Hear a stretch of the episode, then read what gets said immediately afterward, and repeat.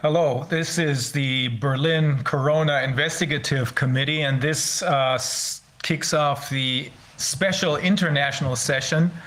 It is called International Legal Offensive Part 1. There will be a Part 2 because, in the meantime, we're so many international colleagues that we don't fit into one session. Most of us have been collaborating for a while, some of us are new.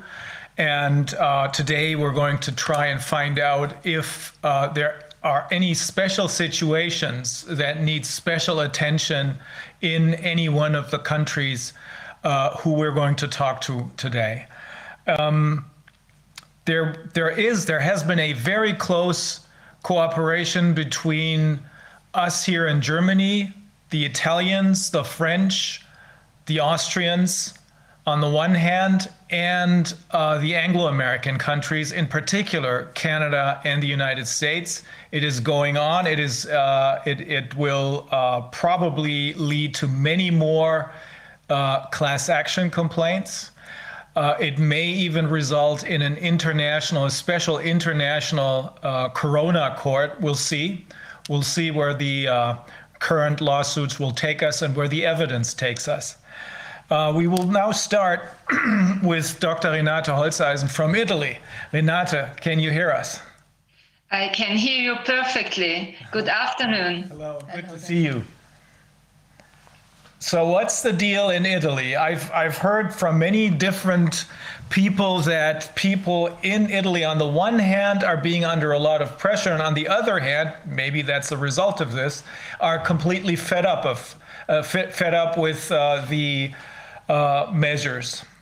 Yes, you're right. We are. Uh, we have here a lot of pressure. We are obviously uh, the first uh, country in the European um, Union um, where we are facing uh, COVID-19 uh, vaccine, which is mandatory and uh, we will uh, also be um, one of the first countries uh, where uh, we will have um, COVID-19 uh, green certificate uh, pass. We need for traveling also within the country from region to region and to can enter the bars and restaurants and so on. That's the plan of the Italian government. Uh, and you know, uh, we have as the president of the Italian government, the former Goldman Sachs uh, manager and um, the European uh, Central Bank uh, uh, chief officer. So we have um, European Commission executor on the front line of the Italian government. And we feel this pressure a lot. Yes, we have we are in a very serious situation. But the right now it it is not mandatory yet, is it? Is there is there uh, forced vaccinations yet? No. Yes, yes, we have the the forced vaccination for uh, the healthcare uh, workers and uh, for the rest of the people uh, of the population, we presume that they want to introduce it in maybe weeks or months. But uh, for all the healthcare wor- uh, workers, we have this uh, mandatory vaccination uh, since April the 1st. Wow. Wow. And uh, yes, we have thousands and thousands of healthcare workers now who uh, don't want to be vaccinated. And uh, we uh, lawyers have to defend them. And um, I, and with, together with uh, uh, other lawyers, are defending, for example, 10, nearly 10,000 of healthcare workers, and then are other groups of lawyers um, engaged in this uh, very, very huge uh, work uh, and important work uh, for defending these people. Yes, we are we are in a very serious situation. It was introduced this mandatory vaccination um, just before Easter. If you think we are the country where uh, we have the seat of the Vatican, of the uh, catalog uh, of the Pope, and uh, we had uh, just before sun, uh, Eastern Sunday the introduction of this mandatory COVID-19 vaccination.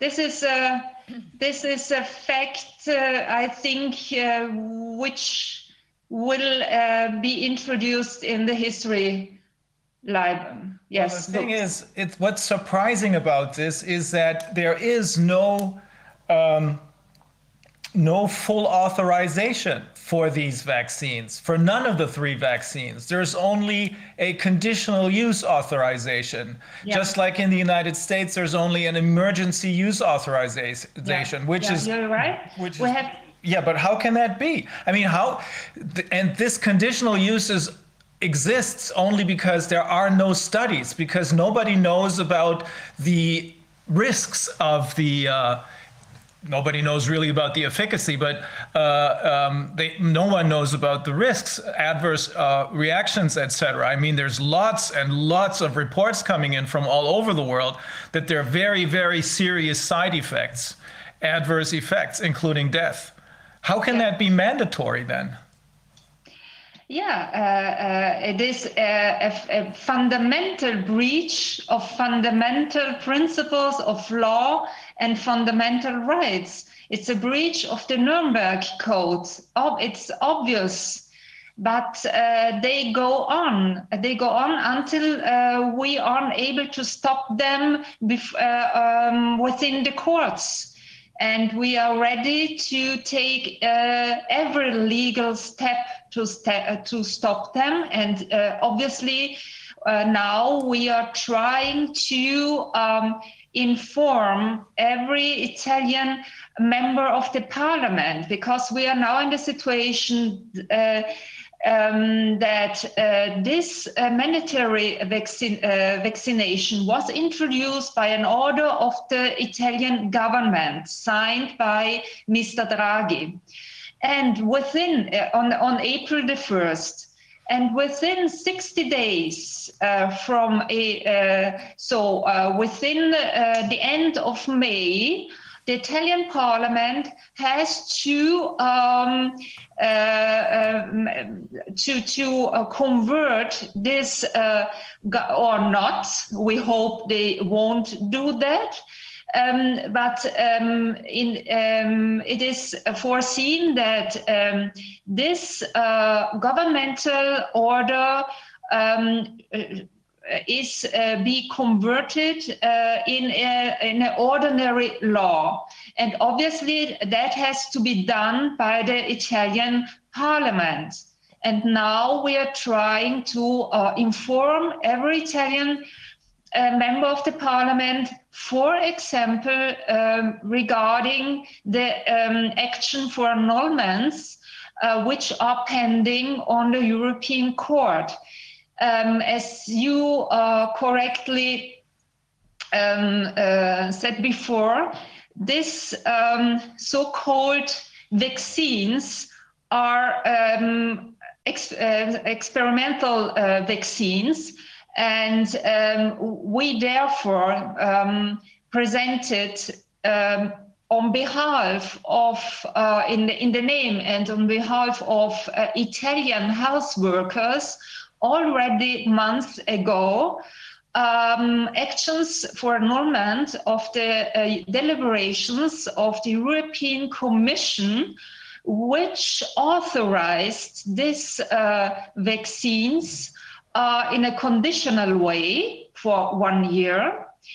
And, um, and so uh, currently on before the European Court, uh, there are pending three uh, proceedings, legal proceedings regarding the first three um, vaccines um, um, um, introduced on the market by Pfizer BioNTech, by Moderna, and by AstraZeneca. And uh, we are now going to file the fourth uh, action for annulment regarding uh, Janssen of Johnson and Johnson. And all these uh, so-called COVID-19 vaccines have this um, offer the same problem. They uh, put the health of the persons at a very high risk.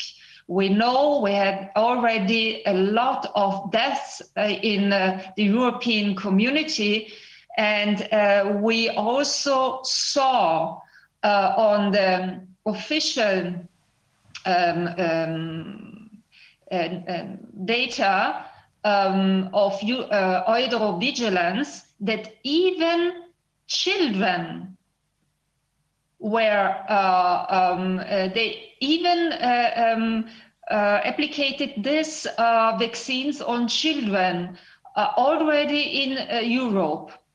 And this is something we have also to to, uh, to, to, we have to have more information uh, about that because at this time these vaccines aren't uh, authorized for children for example so there are there's something happen um, which is very very concerning and um, now all the Italian health workers uh, who don't want to be vaccinated uh, will uh, join this uh, action for annulment.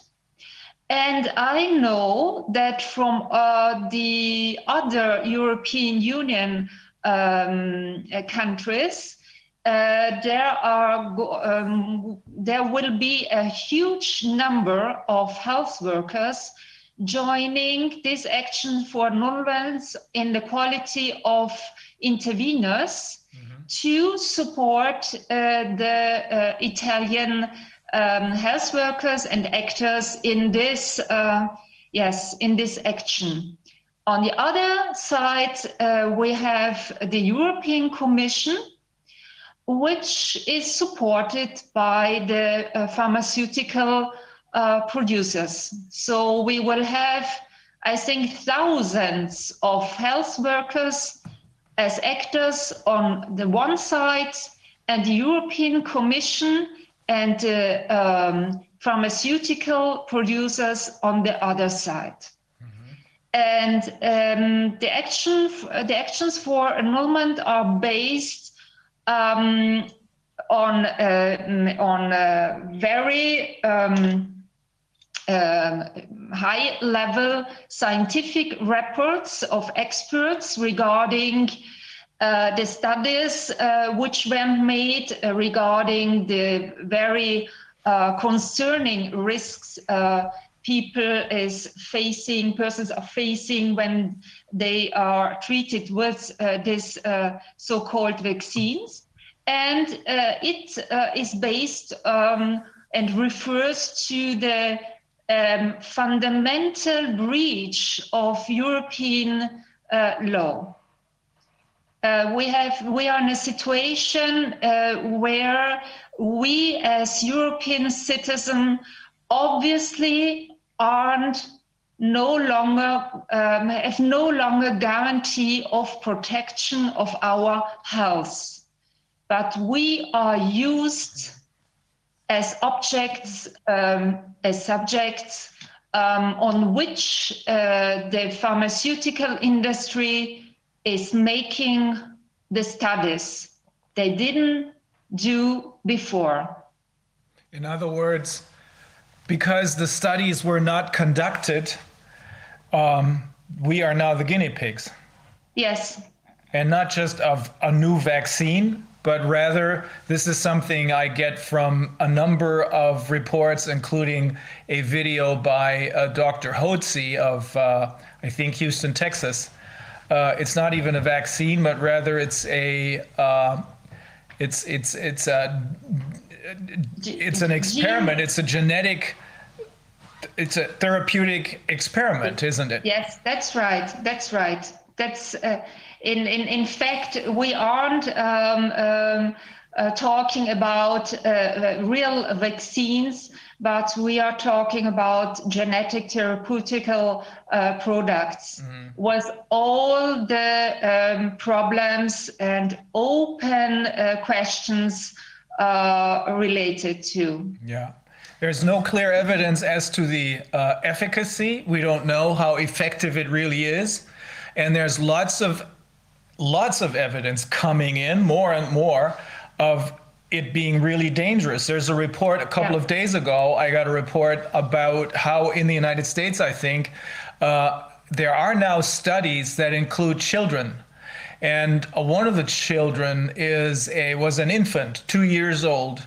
She had no uh, prior conditions. She was in perfect shape, and she's dead now. Yeah, yeah.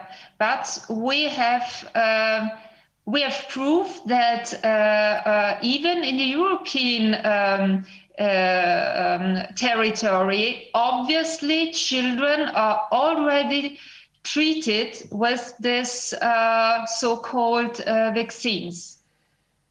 Because otherwise there uh, would be no um, um, yes uh, otherwise we, we can't understand wh- uh, why these deaths are included in uh, uh, euro vigilance so this is a f- uh, this is a fact uh, this has to be uh, um, we have to understand more We- also about that.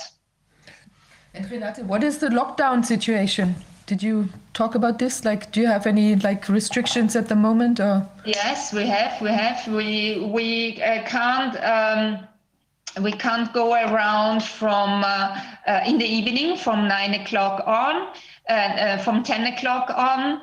Uh, we uh, um, we, as I already said before, we will probably have uh, to um, show uh, the green uh, COVID certificate or something like on, on the, our cell phone when we uh, would like to pass from one region uh, to another region within uh, Italy.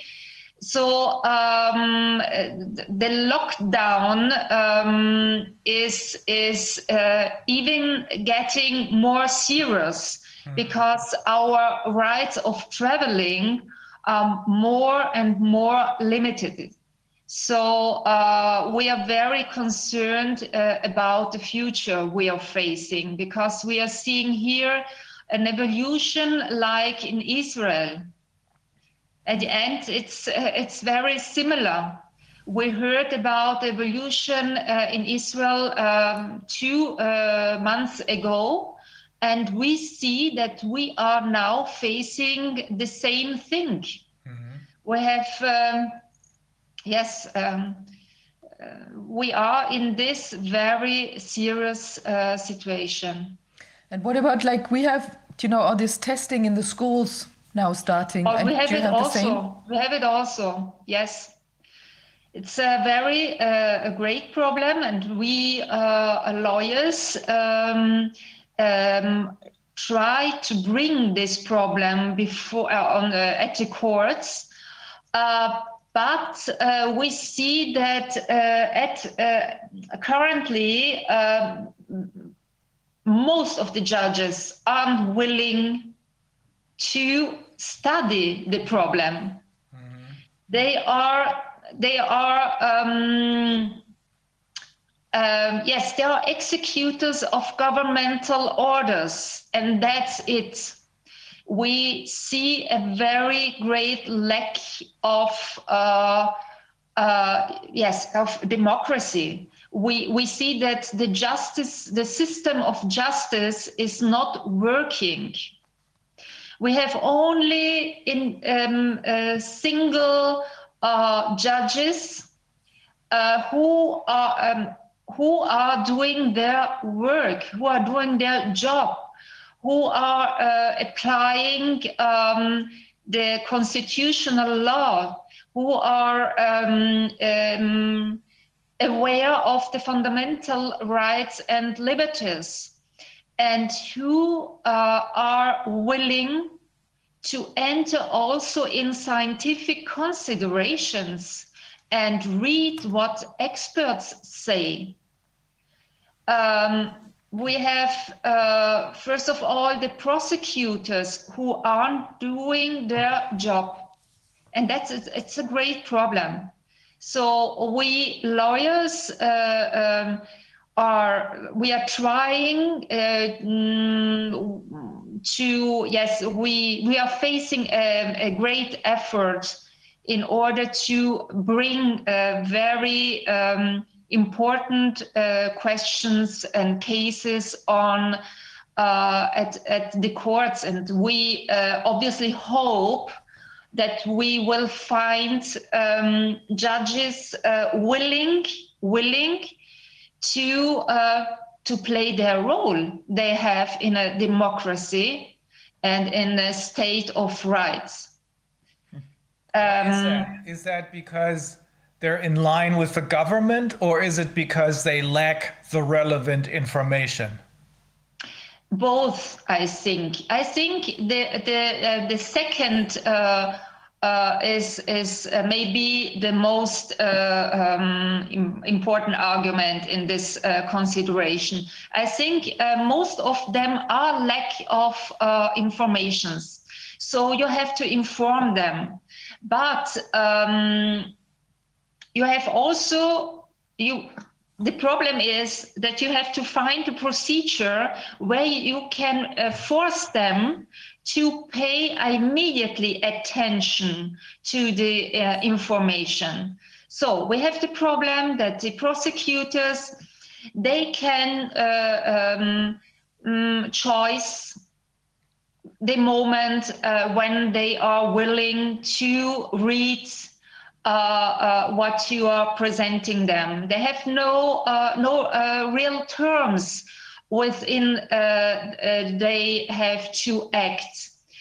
the civil proceedings in the in the main cases they are have they they have a too long duration. That's our great problem, and we obviously we try to get interim interim uh, uh, measures and and and uh, we do our best in order to reach um, uh, results but we see that um, most of the judges uh, are not willing to um, yes uh,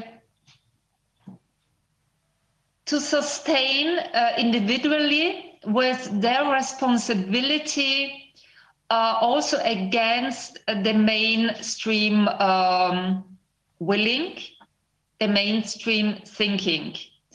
So uh, we have we have to bring uh, a lot of uh, cases on the courts, and obviously we lawyers working for the, in the defense of the fundamental rights in this situation we are we have to be joined by other colleagues in order that we have we are more uh, be able to, uh, in this in this very important uh, work. Because obviously uh, we are a few number uh, as as being only mm, a few respective the huge number of lawyers we have, especially in Italy. We have thousands and thousands of lawyers, but we are only maybe 100, mm-hmm. 200 of lawyers engaged in the defense of the fundamental rights of the citizens in this situation. So, so, uh, so that it sounds as though a very basic problem, not just in Italy, but this seems to be the same all over the world. We'll we'll see. But uh, a very basic problem is the lack of information, and the lack of information exists because the mainstream media are more or less under the control of the same people who control the pharmaceutical and tech industry. So they have no interest in letting people know what is really going on. They have no interest in uh, educating the people about the adverse side effects. uh, that seems to be a major problem, not just with the judges, but also with the lawyers. Because if, if that wasn't the case, then I, I assume many more lawyers would take on these cases. In particular, when you realize that many of these lawyers probably have children of their own who, who are endangered and they don't know it because they don't have the information. Yes, you're right. And uh, now on the question, um, we all know that the PCR test, uh, the abuse of the PCR test and the antigen uh, rapid test is uh, is the um, um, yes the center of the problem. Um, when we started to talk about it and to bring it uh, on on, uh, on the courts uh, already in the autumn of last year, um, the attention was zero paid on this uh, um, on this very important uh, question and problem. So, but now with the vaccination, we see that um, also, as in Italy, in, in Italy, um, certain mainstream media is now interested uh, in reporting uh, um, on it um, because uh, we have now the situation that uh, obviously um, intelligent people is aware of the fact that in a first step um, the vaccination is manda- uh, mandatory uh, for only for the health workers. But obviously it will become mandatory also uh, for the rest of the population. So even journalists are concerned now regarding these vaccinations because they hear what uh, happens. We had a lot of deaths, especially in Italy. Yeah, I heard And about that. In, in particular, the army, people Yes, among, the among the army, army, there's a lot of suspicion right now, right? Because of the Yeah. adverse effects. Renata, Yes. we have to, because we're under a very tight schedule, we'll have to switch to uh, Great Britain. Is that okay? Okay. Uh, Okay. Okay. So thank you. Thank you very much. for our viewers, there will be German subtitles. We won't be translating while we're uh, conducting our interviews, but there will be German German subtitles. There will be one interview in Eng, in in German rather. I will translate that. Danke, Renate. Gerne. Okay. Now, Francis Hoar. Francis, I don't think we've ever spoken before. I, I know we've spoken about you. Uh, are you with us? I'm with you. Perfect. How are you doing? Very well, thank you. So I had a the slight, I had a slight um, problem with the timing. I, I, I had a bit of a confusion, but fortunately, somebody called me just now, so it's all fine. Okay, great. So what's what's it like in Great Britain? Is it similar to uh, what we just heard from our colleague from Italy? I think it's it's um, it's really difficult to compare, um, uh, but because you, you you can only read about what's happening elsewhere. So I suppose best to give my impression. Um, we we're on this sort of what, what's called steps regulations, and and by um, October last year, we the government for the first time, in a, what I thought was a very concerning development, adopted this stage one, stage two, stage three lockdown, um, which then they called um, they called something different, but now they're calling it the steps regulations. And the whole idea of that is you're stepping out of lockdown. Um, but but I've always thought that that was a particularly pernicious um, institution, the, the stages of lockdown, because it was done to indicate that this was a normal way of living um, and a normal way of states regulating their citizens. So we saw it in South Africa, in um, Australia and New Zealand, and so on. And obviously, it isn't. And obviously, it's utterly unprecedented. But it normalizes the idea that you can regulate who, with whom you can meet in your own house, whether you can go outside, and so on, and all, all that kind of stuff. Um, and and uh, suggests that it's it's fine because you can have a lower level of lockdown when there's certain levels of risk. But anyway, we're, we're in that situation. The media is is little better, um, if if no if not worse than in Italy and in most other places. The judiciary is worse than in most of Europe, certainly. uh, much worse than in the United States, where we've seen quite a lot of quite good judgments. Um, I, am thinking of um, what, what, whether it was Wyoming or um, there was one excellent Supreme Court, one of the states in, in the United States, and there was an excellent judgment in Weimar recently. Uh, of course, two two of those, um, January and the mosque one recently. Um, so, but but uh, uh, the, the, judicial decisions that, in my cases and in other cases that we've had in England, Wales, and to a lesser extent in Scotland, because fewer cases have been brought to different legal jurisdiction in Scotland, have been very bad indeed. I'm just looking at the, the major case that I did um, through with Simon Dolan as the claimant, which challenged the whole in, initial lockdown, the lawfulness of it. Um, I, am just looking at the judgment now, and the, the, the, key key elements of that were one that the judiciary just dismissed with very poor reasoning the the idea that the Act of Parliament. So so so we have a system called secondary legislation. So we have, as you know, we have Acts of Parliament which are unimpeachable by the courts because we don't have a written unified constitution. Um, but those Acts of Parliament can give ministers the power to introduce legislation and that's what they did through the lockdown. So the, the Act of Parliament that's been used in England and Wales and in Scotland and, and um, uh, Scotland and Wales and Northern Ireland as well is called the Public Health Control of Disease Act 1984, that was amended in 2008 to introduce some changes and regulations that could be introduced that came from the International Health Regulations 2005. Now, as you may know, the International Health Regulations 2005 adopted, gave a number of different recommendations to national governments, none of which were anything close to envisaging lockdowns.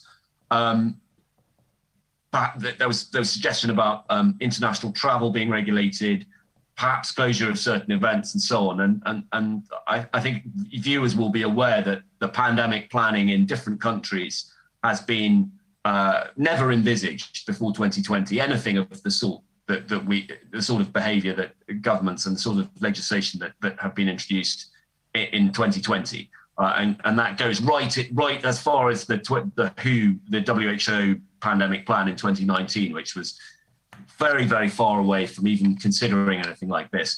So so so I, I mentioned that because one of the things the court took into account is that in 2008 the intention of Parliament was in, to introduce the IHR, um, the International Health Regulations, but in fact the international health regulations say nothing, envisage nothing like this. The the the the the, the I, won't go into the details. I don't have time. But the the the the, the, reg, the parts of the Act of Parliament that gave ministers the power to regulate uh, were specifically dealing with those who, people who were suspected of being who may be infectious, and it's something the Court of Appeal completely ignored in their judgment. Um, that the the the key criterion for imposing these regulations was that they could be imposed on people who may be infected. Um, and that's a key point that Lord Sumption, who viewers may recognise the name, he's been very vocal and extremely eloquent in speaking out against this. He's a retired Supreme Court judge. Um, he has made the observation that the, the, Court of Appeal were wrong, and not only were they wrong, they, the, the judgment was woefully thin in, in terms of its reasoning.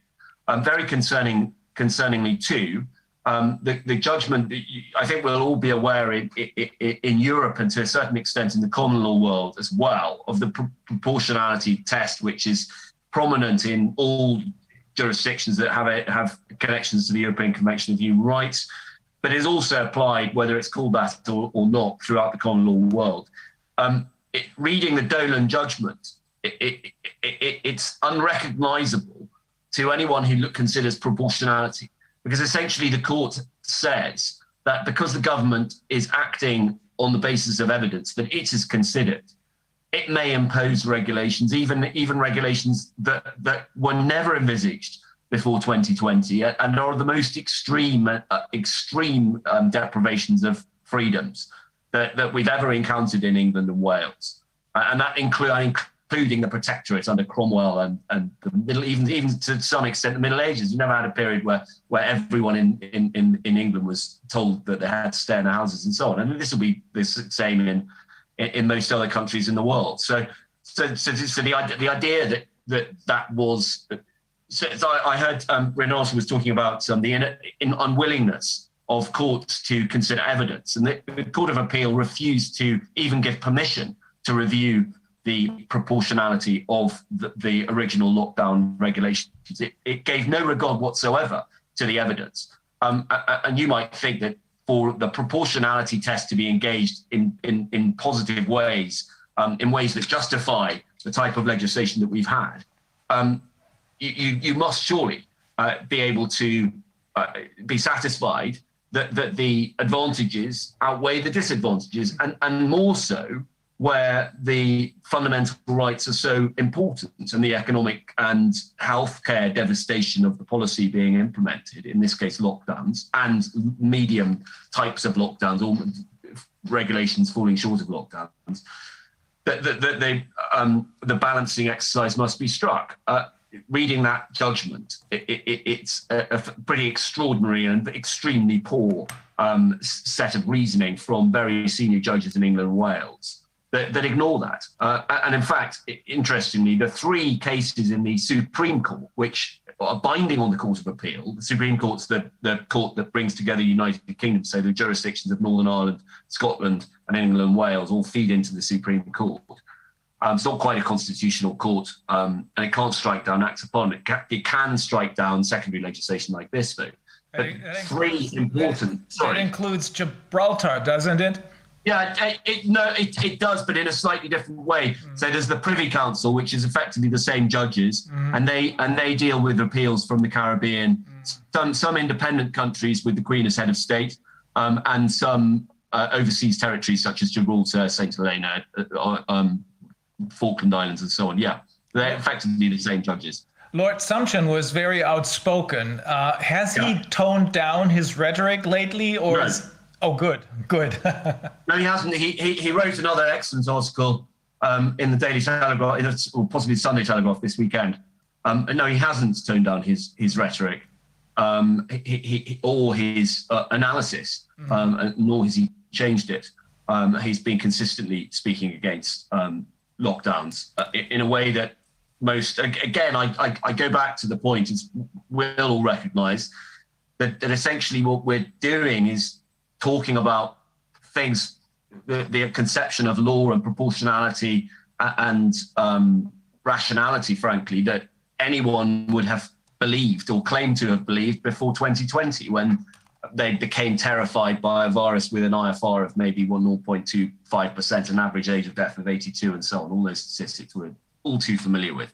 You know, um, the but, thing but, is, the thing is that we're hearing from our colleagues in Canada, in particular, because they're pretty yeah. experienced in the meantime, that the uh, that the balancing, the pro- proportionality in effect doesn't play a role anymore. I mean, they pretend no. that they're uh, weighing uh, the pros and cons of all these approaches, but they're not really because everything is being overridden by what they now call the precautionary principle. And I think yeah. that's that's that's what it sounds like that's happening in England as well.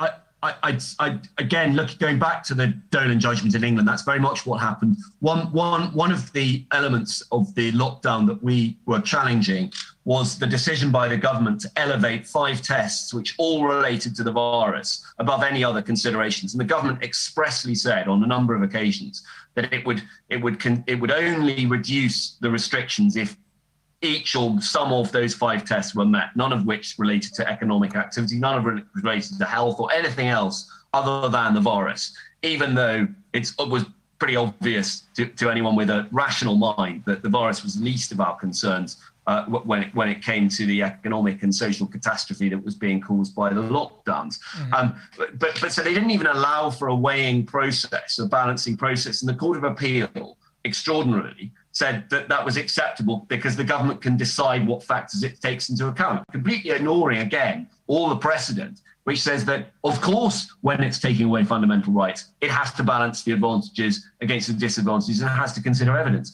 And they also used um, some cases, such as smoking cases and smoking advertising cases, which involved extremely niche areas of public policy, where the courts are understandably very unwilling to intervene uh, where uh, uh, um, in, in some of the cases were referred to by governments involved fisheries, for example. Yeah. So scientific advisor advising on fisheries. Those in those cases, obviously, the courts have said that, that they will not intervene um, uh, unless there's a very clearly irrational statement by a, by a scientist or whatever, obviously. But in this case, we're talking about locking people in their houses, or not quite, but um, uh, re- re- re- regulating who they can meet, closing down businesses, and so on. Uh, it, it's totally unprecedented.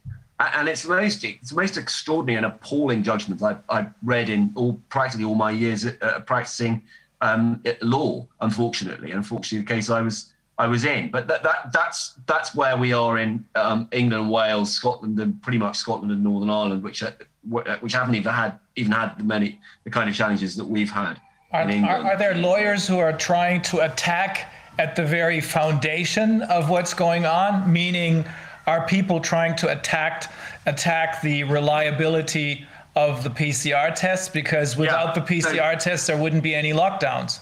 very very interesting and um, what what what we've been trying to look at is finding a set of circumstances which allow because I, I uh, Renate made a very good point just now which is that you need to find the right case with which to challenge the PCR tests Portugal um, in Portugal, they had a habeas corpus case effectively. They said that the, the detention of people in hotel quarantine beyond a certain point was unlawful because the basis on which they were doing it was that they met, they were infected and they were basing that on a PCR test. So they had the jurisdiction to do that. It is possible to find similar circumstances in England because there are circumstances where hotel quarantine can increase can, can continue beyond a certain point.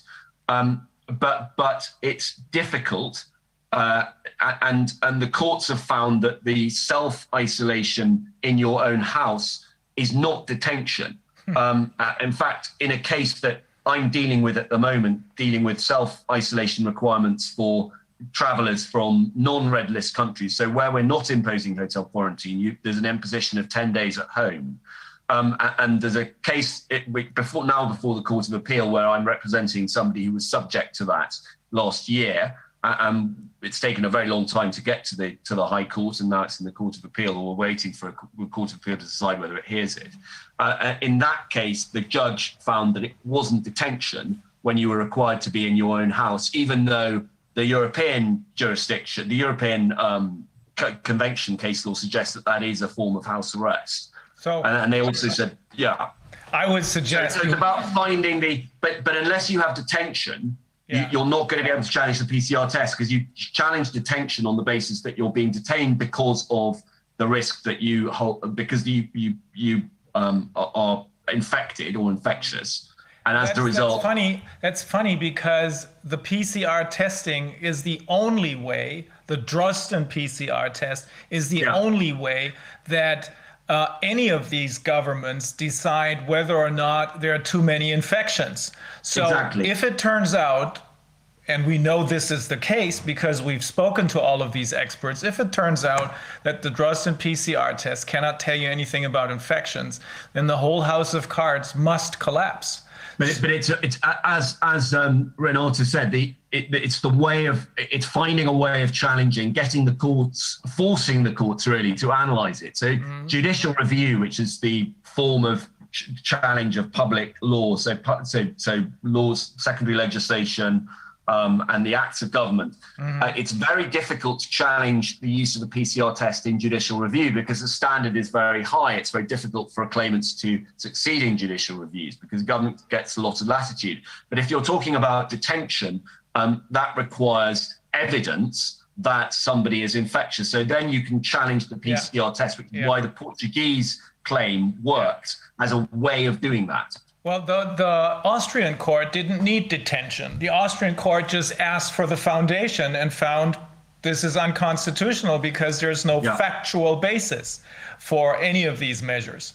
Uh, the, the other question, of course, is does the government take its court's decisions seriously? And they don't in Austria, not yet. And uh, here in Germany, the same kinds of effort um, efforts can be uh, can be seen. Um, it is so that the that the government tries everything it can to put everyone under a lot of pressure, including the judges, of course, who are not in line. And I'm Yeah. afraid what they're trying to do right now is they're trying to impose the um, uh, British legal thinking, as you explained it right now, uh, onto our German system, which is completely different, at least as far as the procedural law is concerned. Substantive law is in many cases similar. Uh, but Francis, I have I don't want to cut you off, but uh, we're under a tight schedule. Yeah, I know. Just a couple Thank you very much. yeah. Just, just one. I mean, do you also have the, the testing, the testing problem in the schools, like for instance, right now? Yeah, we do. And and Yeah, also, we have testing in school. We have masks in school. In fact, my latest case issued today is a challenge to a school uh, imposing a mask policy, and the, the the idea of that is for it to be a test case, and we're examining the efficacy of masks and the harm that they cause to children, and we're asking for the court to have it- to injunct that school trust and prevent. Um, them from imposing this mask policy on schools, but they, they also impose um, testing. So they, there is also testing in schools. Yes, it's not compulsory, but it's obviously there's a lot of coercion, coercion on children who don't do it and parents.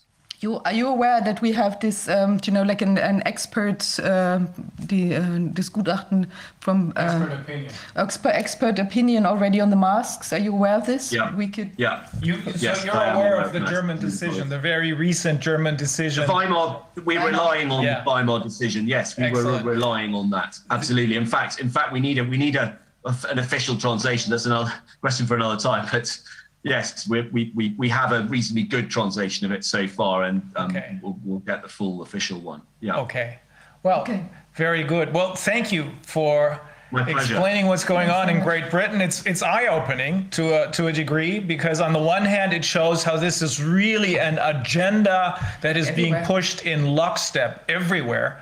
But there are slight differences, and those differences are important because I can see now now I understand what they're trying to do here with the judiciary. They're trying to put the judiciary under the same kinds of legal constraints that you have there without them existing here in this country. It's very interesting to see this.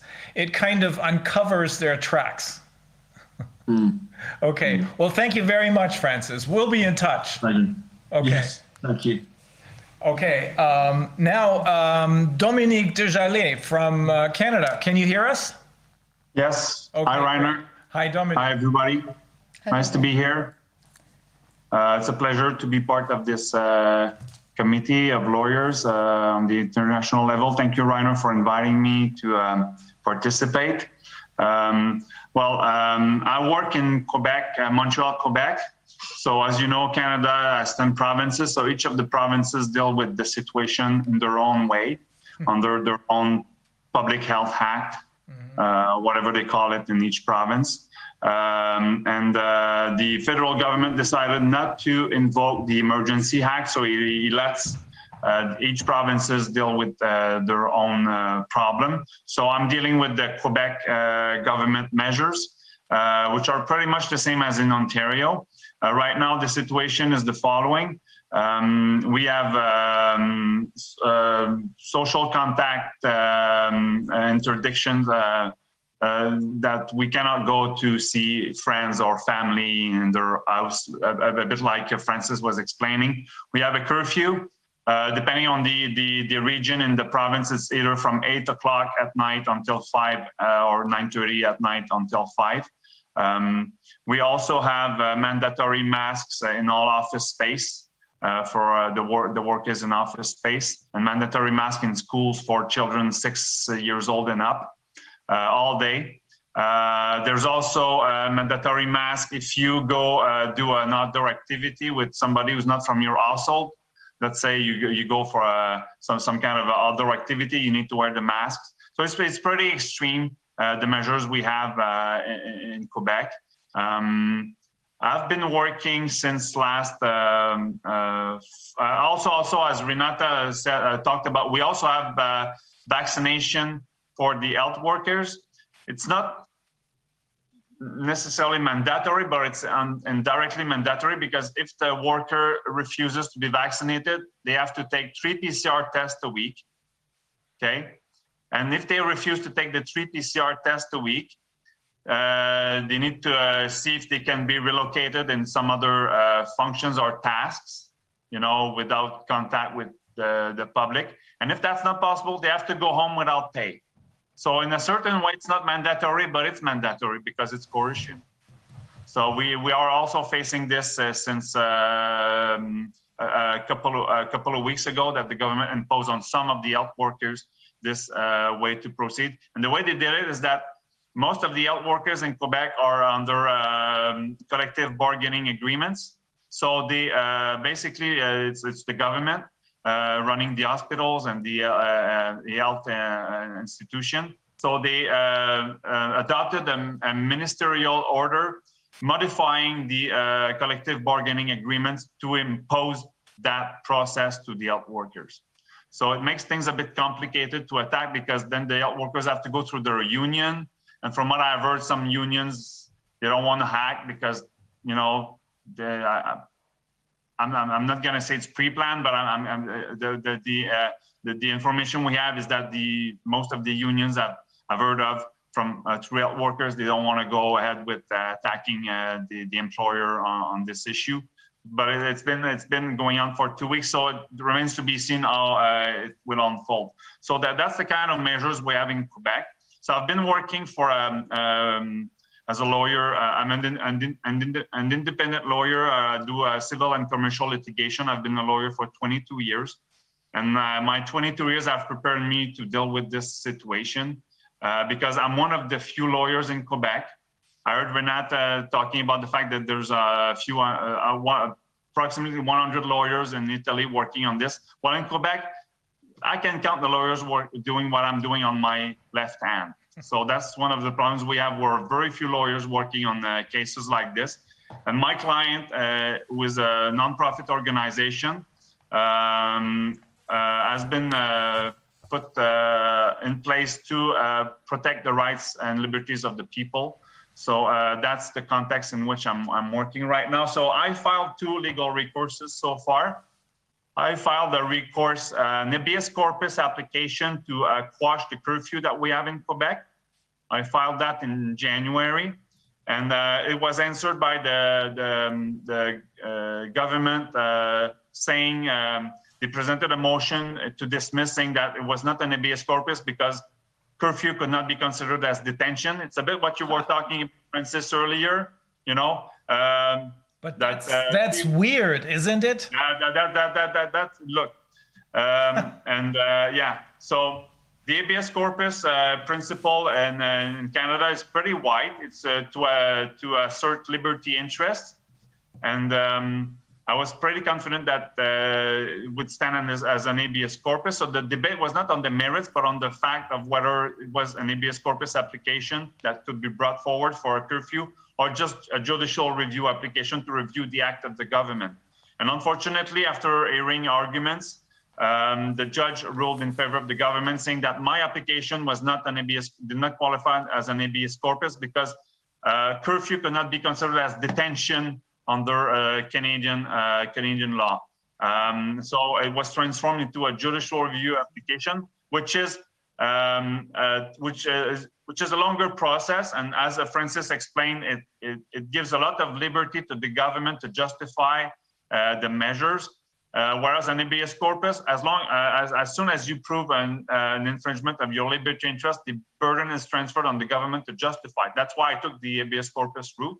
Unfortunately, the, the Superior Court judge did not agree. And for uh, strategic re, uh, uh, reasons, we decided not to appeal because I want to move forward my judicial review application to uh, as quickly as possible because the appeal process would take long time, you know. And uh, so I also uh, filed um, uh, a month and a half ago uh, lawsuit uh, attacking the root of the problem. So the root of the problem being whether or not there is there are still circumstances justifying maintaining uh, an health emergency situation under the Public Health uh, Act here in Quebec, uh, where you need to have a, a grave and imminent and serious threat for uh, the health of the population. So I'm, I'm attacking that on the basis of all the studies and the data that we've that has been accumulated over the last year and the studies that came out recently. Even John Ioannidis said that uh, it's uh, considered as uh, COVID-19 is considered as a no no uh, mild flu. So with 0.14% of uh, lethality or fatality rate. So I'm attacking that. And at the core of my lawsuit, there's the PCR test because from the beginning, I saw that the PCR test was a big problem because, um, as uh, I've discussed with Twiner and uh, on uh, other occasions, um, uh, there's proof right now, and the Portuguese uh, decision uh, relates it, and the recent Weimar and Austrian decision relates it. That with the cycle of amplification that they run the test by, 97% uh, the scientific uh, evidence is 97% of the uh, results are false positives. And um, so that, that so i'm attacking that at the root and i have two experts working very hard on finalizing a report.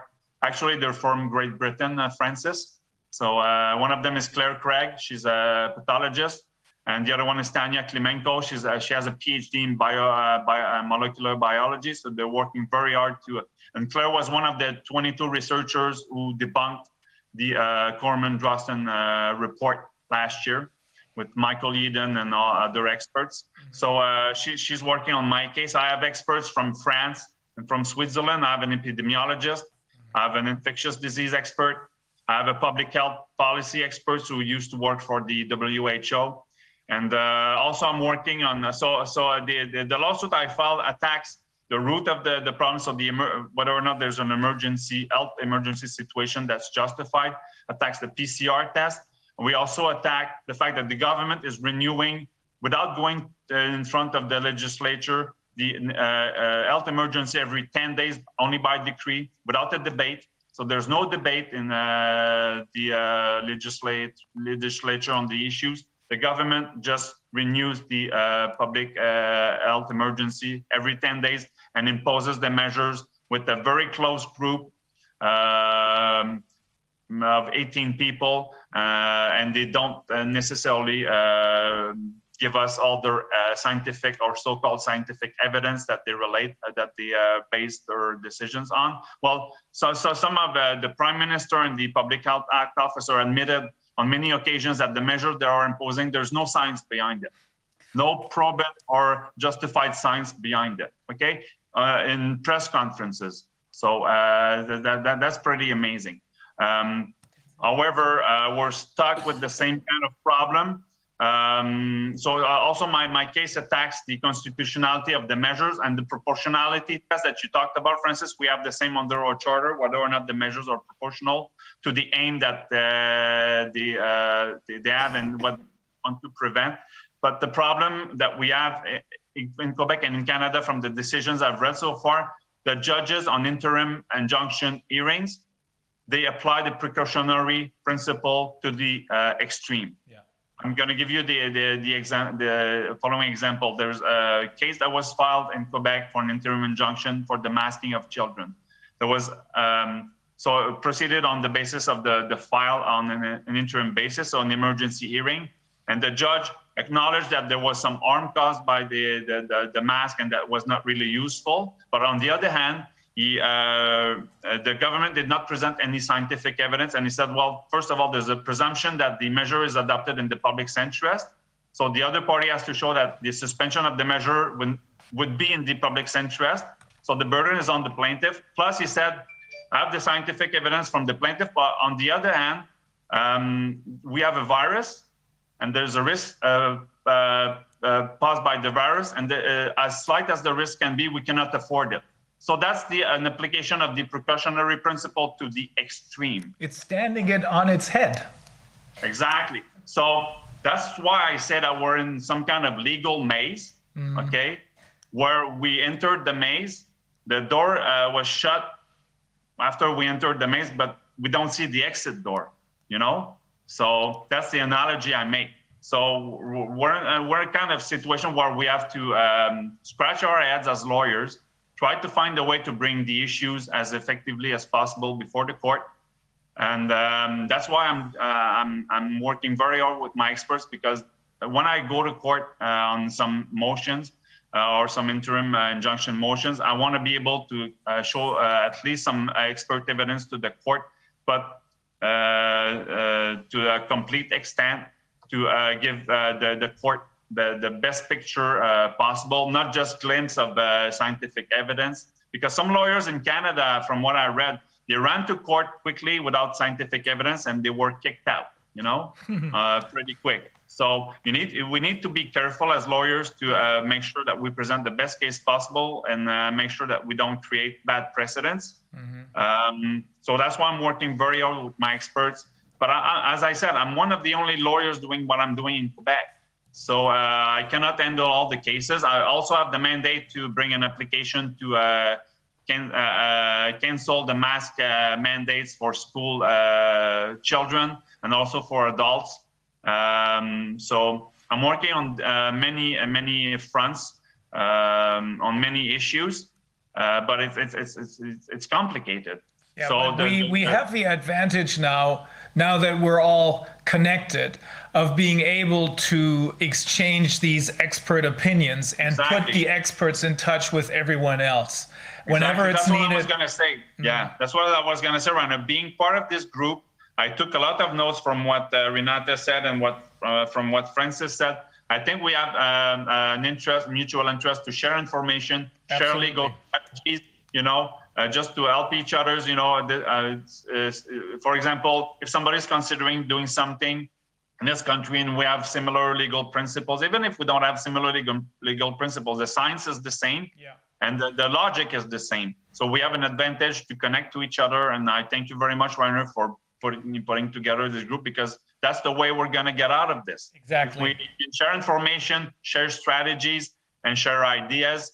Um, I think we're going to find a common thread and on what to attack, how to attack it, and to, as Francis said, find the best case possible for a certain issue. Because uh, you know your, your your case is as good as your facts. You know, and you, if you have bad facts, you're gonna have a bad case. You're gonna have, gonna have a bad result. Even with good facts and a good case, you can have a bad result. You know, as we've seen. And you're So right, we have to be careful not to, to uh, create bad precedents. So we have to Yeah. be careful to choose our cases and Yeah, the and there- there's law. other also other lawsuits that were filed in Canada. Uh, two major lawsuits was for, were filed in Canada. I know there's one on mass that was uh, filed uh, a couple of days ago. I'm in touch with lawyers in Canada and the U.S. Of course, with you, um, uh, Reiner, also with lawyers in France. Uh, so I'm, I'm glad to be uh, now in touch with lawyers from Italy and from England and other countries. So let's all work together. That's it's it's complicated. It's doable. Uh, but we have to put all our efforts together. And uh, I salute all the lawyers who are working on uh, COVID 19 cases right now because it's a huge task. And when we got into law school, we never imagined that one day we got into uh, such a situation and such a case. Yeah. So I salute you all for the, all the work that you're doing. And vice versa, Dominic. Well, thank you very much, Dominic. This is interesting, and uh, we will continue to cooperate because you're absolutely right. It's the only way to go. We have to have this international legal co- uh, cooperation, and that'll get us over the last hill that we need to. And if I, can, Reiner, once we find some common thread, that's how we can bring Yeah. it to the international level. Because if we have enough decisions in each of our countries, we're going to see where the courts are willing to go. And then we can find the flaws and uh, what the other side is doing, and then uh, take that and bring it to the international level. We will. Thank you, Dominic. Thank you, Reiner. Okay. um, now we have Ana Garner. Are you with us, Ana? Hello, can you hear me? Great, yeah. Uh, I, uh, you're in New Mexico. I know that many people know you because of a couple of videos that, uh, with interviews with you, that made quite an impression. So, what is, how's the situation in New Mexico as opposed to other states? Well, it's very interesting to hear people from other countries talking about what's happening in their countries because it's very similar here. Um, we have 50 states, as you know, and each state has its own governor. And so New Mexico has an especially tyrannical governor, and other states are not quite as bad as we are. However, when I hear the story from Renata about Italy and I hear about England, eh, the UK, I'm I'm just shocked. At, this is truly unprecedented. And uh, I have 40 years of legal experience, and I have never seen anything like this. I've lived a nice long life. I thought I was going to retire, and then COVID happened. But um, I'm I'm in the fight, and I'm in the fight as long as it takes and as hard as it takes. So I'm so grateful to be on uh, a, a panel, a group of such esteemed attorneys who are fighting this and taking it, because we're all, you know, in some ways, we're sort of shooting in the dark. Um, we're we're against unprecedented odds in some ways. And yet I do feel that we will be victorious and in part by getting the education out and convincing people about the truth of the matter. So I totally agree with you all that the PCR test to me is the card that is holding up the house of cards. And when we extract that PCR test and show it for the falsity that it is, the rest of it has to collapse. The first lawsuit that we filed in New Mexico, Jonathan Diener and I, along with Thomas Renz from Ohio, the first case we had was challenging the state of public health emergency. And of course, it was a very long complaint. It's 126 pages and it has 325 scientific footnotes because we wanted to present our best scientific evidence that we could to the court because we anticipated motions to dismiss which of course we got a motion to dismiss, and the judge has been sitting on it now for some time. So we don't have a decision. We don't know what the problem is, why the judge is not making a decision. Uh, typically, um, the outcome would be in a federal court anyway, which is where we are. Uh, typically, rather than dismissing the case outright, if they felt we had some problems, such as lack of standing or uh, you know, failure to state a cause of action, they would allow us to amend. Uh, so I, I don't believe we would be completely dismissed, but we may need to amend our complaint. We might need to find other plaintiffs. There might be some variables that we can control that we can add in to strengthen our case. Uh, in the meantime, of course, we've all been on, um, I would say, uh, an advanced PhD doctorate degree in fighting for our rights. And every month I learn something new. Uh, the same kind of conditional approval of the, the so called vaccine that you have in Europe, we have the emergency use authorization in the United States. And that emergency use authorization, as it turns out, uh, applies to mask wearing for the prevention of viral transmission. It applies to PCR testing, and it applies to the vaccine. So we recently filed a, another case where we challenged a mandatory vaccine that was uh, the county manager of a, a, town in the south of New Mexico. Uh, the county manager made it a requirement for continuation of their employment that the first responders all had to be vaccinated. Uh, we had many first responders capitulate before we could even file the suit on their behalf. And uh, we had one brave lone standout who we have as a plaintiff who refused to take it, regardless of the coercion that was happening in his employment. Subsequently, they created such a hostile work environment that he had to leave. We were concerned that our case was going to completely disappear at that point. But we got another plaintiff, and our plaintiff uh, agreed to, our original plaintiff agreed to continue so that we can continue with this. And we did alert the court to the fact that a hostile environment was created that made it unbearable for him to stay. So we uh, amended the complaint. We'll be filing it in the next couple of days. We have to get leave of the court to do this. Um, but we have added uh, international, the uh, in, international customary norm type claim um, we have found out that uh, international law actually is considered by our federal courts. It has been um, adopted as common law by the US Supreme Court. So we do, we can use and will benefit from your victories that you're having in Europe and other places. So I want you to know we are we are having a united front here and we do need to share information. Uh, Dominic, I, you know, you have a similar case that I do. We, we're challenging the very basis of what is going on here, that there is no emergency. This is ridiculous. You know, where's the public health emergency? I don't even know a single person in my entire family cycle, anybody who's died. I know a couple of people who got a little sick about a year ago, including me, and got over it. But you know, there, it, we would expect to see thousands of dead people in the streets the way they talk about this. We don't. It, it's it's fake, and they're scaring the living daylights out of everybody, including the judges. So we have to we have to you know advance our positions. It helps to be in contact with people from other countries and other states. Uh, we have various laws in other states and various levels of the lockdown or the restrictions that are happening. So it helps us to also communicate with other attorneys in the United States.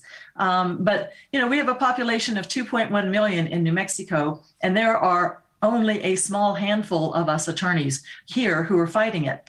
And I asked the other attorneys, why can't you know you you understand this hoax? Why aren't you able to fight it?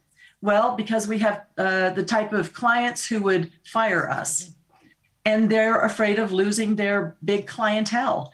I'm lucky. I'm a solo practitioner who works out of her home. You know, I I don't even I don't even need the money, fortunately, because I don't I'm not getting any. You know, we've only recently been able to get donations that are actually helping with uh, a lot of cost, and and um, now can help with even attorneys' fees and paralegals uh, you know, skilled people that we can have on our team. So we're very blessed to even have that kind of support coming. And it's coming really from all over the world because people are getting wise to this false narrative that's happening. So uh, we are now, as a result of the Weimar uh, court decision, and Reiner, thanks for alerting us to that. As a result of that, now our next project and what we're working on right now is looking to file uh, an injunct- injunction against the mask wearing for children. I have a couple of very excellent potential plaintiffs, and they are the parents of athletes. And they happen to be down south in New Mexico. It's already hot there. They're, they're having summer already. And when the children have to wear a mask and run around outside, either on track or whatever, they are experiencing severe consequences. We have seen children pass out. We have seen pe- children who bend over, doubled over because they cannot get their breath. And so we are now um, putting this together, and I want to be able to send it to all of you uh, uh, for help and, and input because we, we need that sort of input. Um, on the amended complaint that we're filing right now for the, um, against the county manager, I would like to send that, we're almost finished with it. I can send that one out now and have you take a look at that as well. Um, we, we added a lot of other claims. Turns out we have, uh, a law I wasn't even aware of because I'm researching a whole new area. I was doing personal injury, medical malpractice, a little FDA litigation, uh, and then recently foreclosure law uh, to help people against the banks who are about to lose their homes. Um, so this is this is a new area of law for me, but I feel uh, very qualified because I have a science background. I was pre med. And uh, I, I went a year towards my master's in genetics, and I studied genetics. Um, and then I decided I was tired of going to school forever and thought, well, three years I'm out of school, law school. So um, that's why I changed my, my course. But it turns out that was really the right decision because now I am ready for the fight. So, um, And you know and I- exactly what you're talking about. They cannot fool you as far as the facts of these cases are concerned, the medical facts, that is. That's great. exactly. Yeah. Yeah. You still represent the uh, client who, I think he works in a, uh, the detention center. yeah, the detention center though. Is, Yes, is he still, yes. is he still there? No, he had to leave because of the uh, hostile work conditions. Ah. But we did also get another uh, plaintiff who had been fired for refusing the so-called vaccine. Uh, so we do have two plaintiffs. They're both detention officers. Um, so uh, we are proceeding with that. We're just not filing for injunctive relief uh, to stop the coercion or hostile work environment because now they're gone. So that part is moot. Yeah. But what is not moot is we have a whistleblower action, we have the violation of customary international norms, uh, human rights violations. Uh, we've added a few more counts that I think are really good. So I, I, I look forward to the comments that you guys will help us with. Oh yeah, great. And I have a question. What do you think the um, the the judges? What kind of uh, state of mind are they in? Do you think they're like under political pressure, or are they willing to look at the cases like objectively in case they would be presented with a lot of um, you know facts? That's a very good question. And I do think that they are under some sort of pressure, but our federal judges are not elected and they have less uh, loyalty, shall we say, or obligation to our governor. The governor appoints our Supreme Court uh, judges, but she has no say in who is sitting on the federal court. That's done by the president. Um, and we have them who we have federal judges who have been appointed by various presidents. So we have some very liberal ones, some conservative ones. We happen to have drawn a conservative one for one of our cases and a more liberal one for the second, for the this most recent case. Um, but what has just come out, interestingly, is a deposition of our public health director, who is an MD, a medical doctor, and she admitted that they had no scientific basis to support the use of the mask or even uh, the social distancing or any of that. And so that has been making its rounds in America, in, in New Mexico anyway, that this is completely unscientific, Yeah. not a single shred of scientific evidence. They're coming out and admitting this. So I, I think that we're getting closer, and the judges are starting to see that. They said, Oh, I've had this kind of case in front of me four times, and not once did the defendants present any scientific evidence, but the plaintiffs came in here with plenty of scientific evidence. So we're starting to hear a little bit of uh, what I would consider optimistic Oh yeah. rumblings by the judges. Excellent. And do you think a lot of them have fallen victim to like uh, to believing into the narrative? Is that also an issue that's maybe hindering them from looking at the, you know, uh, like you know, really digging into the the, the legal case, or is this um, are they you know now they're getting more and more aware of what's going on? The longer it goes on, I think the more awareness that's coming out. Because even, uh, you know, Supreme Court Justice Gorsuch said "I- the Constitution can take a small break, but you can't shut it down forever. That's the Uh, and, and, you know, so I'm paraphrasing, but he the, the longer it goes on, the less likely it looks like it's a public health emergency. Yeah. So I think that time is on our side at this point. I wish I had known some of this a year ago and filed it a year ago, but I was watching the cases that were happening and everybody was losing in New Mexico. And and it was it, I was going no you can't concede that there's a rational basis test to be applied. You have to say strict scrutiny. You have to have a higher level of scrutiny because this is so wrong and imposing on infringing on fundamental rights fundamental human rights the right to breathe for God's sake. You know right I don't even breathe. understand how they can yes the right to We have a number of great experts uh, who we're going to put in touch with you. Whatever you need, you'll get it We- because we have a, a huge pool of experts who are extremely helpful and are eager to help too because they cannot they cannot bear this it, it makes it makes their lives almost impossible to live because it's so unscientific right. Thank you coming Reiner. from all Thank you. kind they're coming also from all all directions you know it's some some people who are like still behind the scenes because they have they Yeah. work for pharma pharm, pharmaceutical industry or like they do what, whatever they're even like working in maybe law firms and just cannot come out at this point but they're all willing to help so i think it's really it's, getting a- better it's a- getting it's a better great network. all the time okay yes yes it is thank you thank you for having me Well, thank you for being here. We're we're in touch anyway. Uh, We're not going to talk about this, but there's other things going on in the background which we really enjoy working on. This may turn into a huge thing. we'll see. Right. okay, Ana, take it easy. We'll we'll talk Thank you. later. thank you Yep. Bye bye. Bye. Okay, Leslie, can you hear us? I can hear you. Can you hear me okay? Yeah, we could speak German, of course, but uh, as everybody know, everybody knows she speaks perfect German. But Das stimmt nicht. see what I mean? Ich kann nur ein bisschen, das stimmt. That's good enough. You can read German decisions too. Yeah. Okay, so Very slowly. yeah. Now you're not an attorney, uh, but you know a lot about the law. What is your background? Well, so I'm the president of Health Freedom Defense Fund, And Health Freedom Defense Fund is a nonprofit that I founded last year. But I'd really like to go back and explain a little bit more of my background, if it's okay. Sure. I started out actually as an MBA. I got my MBA from the University of Chicago, and I worked in finance for many years, living in London. And um, I first started out working for Goldman Sachs, and then I ended up going and working for one of my clients, which is Alliance Capital, and running their European growth portfolio management and research businesses for a period of years until I retired. And um, I retired because I was sick and getting sicker. Um, and I didn't know at the time, but it was because of vaccine injury, actually. And um, I, but I was also really disillusioned with what I was doing because um, I, I love to tell this story because it's just such a jaw dropping story. But my job at Alliance was to interview the CEOs of multinational company, um, corporations and decide which of the European companies we should put into our portfolios.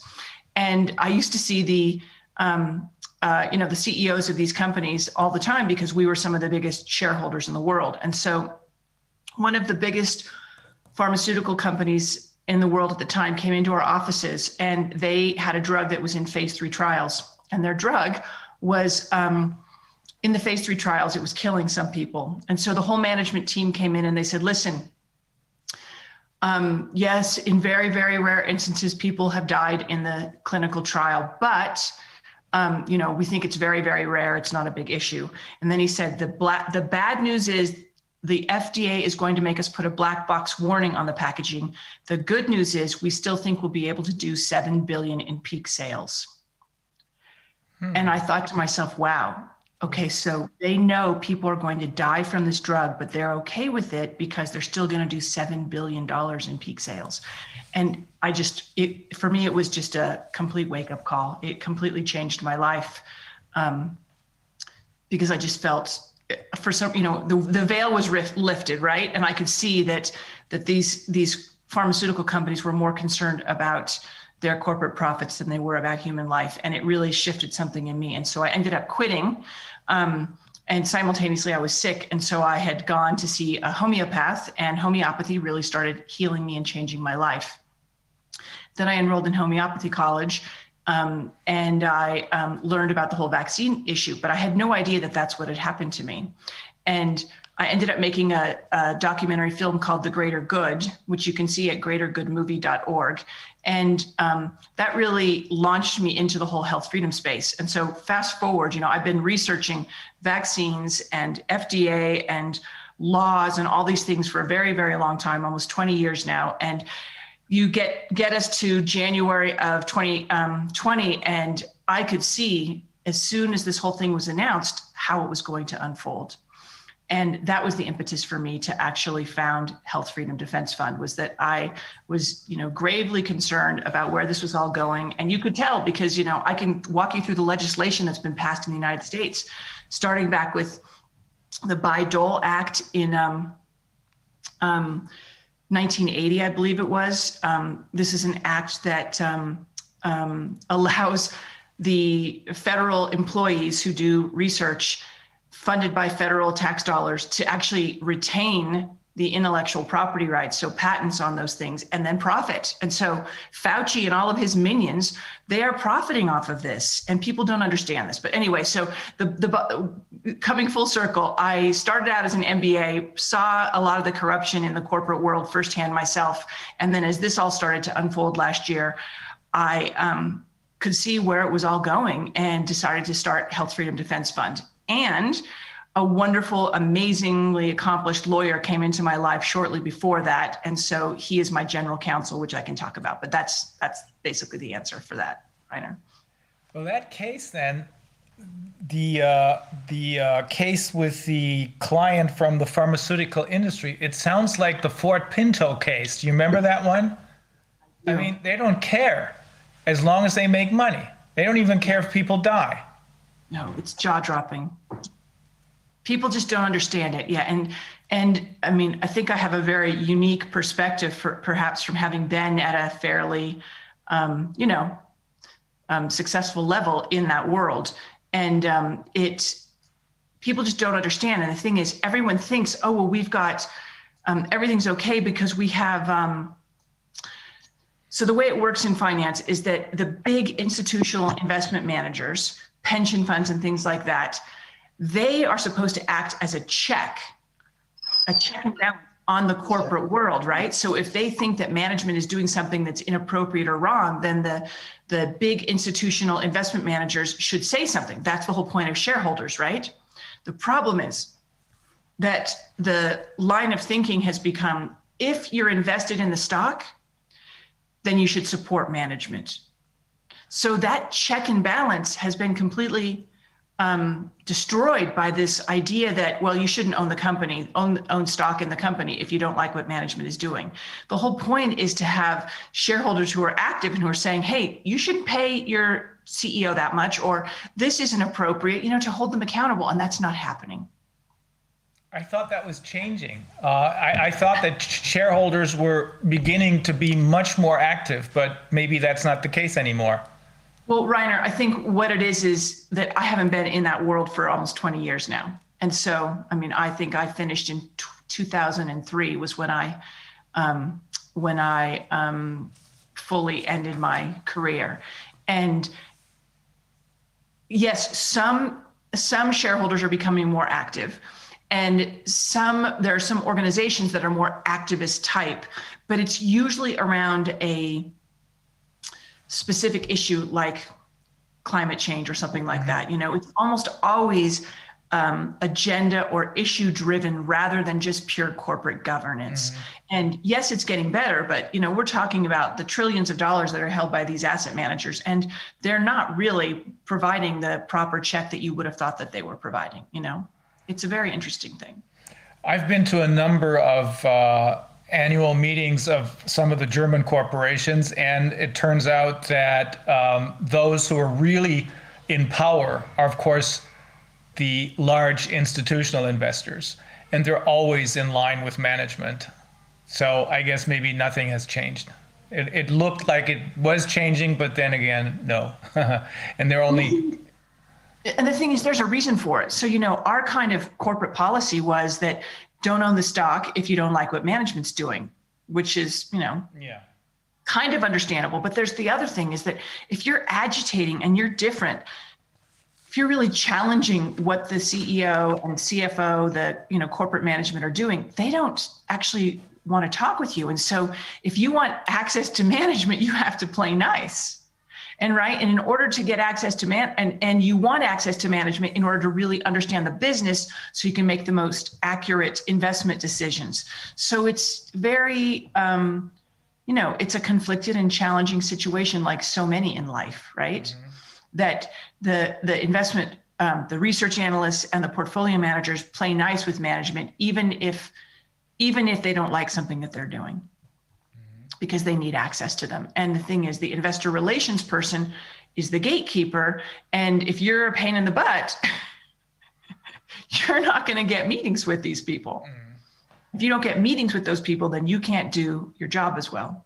Mm-hmm. And now we see a lot of like you know this with the the revolving door with the authorities that that are supposed to watch over the the safety issues, say for the vaccines and and other you know medical devices and stuff, and they're also not doing a good job because like it's in, you know like this uh, like an intertwinement basically of the of the of conflicting interests as what we can see everywhere now. I mean, looking at the Drosten situation, where he comes out with a like a research paper, and then at the same time he's, um, you know, that's being then cited by the uh, uh, the WHO, and then it, you know, it's like a, and he's in, involved in this company TIB Molbiol, you know, that produces the the um, the PCR test is is like a it's a huge.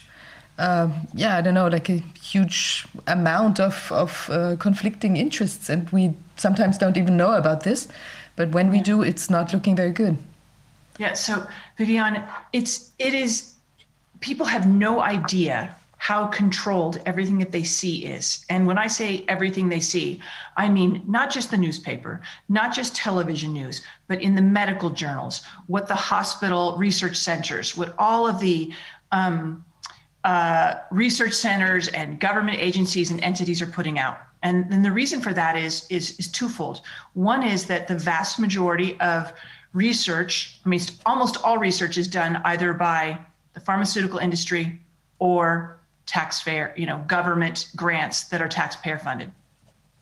And government has policies, right? They promote vaccines. They promote all sorts of things. They promote the um, pharmaceutical industry in many, many ways. Um, and the pharmaceutical industry is the number one advertiser in all media outlets, 70% of television news in the United States in a non election year. They, um, 70, 70? seven zero. Holy smokes. Yeah. Not to mention, they spend something like, um, I have to think if I remember this figure correctly, but something like $4 billion every year in the United States in all sorts of um, promotion, advertising, marketing, you know, all different kinds of things that they do. Um, but they also are the biggest purchaser of what is called medical journal reprints. So when medical journals are put out, you know, doctors subscribe and libraries and other institutions subscribe. And that's one portion of the um, revenue stream for these journals. But a gigantic portion, if I remember correctly, 40% in some cases, maybe 50%, is actually what's called journal reprints. And so what happens is the pharmaceutical industry funds the research. They oftentimes have ghost written research, so they just pay someone to write it and this has been revealed in lawsuits against Eli Lilly and other corporations over time. Um, and then they'll just put some um, doctor's name on it who wants to show like they've been published. And then they get it published in a peer reviewed journal. And then they pay for reprints of that peer reviewed journal. So they get an article really glossy and nicely um, printed of their research that's been published in the journal. And then they send it out all over the world. So if you're a medical journal and that's 40% of your revenues, are you going to be very discerning about what you publish? Hmm. Are you going to publish things that are very sympathetic to the pharmaceutical industry? And that's what happens. And, and then there's another piece of it, which is really important. I mentioned the Bayh-Dole Act. Well, in 1992, the um, prescription fee prescription drug user fee act was passed in the united states by the congress and it was updated in i think 2007 and then more recently. And what this did was actually facilitate industry capturing fda okay? So it used to be that fda was funded by just by taxpayer dollars right? It was a government entity. Now fda drug approvers drug reviewers 50 to 60% of their salaries are paid directly by the pharmaceutical industry itself more than that even in some years. Yes. So the dr- the prescription drug user fee act as i mentioned it was passed in 92 and they were like oh it's just going to be small you know it's a hundred million dollars or something like that. Now i looked at something and i think the budget is now that it's over a billion dollars. I think it was 1.3 billion dollars if i if the thing that i was looking at is correct. That's what the forecast or that's what it was in, 20, in 2017. Fees as a total percentage of the program, 63%. So you have a situation where the FDA drug reviewers are beholden to the pharmaceutical industry itself rather than to the, the, the people that they are supposed to be protecting the public. So we have, it is just so corrupt. And then there's a third wheel of this, which is that it's not just the pharmaceutical industry, but in the first decade of um, this century, the Gates Foundation gave a billion dollars, a billion with a B, to the media in the United States. That's the point. Okay, a billion dollars. And what did they do it for? They gave them, gave, of course, right? they gave them a billion dollars in order to make sure that they were trained and educated to portray the Gates Foundation's perspective accurately. Accurately, yeah. Whatever that means. Exactly. So this is a. The thing is, it's uh, it's it's more than a spider web. It's a swamp of corruption. Door, and it is a, Yeah. it's, it's massive collusion. And it's massive. everywhere. It's everywhere. It includes all areas of society. It includes politics. It includes industry. It probably includes some of the courts as well. We know that it does here in Europe. We know that it does in Germany. Um, and there are few people out there who are capable of understanding what's going on. It um, even amongst the legal community here, I mean, the judiciary, there are about 60 or maybe 70 uh, judges and prosecutors, or is it more? Who, who don't want to play along with this? I, I don't, we don't know the numbers. may, m- maybe a little less, but it's a it's a group of people which pales in comparison to the uh, to the uh, huge number of judges. I think there's sixty thousand or so in this country. So uh, we're dealing with the same problems all over the world, and I think we do need to we we if you look everywhere you look you see corruption. Uh, there's a group which i used to belong to. I think i just canceled my membership. Uh, it's transparency international which they have great people working for this group. It's an anti-corruption ngo but at the very top that's where the corruption is. So we do have to have a great reset but quite different from what the other side uh, wants it to be. Quite different Yes, we do need a, I mean, I think that that's something that we can all agree on is that we do need a reset, right? We need to clean house. Yes, we need to Um, clean house. Our, our governments tax us with no intention, tax us and spend with no intention of ever repaying. Yeah. US debt is now something like 28 trillion dollars. Oh I mean, God. this is insane. It was only 4 trillion literally like 15 years ago. I mean, this is unreal, right? Yeah. Um, it is it is insane what we're experiencing. And it's because it's not just so you know I've talked about one piece of it but there's the other part of it which is that you don't get anywhere unless you are willing to play ball with these groups Yeah, right? the and point. and there's something really important too that there's an amazing book called none dare call it conspiracy that came out in the 1970s and it was um, a it was a follow-up to something called the church committee and there were investigations by congress into the um, the uh, um, the focus of nonprofit foundations in the United States. Okay. So nonprofits didn't exist at the turn of the 20th century. They were created in the early part of the, I, I forget, it was like 1908, 1910, 19, somewhere in that arrangement, uh, in that area. And they appear to be for philanthropic purposes, but really is what's happened is that they are a secret way for the super rich to amass wealth, manage their wealth, and deploy it secretly tax free. So, what happens is that those foundations, and this was what the investigations um, un, uh, revealed, was that these foundations were are using their influence and their tax free money to fund the universities, to fund the research hospitals, to fund academia, to um, fund all sorts of grassroots NGOs, nonprofits, and things like that. And um, to subvert our educational system, to, to do a, a huge spectrum of things, which are all destroying the fabric of our societies. Um, this is this was revealed, and then it was, of course, very very quickly covered up. But you can read that book, and you can really understand what's going on. And there was also something called the Reece Committee, which actually was the Reece Committee that investigated this. The Church Committee investigated the CIA putting um, um, uh, operatives into the media, into the New York Times and the Washington Post and all these other major um, media outlets. They're probably still there. Of course they are. I mean, oh no, they st- they ended the program, Reiner. They did. Okay. They suspended it, of course. Uh huh. yeah, right. Publicly, right. Oh, God. No, there's there's something if I can share really quickly because it's really important to understand that there's all of that, and then for the last 20 years they've been really laying the groundwork for this moment. And what they did was, in the United States in particular, they um, introduced after 9/11 they introduced the uh, Patriot Act, which allowed warrantless search and seizure and mass surveillance of Americans. And then and that was literally introduced and passed 45 days after 9-11 that's just impossible. Yeah. right? Um, And, and then within a couple of weeks, the Model State Emergency Health Powers Act legislation was introduced. And it's been ratified in part or in whole or in part by, I think, 43 states the last time I looked.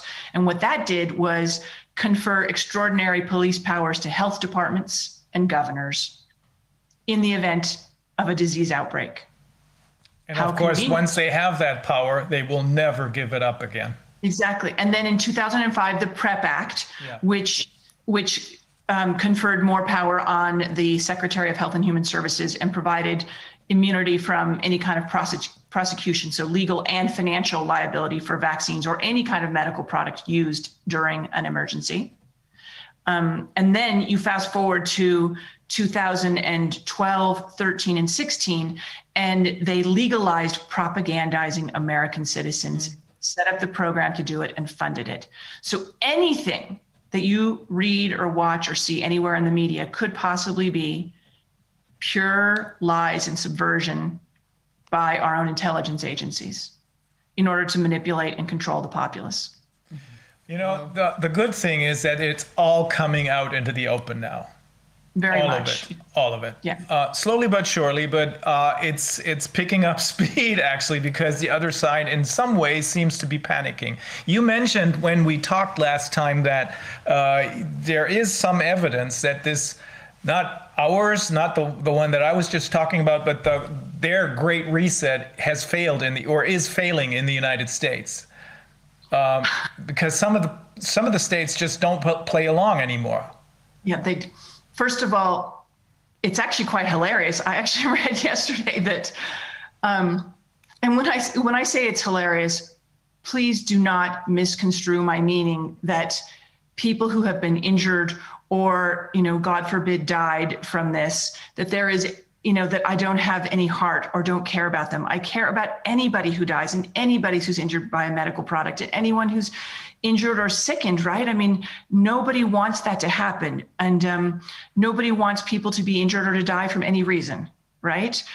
Um, I want to just be really clear on that because I think it's so easy for these people to try and misconstrue those of us who are concerned about our liberty. yeah we know that Um, so what I find hilarious is that they are constantly um, pushing, you know, call, uh, ringing the alarm bells about how how frightened we should all be, and pushing the vaccines, which have not been tested, which they've suspended the clinical trials by unblinding the control groups and offering the control groups the vaccine two months after they were issued emergency use authorization. Um, and what's happened is, you know, they've wanted, they keep telling us, right? Fauci and Gates and all these people keep telling us that there will be no going back to normal until everyone's vaccinated. And yet those who are vaccinated, like Fauci, are still wearing masks. But what happened, and what I read yesterday, is that they have administered about 200, I think it was 204 million doses of the vaccines since they were issued. And um, 84 or 85 million people have received two doses. So they're quote unquote fully vaccinated.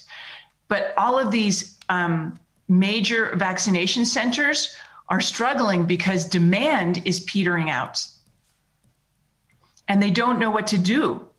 They're having to figure out how to, how to drum up more demand for them. And so think about that. If only 84 million people in America have been fully vaccinated, that's about a quarter of our population. Mm-hmm. That really suggests to me that they are not in control of the narrative. Yes. That they are that the other side is really struggling because and that these super centers super center vaccination centers are having to figure out what to do because they've got too much vaccine and no demand for it. They are struggling. And then you've got this just massive liberty movement and um, in states you know across the nation and governors who are now really starting to buck the narrative. And so i do really think that um, I think that one of the reasons why it's appeared to be the hardest, one of the hardest hit countries is the United States, is because this is a global takedown of democracy. yeah It's a global coup. It's an effort to um, destroy Western civilization. I'm sorry, I really believe this. And it's not because it's a conspiracy theory, it's because Klaus Schwab has written a book about it. And this is what the World Economic Forum puts forth all the time. Um, you know, his book is COVID 19, The Great Reset. Um, anyway, the point is that I think that one of the reasons that there's been so much focus on the United States is precisely because the United States has this um, was founded on the ideology and the principles of liberty, individual liberty, individual accountability, to and quash that. They have to destroy that if they want to succeed. I think that you know the the the kind of socialist mentality is much stronger in Europe than it is in the U.S. And is, what's yeah. happened what's happened is they've kind of poked us in the eye, and now people are really really ready for for the fight. Yeah. And so what they've done is you know what's that um, they've woken a sleeping bear. I think is what's happened. Which is good. Um, One thing, um, I have one question. Do you think that's a, a realistic number, these 85 million um, Americans vaccinated, or could this also be like an exaggeration and it's maybe only like 40 millions or something like that, so that they're even like making up that figure? who knows? it's very hard to say. That was reported in the mainstream media, so it could be a complete lie. I find it surpri I think though that they would. It's an embarrassing number. Yes, it is. So I would be surprised if you know it, it could maybe it is 40 million and they're exaggerating because that would be you know embarrassing, but clearly it's not what they were expecting. No, Yeah. absolutely not. This is not part of their plan. Yeah. So Reiner, can I just say, you know, that everything that I've been talking about is the reason that I founded Health Freedom Defense Fund. Um, and Health Freedom Defense Fund is focused on. Um, we're first of all collaborating with with Reiner and you guys, your whole team, um, and and secondly, we are focused on pushing back against this agenda through litigation and education. So we are um, helping employees of the Uni- uh, Los Angeles Unified School District to sue their school district for forcing the vaccine on them. And we have um, a mask mandate lawsuit that will be filed very soon. Um, and um, we have some very big picture, you know, high level uh, um, challenges that are in the works that will really um, go for the head of the serpent on this whole issue.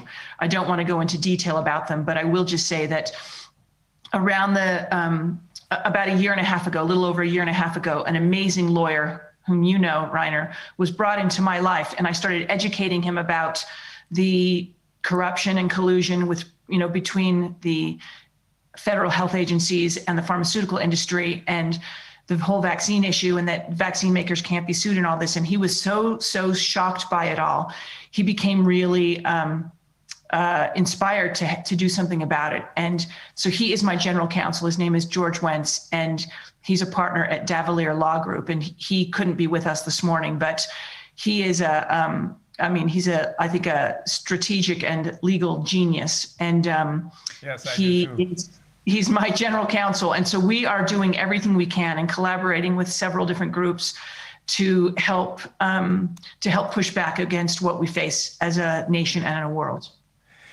That You is, know, I think it's very interesting now that we, you know, looking at what we've already heard from from all the lawyers involved here now and from you, I think it's it's really becomes clear that it must be some sort of agenda because it's so strange that it's happening happening in every country in, the, in exactly the same way. Because if it was not like a coordinated thing or like at least to some extent, um, you know, orchestrated, then uh, why would the judges in Germany, you know, or like this this whole legal the, the change of the legislation and all that, why would this happen basically at the same time with almost the same agenda or like making it harder and harder for us to to push um, you know legally against what's happening? So I think it's it's it's cannot be that this is just mere coincidence that it's all over the of course, this is an agenda.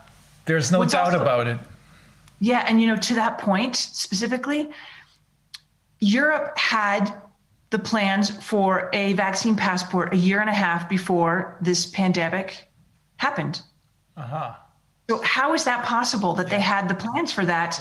I mean, if that wasn't the case, and in the United States, they've been trying for decades, two decades at least, to push for mandatory vaccination of the populace. They've been trying everywhere and they're changing, they literally ram things through. I mean, it's all coordinated. Okay. We now have to go and uh, talk to our Austrian colleagues who are waiting. But I'm really glad you're on board, Leslie. This is Thank this you so is good. That's very Yeah. encouraging. Can I just give my website too? It's healthfreedomdefense.org. So if anybody wants to learn more about what we're doing or support our work, please go to healthfreedomdefense.org. And thank you so much for having me on, you guys. Thank you for being with us. We'll put it up on our web- website too. It's been a pleasure. Thank you so much for all you're doing to try and help everybody and what you're doing for humanity. We can only do it together, and we will. Yeah. Okay, Leslie. Talk to you later then. Okay, now um, Austria. Andrea Steindl, are you? Can you hear us? Are you with us? From Austria? Ich bin hier. Sehr gut. Can we speak English or sollen wir Deutsch sprechen? Ich glaube, wir haben uns für Deutsch entschieden. Okay, dann übersetze ich zwischendrin. Hallo. Bitte, danke. Hallo. Danke für die Einladung. Ähm, ja, kurz zu meiner Person. Ich bin Rechtsanwältin in Österreich. Seit einem halben Jahr Mitglied der Rechtsanwälte für Grundrechte und auch Mitglied im äh, Außerparlamentarischen Untersuchungsausschuss in Österreich. Und äh, wir haben uns in der Gruppe entschieden, nach einigen Wochen äh, uns in Arbeitsgruppen aufzuteilen, weil wir so effektiver arbeiten können. Und äh, ich bin in der Impfgruppe gelandet und das ist der Grund, warum ich heute dabei bin. Ich soll erzählen, was die Impfgruppe in Österreich äh, in den letzten Wochen äh, äh, gemacht hat. I'll I'll translate. Um, she's a she's an attorney in, in Andrea Steindl is an attorney in Austria. Uh, she is a member of the uh, extra parliamentary um, uh, Corona committee, Corona investigative committee, which is just what we're doing here in Germany. And uh, she is also a member of a group of lawyers who uh, are who take special care and who are especially worried about the Constitution. Uh, plus, and that's why she's here, she is a member of the group that concerns itself with vaccinations. Okay. Ja, danke. Ja, also äh, wir haben uns zu Beginn mit der Werbung beschäftigt, weil das, glaube ich, auch in den anderen Staaten genauso ist wie bei uns.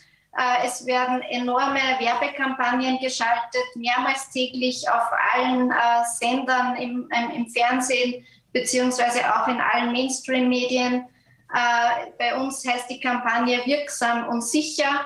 Und das, ist im, und das ist im Großen und Ganzen äh, auch das, was die Leute in Österreich über die Impfung wissen. Äh, dazu kommt, dass uns erzählt wird, dass das die einzige Lösung ist, jetzt aus dieser Situation herauszukommen. Der Impfstoff wird uns retten.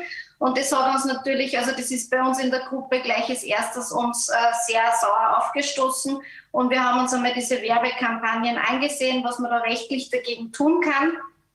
Es ist leider nicht sehr einfach, also einfach wäre es schon, weil es bei uns im Arzneimittelgesetz ganz einfache Bestimmungen gäbe. Äh, Das ist genau geregelt, was man darf und was nicht äh, bei der Werbung äh, im Zusammenhang mit Arzneimitteln. Ähm, Zum Beispiel dürfen da niemals Personen aus Gesundheitsberufen auftreten und das ist bei uns ständig der Fall. Da waren verschiedenste Ärzte, die sich von Anfang an stark gemacht haben dafür, dass äh, sich so viele wie mögliche, äh, so viel wie möglich äh, der Bevölkerung impfen lässt. Äh, ja, und es ist aber nicht ganz so einfach, weil dies nur gewisse Institutionen aufgreifen können. Also nur diese haben die Aktivlegitimation und es sind staatliche Institutionen, die das natürlich nicht gemacht haben. Äh, wir haben diese allesamt aufgefordert mit unseren Argumenten, äh, warum das falsch ist, warum man das nicht darf und haben natürlich sowohl die medizinischen als auch die juristischen Argumente angeführt. Äh, leider bis dato ohne Erfolg. Also die, die Motivation hält sich in Grenzen von unseren staatlichen Institutionen, diese Werbekampagne auf Legalität zu überprüfen. Okay. Ja. Uh, our colleague and her group that deals with vaccinations, of course, realized very quickly that much of the quote unquote success of this campaign depends on uh, massive media campaigns, massive media campaigns in, in her case, or rather in the case of Austria, under the name of effective and safe. Effective and safe. Um, now, they're looking at these campaigns um, because this may be illegal advertising. In fact, much of what they found out is illegal advertising. One of the rules in Austria says that members of the healthcare community cannot be part of this, but they are. And they have been um, they have been fighting this in the court. Have you sind Sie im Gericht gewesen damit oder haben Sie die nur aufgefordert, das sein zu lassen? Auf, wir haben das äh, au- genau außergerichtlich aufgefordert, weil nur die, die aktiv Legitimation haben, Unterlassungsklagen einzubringen. Also es gibt sehr, also es gibt eine sehr gute Möglichkeit, gegen solche Einschaltungen vorzugehen, aber leider haben nur diese Institutionen die Aktivlegitimation. Wir hätten das sonst gemacht, aber wir sind nicht aktiv legitimiert. Okay, aber auch in den Gerichten bisher keinen Erfolg.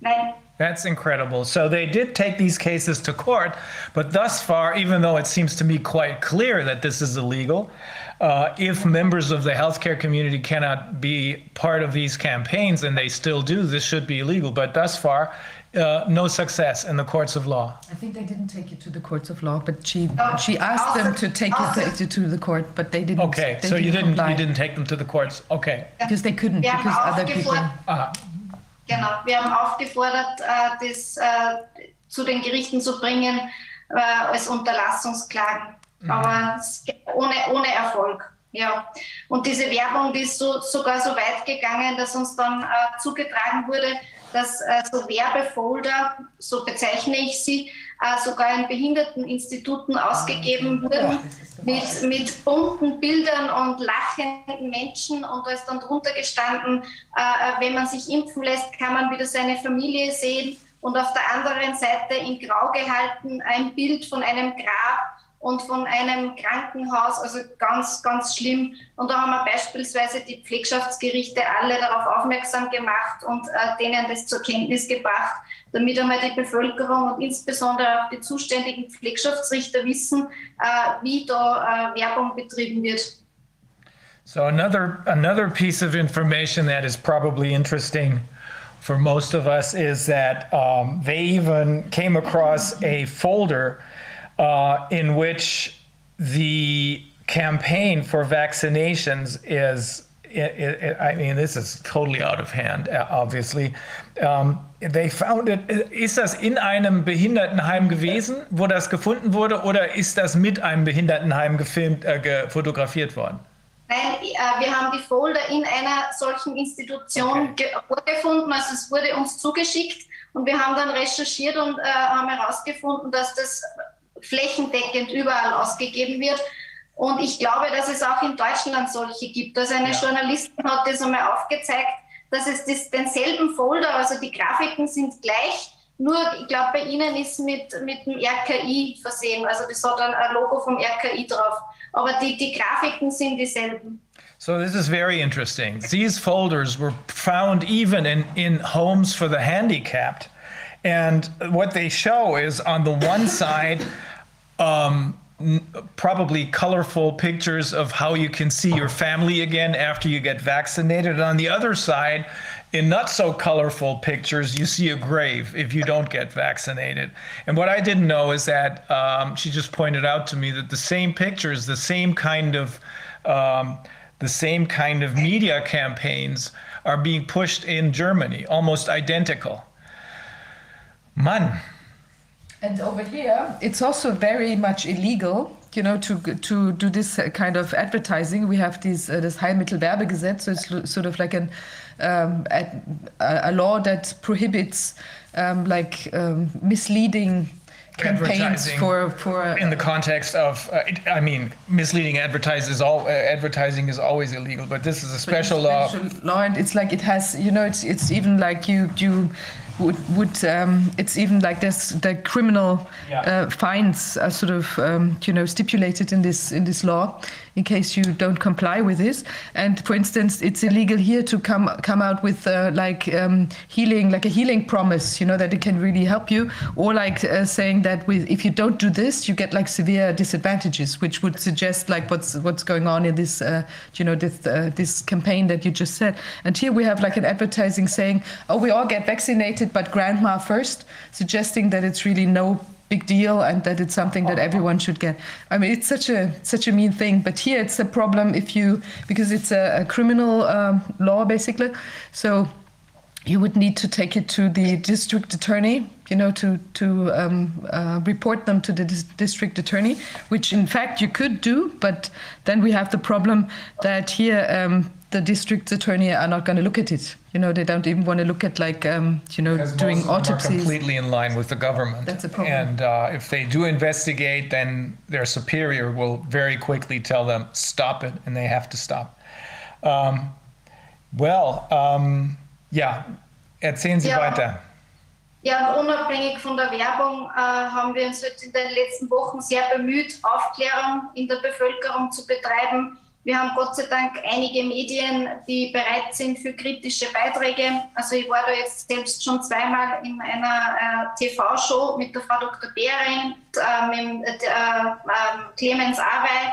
Und ja, wir versuchen halt da immer wieder Information unter die Leute zu bringen und auf Risiken aufmerksam zu machen. Wir haben natürlich auch schon jetzt referiert, letzten Samstag war das gerade die Nichtigkeitsklagen von der Renate Holzeisen. Das äh, sind ja alles Dinge, die die Bevölkerung wissen muss, um eine entsprechende Entscheidung zu treffen, ja, um, eine, um, um sich entscheiden zu können, ob man sich jetzt impfen lassen möchte oder nicht. Und diese Grundlage, die fehlt ja völlig. Also alles, was die Menschen wissen, ist wirksam und sicher und wir müssen das alle machen, damit es uns wieder besser geht und die Pandemie zu Ende ist. Das ist der Informationsstand in Österreich und ich gehe davon aus, dass das in Deutschland und in anderen Staaten nicht anders ist. So, so hört sich jedenfalls an. So all people know basically, and this is not just true for Austria. This is true for Germany as well. And as we've heard from Renato Holzeisen, same thing in Italy. Even though people are waking up, and same thing in as uh, Francis Hoar told us uh, in in Great Britain, and of course in Canada. Um, so all the only fact that people know is that which is being brought to them through the mainstream media, through these uh, gigantic uh, campaigns which claim safe, uh, I'm sorry, effective and safe. But of course, we know that you cannot make such an assertion without having first conducted the, the medical trials. And no medical trials, no studies have been conducted. How can the government tell the people effective and safe? But they have made inroads into the mainstream media, as she explained to us. She and uh, uh, a former uh, employee of the WHO, Dr. Behrendt, who we interviewed here in our Corona committee, plus Dr. Arvay, uh, a biologist, they made it into the mainstream media, and uh, they have been they have been able to uh, explain and tell people about, for example, the annulment complaints that were filed by against the uh, uh, the, the uh, conditional uh, use um, against the uh, European Union. Also sind sie schon so ein bisschen weiter und kriegen jetzt in den Mainstreams so ein bisschen Gehör. Das ist interessant. Naja, es ist nicht direkt der Mainstream, also das ist so ein Regionalsender, aber die teilen das dann immer auf YouTube und dieses erste, also diesen ersten Talk beispielsweise mit der Frau Dr. Behrendt und dem Clemens Awe, das wurde eine Million Mal geteilt, also das findet halt dann so Eingang in die Bevölkerung, also das, das funktioniert schon gut. Und letzte Woche waren wir dann noch mit einem Mediziner gemeinsam, der das auch ganz toll erklärt hat, also insbesondere äh, Risiko-Nutzen-Verhältnis. Und dann war noch ein Mitglied von uns dabei, äh, die wöchentlich die Datenbank der EMA auswertet, die da genau verweisen kann darauf, wie viele Nebenwirkungen, wie viele schwere Nebenwirkungen es schon gibt. Und es ist halt unseres Erachtens sehr, sehr wichtig, dass, dass man wenigstens ein bisschen Information äh, der, der Bevölkerung äh, da vermitteln kann. Und nicht nur der Bevölkerung, wir haben uns dann auch dazu entschieden, unsere Parlamentarier persönlich anzuschreiben. Also alle unsere Nationalräte haben ein seitenlanges Schreiben bekommen, äh, das sich nur mit der Impfung beschäftigt und äh, also der, Rest, der rechtlichen Zulassung, also dass das nur eine bedingte Zulassung ist. Dann haben wir jetzt äh, die Ärztekammern angeschrieben äh, und haben die Ärzte aufgeklärt quasi über die Haftung, die sie treffen wird am Ende des Tages, weil ja, ich glaube, das ist bei Ihnen auch so, bei uns keine Aufklärung passiert. Also die Menschen, die werden geimpft in Impfstraßen, äh, unterfertigen schriftliche Einwilligungserklärungen und sind nach zwei Minuten wieder fertig. Und unsere Experten sagen da, wir sprechen von einem Aufklärungsgespräch, das mindestens 20 bis 30 Minuten dauern sollte bei dieser Impfung. Und äh, ja, das wird ganz einfach nicht gemacht. Die Menschen wissen das nicht. Und wir haben da jetzt beim Außerparlamentarischen Untersuchungsausschuss ein, ein, eine, ein Portal gemacht, also für Impfschäden, dass sich Geschädigte melden können. Und das funktioniert sehr gut. Also es melden sich da sehr viele. Und die, die Menschen berichten uns halt immer wieder, dass sie keine Ahnung hatten, auf was sie sich da eigentlich eingelassen haben. Und die sind jetzt äh, quasi mit ihrem Schicksal alleine gelassen, finden auch teilweise kein Gehör bei den staatlichen Organisationen, die eigentlich dafür äh, verantwortlich wären. Und die wenden sich dann verzweifelt an uns und wissen eigentlich gar nichts. Teilweise brauchen die noch äh, Meinungen von Medizinern, weil ihnen auch nicht geholfen wird, was die Therapie angeht beziehungsweise haben die auch natürlich keine rechtliche Aufklärung, ob man da womöglich jemanden zur Haftung heranziehen kann. Und wir kümmern uns dann auch immer darum, äh, äh, dass sichergestellt ist, dass diese Meldungen, also diese vermuteten Nebenwirkungen im zeitlichen Zusammenhang auch an die BASG und an die EMA weitergeleitet werden. Weil so wie das für uns jetzt aussieht, sind diese Nebenwirkungen die da in der Datenbank sind, ja nur einen Bruchteil vom, Ganzen ausmachen. Also ich glaube, dass da eine enorme Dunkelziffer gibt. Okay, um, what they are doing in this group of lawyers is they they're not uh, confining themselves to uh, making these things known over the mainstream media or the media in general, but they're also addressing directly addressing uh, the uh, members of parliament and those people who run the uh, chambers of doctors. Um, plus, they have uh, come up with a Dashboard on your, äh, auf ihrer Webseite ist das, wo man es nachlesen kann über diese. Äh, auf, auf, der, Homepage vom ACU gibt es ein, ein, Melde, also ein Meldeformular, so ein Portal für, für Impfgeschädigte. Ja. Okay, so they have their own dashboard on their website uh, with the uh, on the website of the extra parliamentary um, uh, uh committee, uh, which collects all the data on adverse reactions. And what uh, um, Frau Steindl believes, at the, and, and all the others too, that this, what they get, the information they get, is just a fraction of what's really going on, just a tiny fraction of what, what we really experience as far as adverse reactions are concerned. Mm-hmm. Ja, also so wie das für uns jetzt aussieht, ist es auch sehr schwierig, äh, das durchzusetzen, ja, die, diese Anerkennung, dass das dann wirklich von der Impfung ist. Also bei uns hat es ja ganz bald einen Todesfall ge gegeben, das wissen Sie wahrscheinlich, eine 49-jährige Krankenschwester nach einer Impfung von AstraZeneca. Und äh, da ist ja in den Medien sogar gestanden, sie ist verstorben mit Blutgerinnseln am ganzen Körper. Also eigentlich ja schon aus der Information aus den Medien ersichtlich, dass das eigentlich nur mit der Impfung im Zusammenhang stehen kann. Und äh, wir haben dann, äh, die Rechtsanwälte für Grundrechte haben uns dann gewandt an das Bundesamt für Sicherheit im Gesundheitswesen, das ist unsere oberste Gesundheitsbehörde, und haben sofort gefordert einen Zulassungsstopp. Und wir haben dann noch eine Antwort bekommen und das war diese typische Antwort, äh, ähm, das muss erst geprüft werden und das war ja nur im zeitlichen Zusammenhang. Oh und, und diese Nebenwirkung ist aus den Studien nicht bekannt. Das ist kein typisches Risiko und es ist, glaube ich, äh, vor allem aus juristischer Sicht ein Riesenproblem, dieses typische Risiko.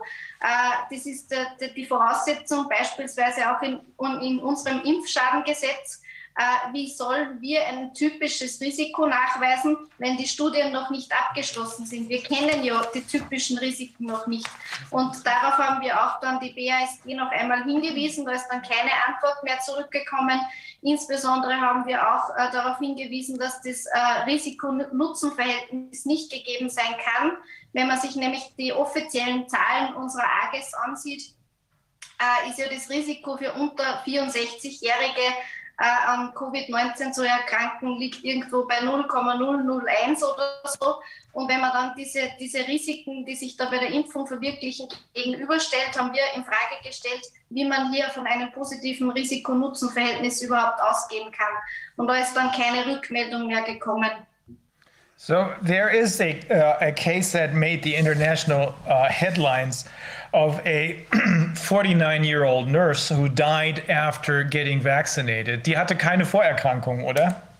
Ein, Ja, ich glaube, so hatte ich es gelesen. die wurde als Krankenschwester geimpft, weil halt das in den Gesundheitsberufen so üblich ist. Und ja, So she didn't, there were no prior medical conditions. She was basically a healthy person. After getting vaccinated, she died. Um, blood clotting, which, as we now know from having interviewed uh, Professor Bhakdi and others, is a typical. Um, is a typical side effect or adverse re- uh, effect. They alerted the um, the administration, the public agencies, to this and asked for a for an immediately uh, stop of uh, further vaccinations. Of course, they didn't really react. Rather, they uh, got the uh, they, they, they got the answer that this that there, there may be correlation but not causation, and that this is not a typical risk. We know now that it is, but this is the information they got. Now she's asking, how can she know about typical risks if the studies that deal with the um, with the uh, safety of these so-called vaccines haven't even been conducted yet? Very strange. Ja, Frau Kollegin, das hört sich, aber immerhin, ich habe das ja oft schon bei Ihnen äh, gesehen.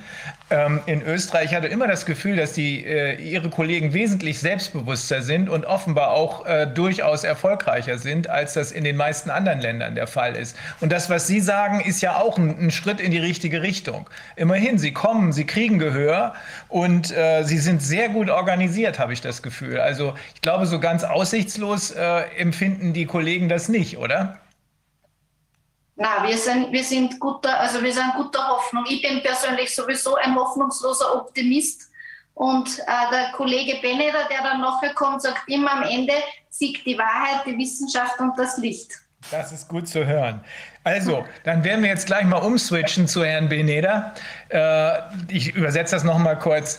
Ähm, sh- the my my take on what's going on in Austria is that it's uh, it's a small country, but they have made much more progress than most other countries. Some of it may have to do with the quality of the lawyers, quality meaning that they are much more optimistic than most others, and they're much more sure of themselves. Let me put it that way. And she just pointed out that um, uh, the, the next Austrian colleague, Mr. Beneder, always says, and I'm going to have it tell us himself. wie- Was haben Sie immer gesagt, Herr Beneder?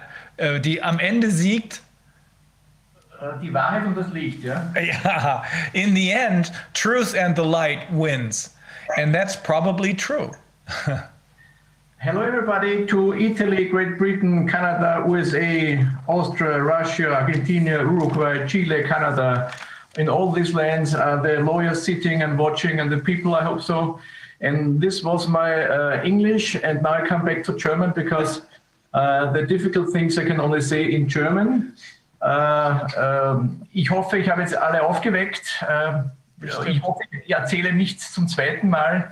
Äh, wenn doch, bitte mich einbremsen. Ja. Ich erzähle von den Neuigkeiten, die es in den letzten Wochen in Österreich gegeben hat. Äh, ich erzähle von einem Urteil des Verwaltungsgerichtes Wien, ungefähr 15 Seiten stark.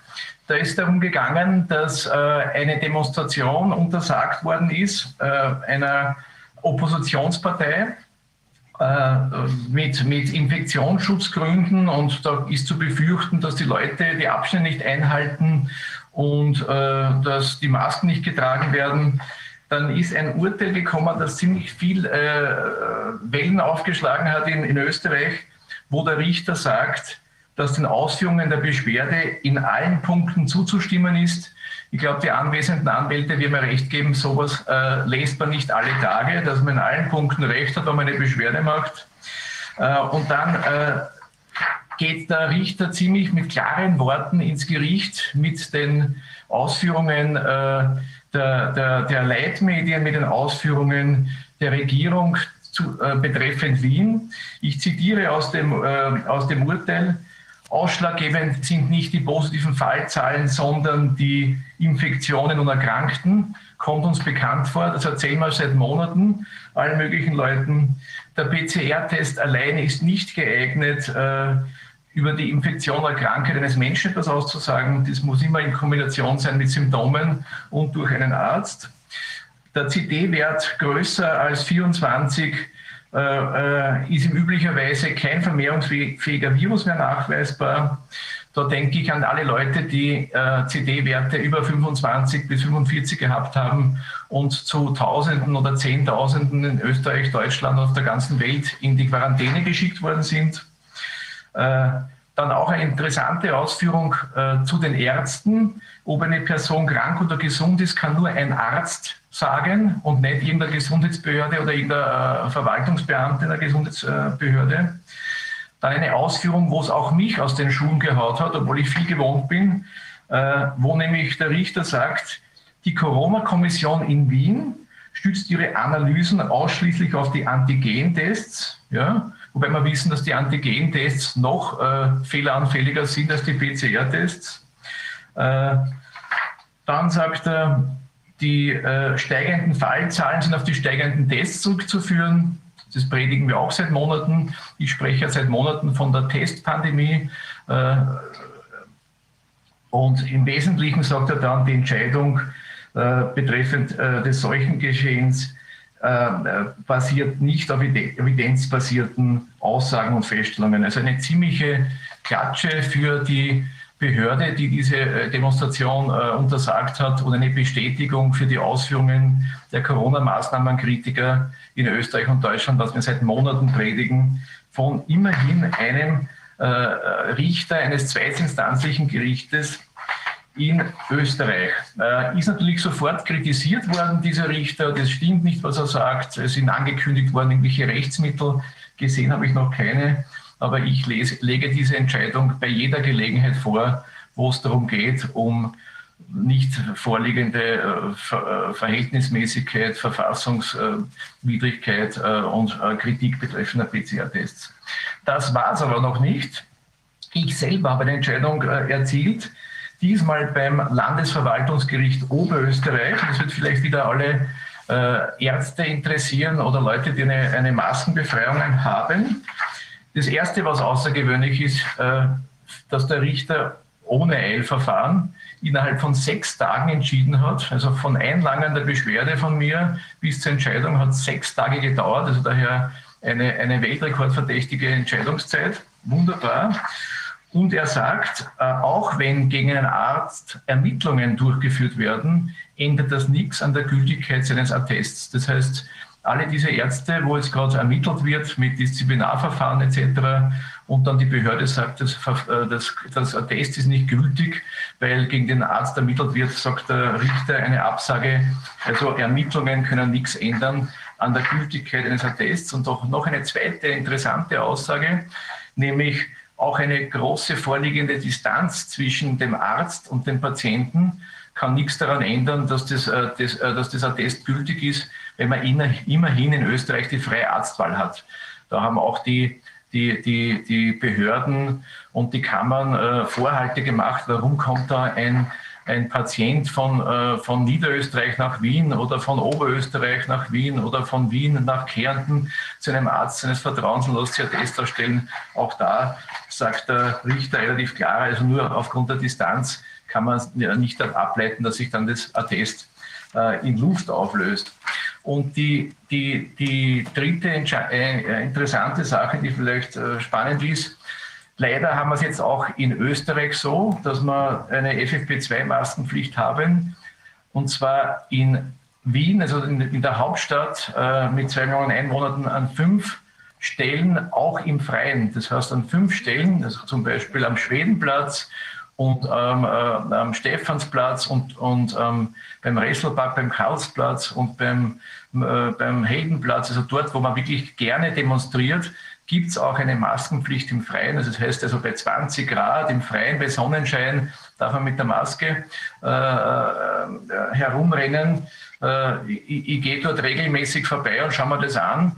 Wird offensichtlich von der Bevölkerung nicht so wirklich äh, gutiert. Äh, äh, und wir haben ähm, die erste Verordnung hat zehn Tage Gültigkeit gehabt, ist jetzt schon zweimal verlängert worden. Das heißt, bis, bis in den Anfang Mai hinein da hat meine Kanzlei eine, eine entsprechende Beschwerde gemacht, weil das natürlich ein, ein aufgelegter Elfmeter ist, wenn man nämlich sagt der Bevölkerung, es ist jetzt wirklich äh, die, die Sachlage so schlimm und es ist erforderlich, dass man jetzt im freien Masken tragen muss. Also da kann, hat der Verfassungsgerichtshof jede Gelegenheit, sich einmal mit der Maskenproblematik, mit der FFP2-Maskenproblematik, mit der Sinnhaftigkeit, mit allen Voraussetzungen der Verfassungs- Gemäßheit oder Verfassungswidrigkeit auseinanderzusetzen. Ich glaube, das sind die spannendsten Sachen, die sich derzeit in Österreich tun. Und wenn jemand noch Fragen haben sollte zu einem Thema, stehe ich gern zur Verfügung. Ich übersetze es kurz, Herr Kollege.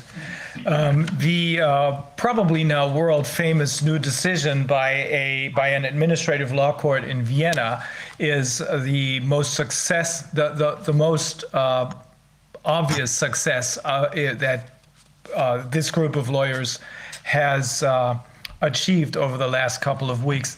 And um, uh, our colleague, Mr. Beneder, um, quotes from this decision. It was a decision bei, ähm, das, war, das war ein Berufungsverwaltungsverfahren oder was war das? Appellate? Das war eine Beschwerde gegen die Untersagung einer äh, Demonstration. Okay.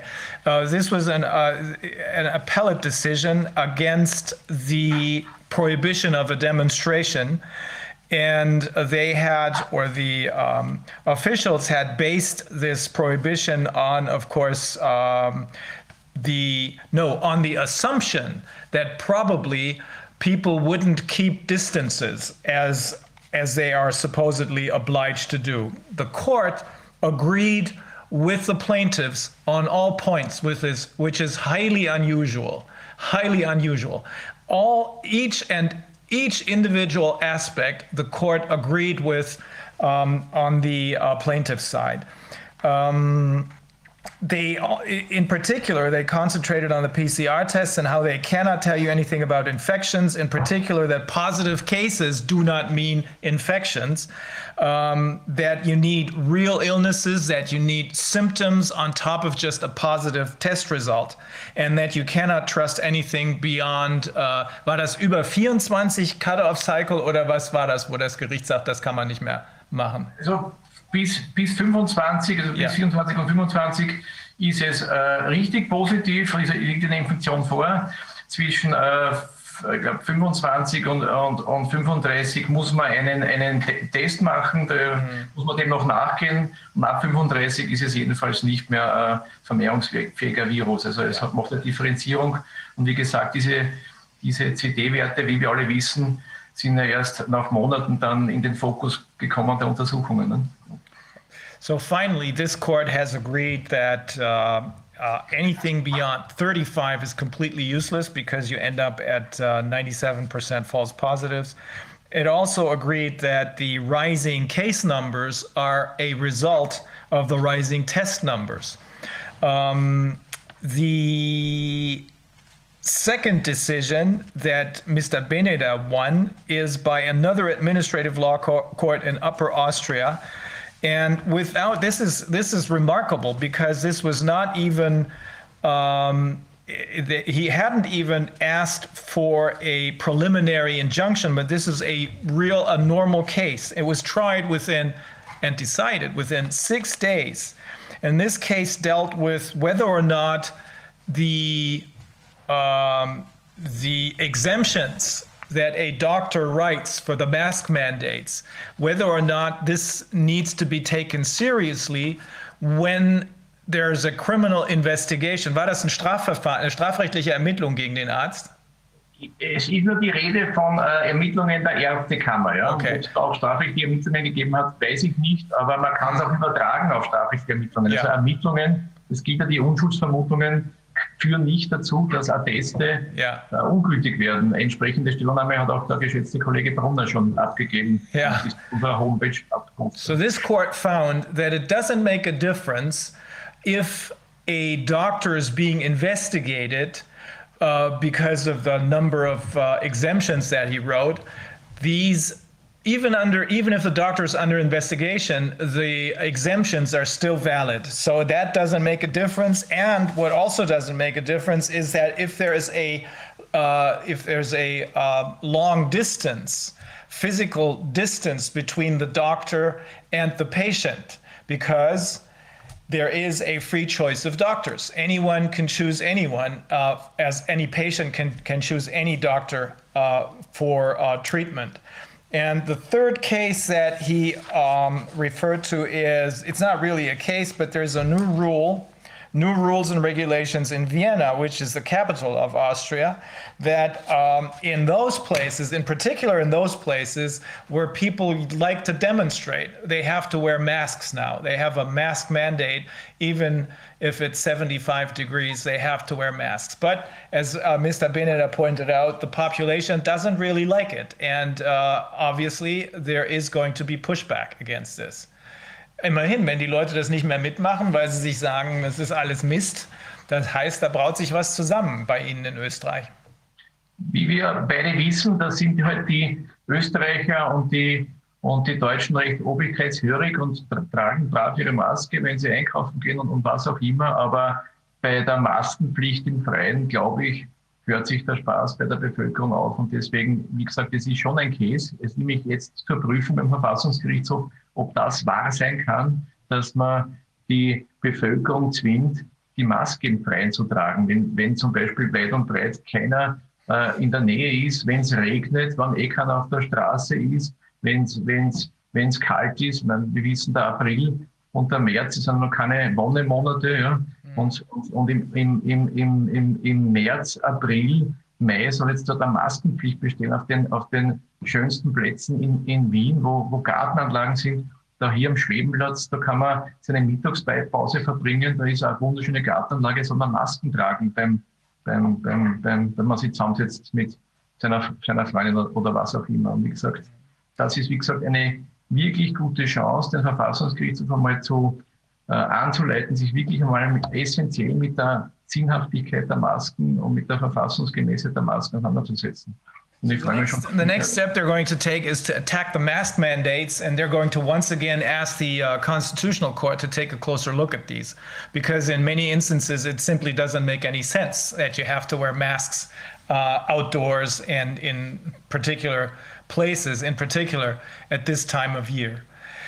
Herr, wir müssen, wir, wir sind extrem unter Druck, weil die äh, Südamerikaner einen Ah ja, ganz okay. kurzen Ausschnitt Also. haben. Aber mach ruhig. Nee, nur eine letzte Frage, ob sich in Österreich auch bei den, bei den kritischen, ob es da kritische Richter und Staatsanwälte gibt, die sich zusammentun? Also soweit überblickbar äh, nicht. Ja. Es gibt zwar den einen oder anderen, äh, der sich an uns wendet und, und, und, und seine Meinung kundtut, aber eine, eine, eine Formation und Organisation, so wie die Rechtsanwälte Ja. Grundrechte, gibt es leider noch nicht. Okay. Vielen Dank, Herr Beneda. Dann äh, drehen wir uns nochmal um. Wunderschönen Abend und ein schönes Wochenende. Und Danke, das wünschen wir Ihnen auch. Die Kollegen Brunner lauschen, bin schon ganz gespannt, was uns erzählt. Ja, und, und viel Glück noch. Ja, Herr Kollege Dr. Brunner, sind Sie da? Ja, schönen guten Abend an alle. Hallo. Hallo. Wollen wir Englisch Ja, oder Deutsch? Ah, es wäre mir recht auf Deutsch. Okay. Ich danke, ich will mich übersetzen, Kollege. Alles klar, mache ich.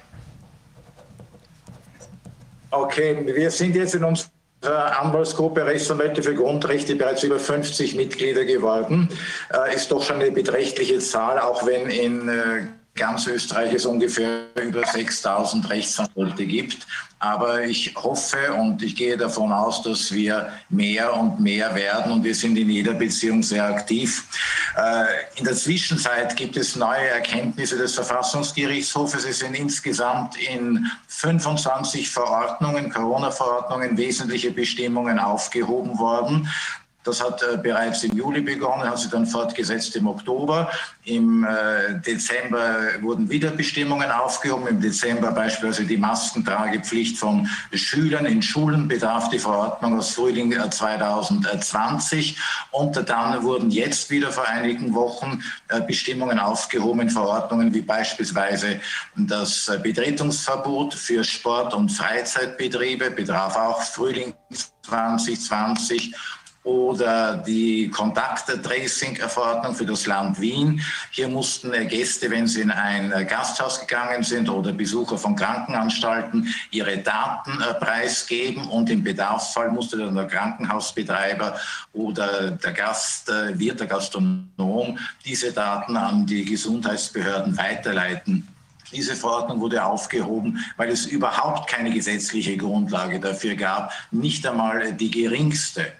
Dann wurde jetzt wieder vor kurzem aufgehoben die Maskentragepflicht in, äh, bei Fahrgemeinschaften, in Autos und auch wesentlich in Taxis.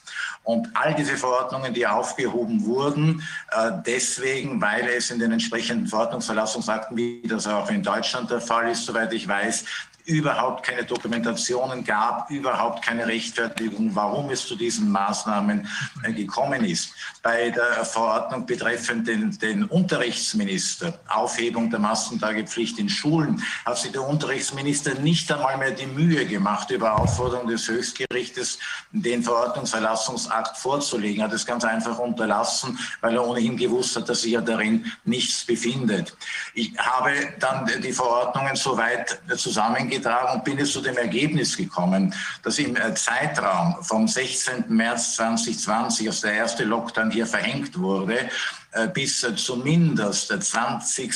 September 2020 alle Verordnungen gesetzwidrig und verfassungswidrig sein müssen, weil sich in den Akten überhaupt keine Materialien befinden. Es sind zurzeit noch ungefähr 250 Beschwerden beim Verfassungsgerichtshof anhängig und es werden immer mehr und mehr.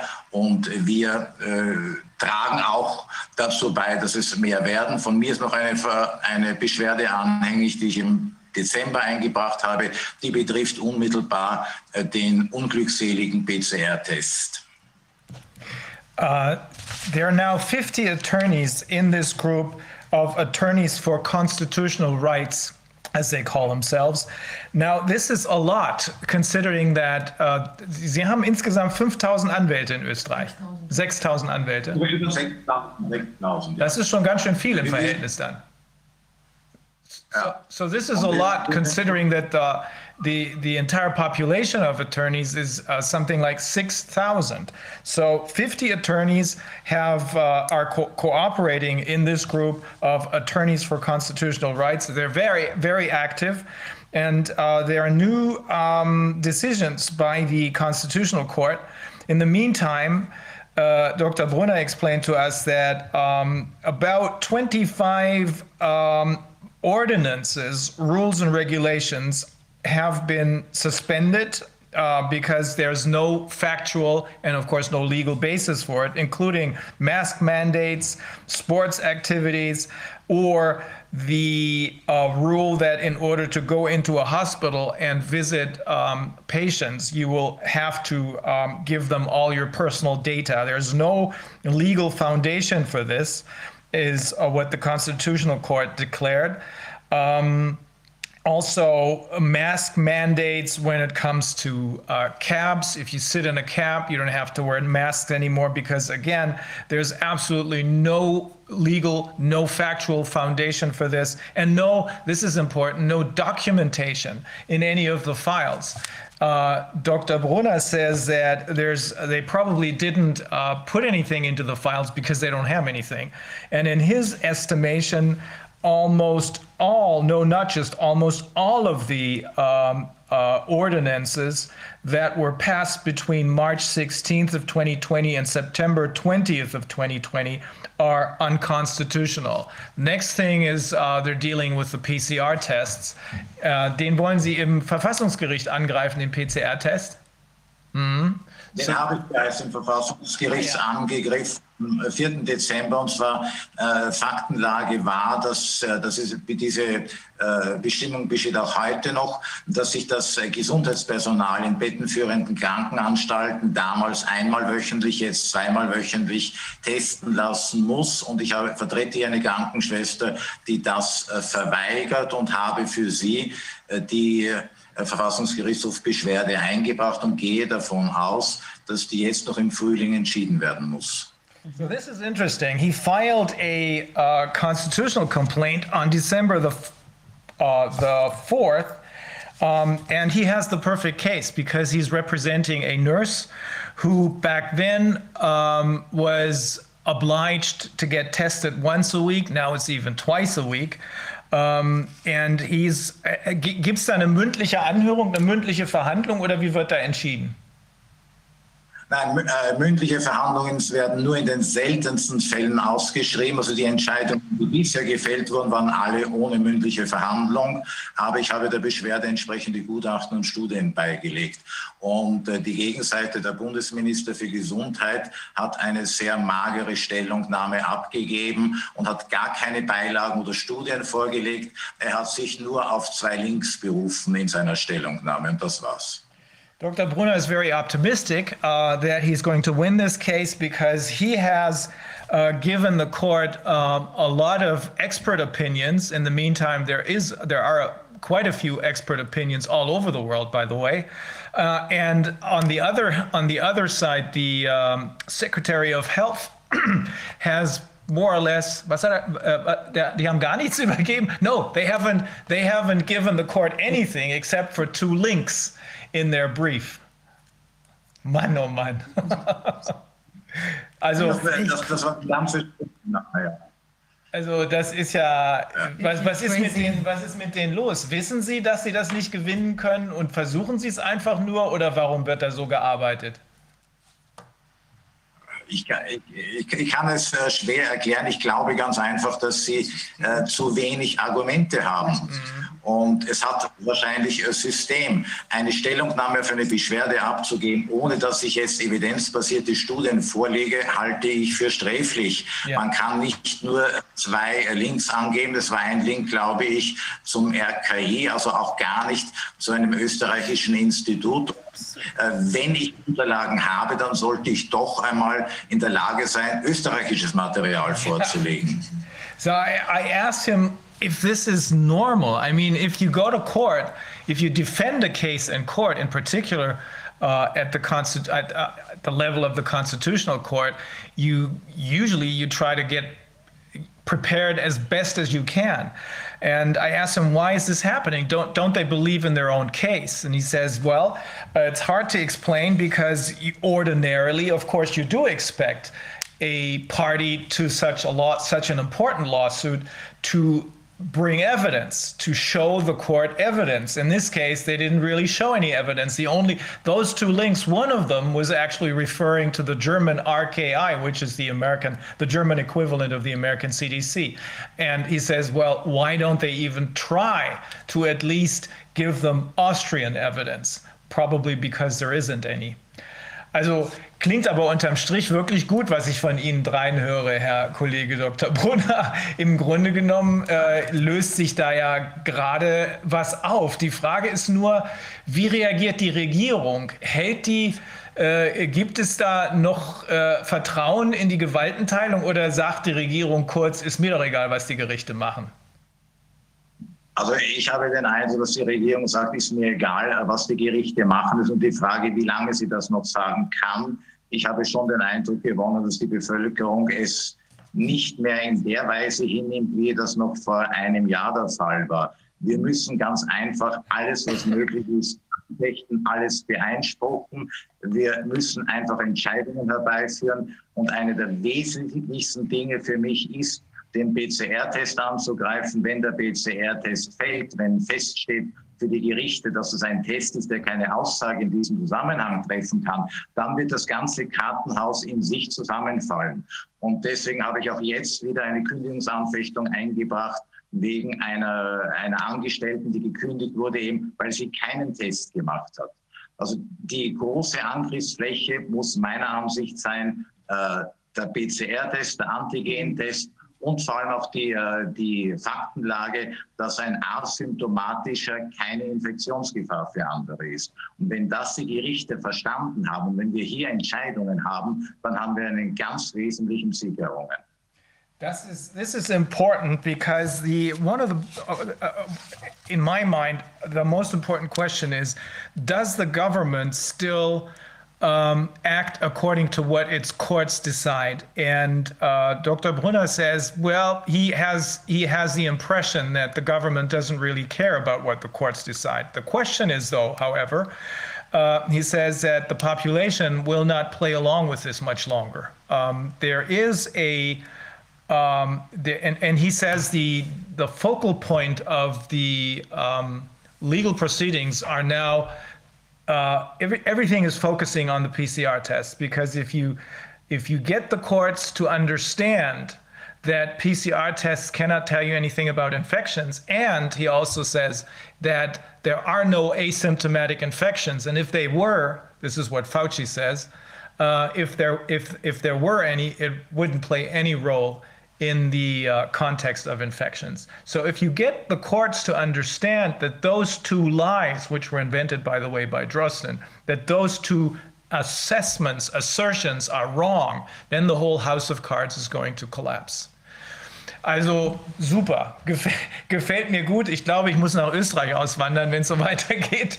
Ähm, ich danke Ihnen sehr, Herr Kollege Dr. Brunner, Ihnen allen dreien. Ähm, wir müssen jetzt zu den Lateinamerikanern, weil die nur kurz aus ihren Arbeitsplätzen raus können, um mit uns zu reden. Aber ich danke Ihnen sehr und ich wünsche Ihnen ein schönes Wochenende. Auch Ihnen, danke. Danke sehr. So, dann gucken wir. Ähm, we now Aus Argentinien. yes um, M- Miguel Luis Marcelo from Argentina. Are you with us?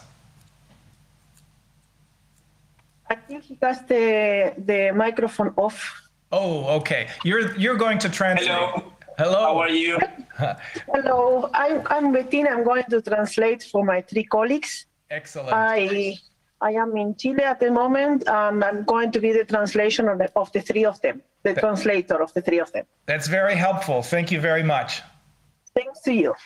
Okay, so how's the situation in Argentina? Eh, bueno, ante todo, muchas gracias por la invitación.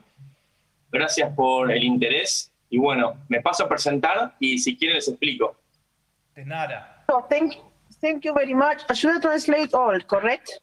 Yeah. Uh, yes, please.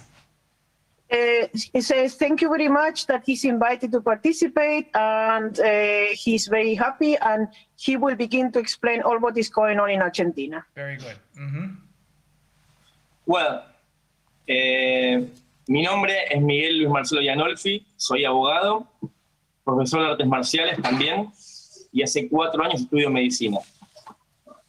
My name is Mi- Luis Miguel Yanolfi. I am a lawyer and I also I am a teacher of martial law, uh, martial martial art, and I am also studying uh, medicine.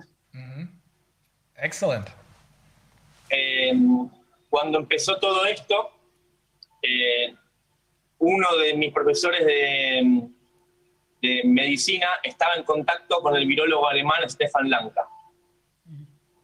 This began. Uh, one of my teachers was in contact with the Professor Langa in Germany. Entonces estaba al tanto de eh, lo que iba a pasar y sabíamos lo que estaban intentando buscar. So we knew what was going on at the moment and what was the intention of all this.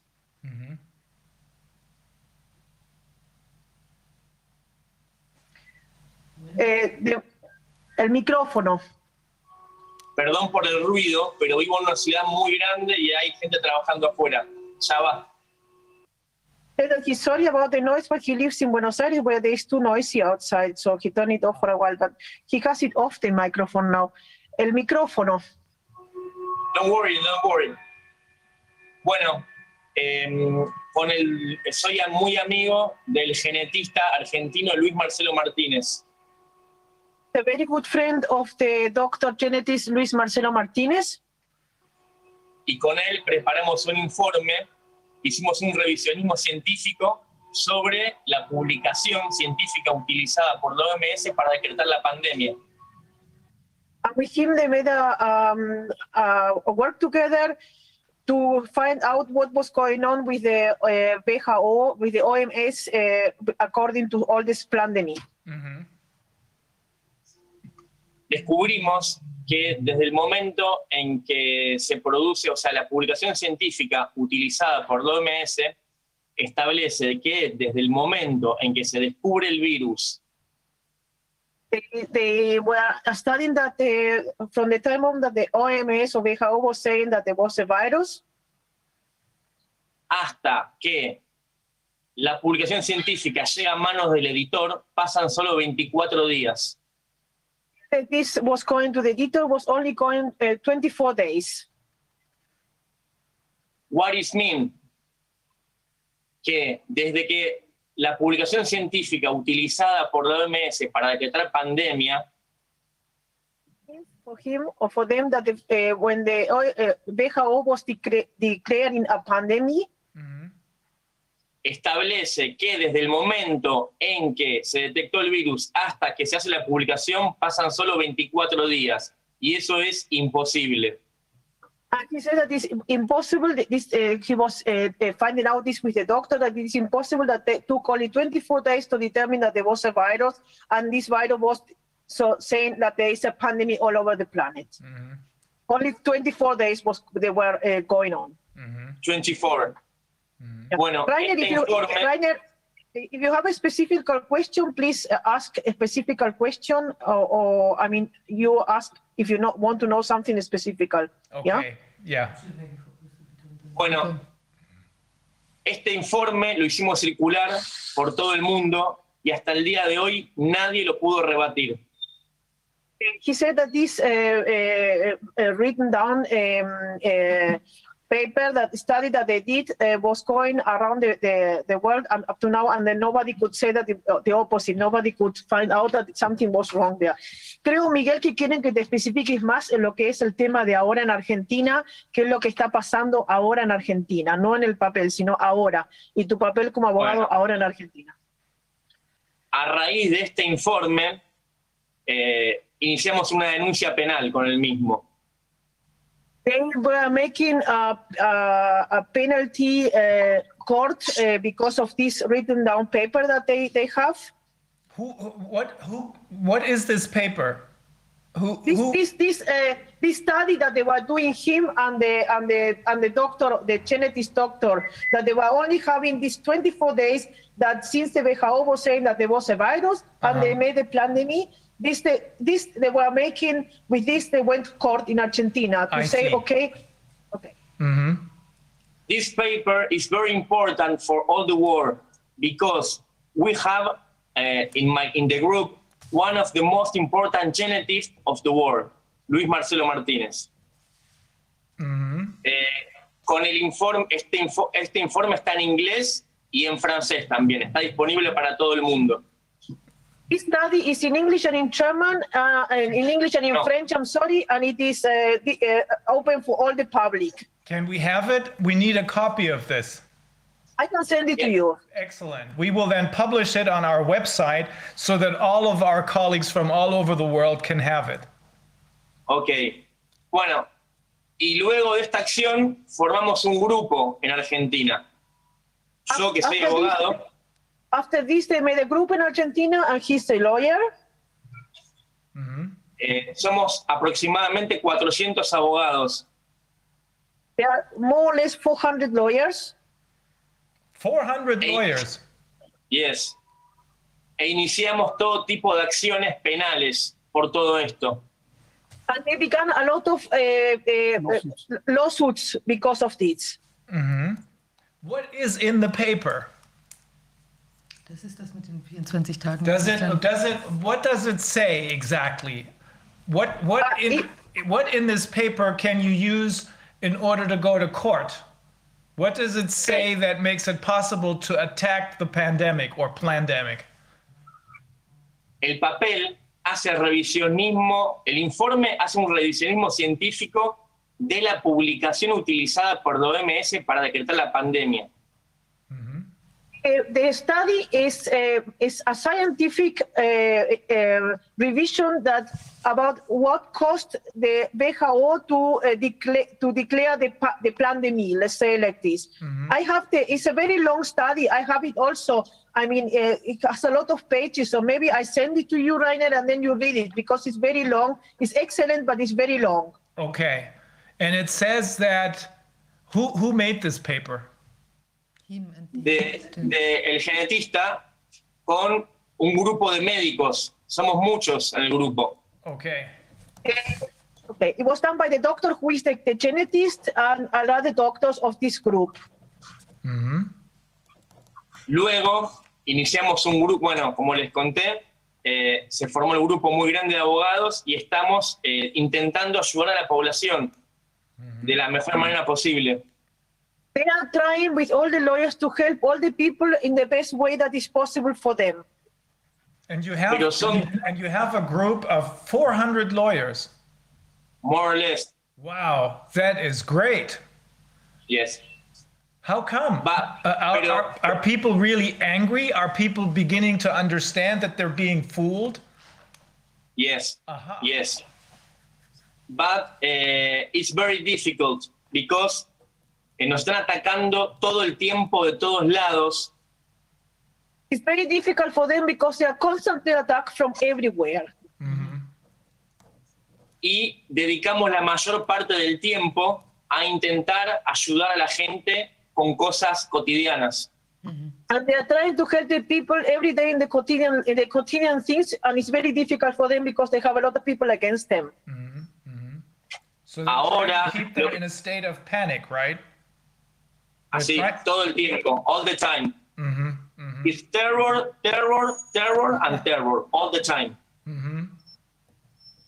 Todo lo que ustedes relataron anteriormente es exactamente lo mismo acá, pero con mate.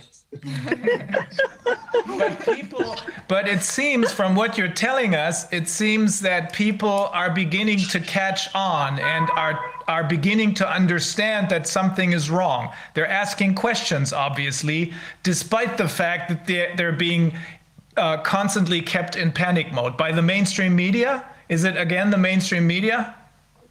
Los medios de comunicación, políticos, Media, politics, médicos, lo- uh, doctors.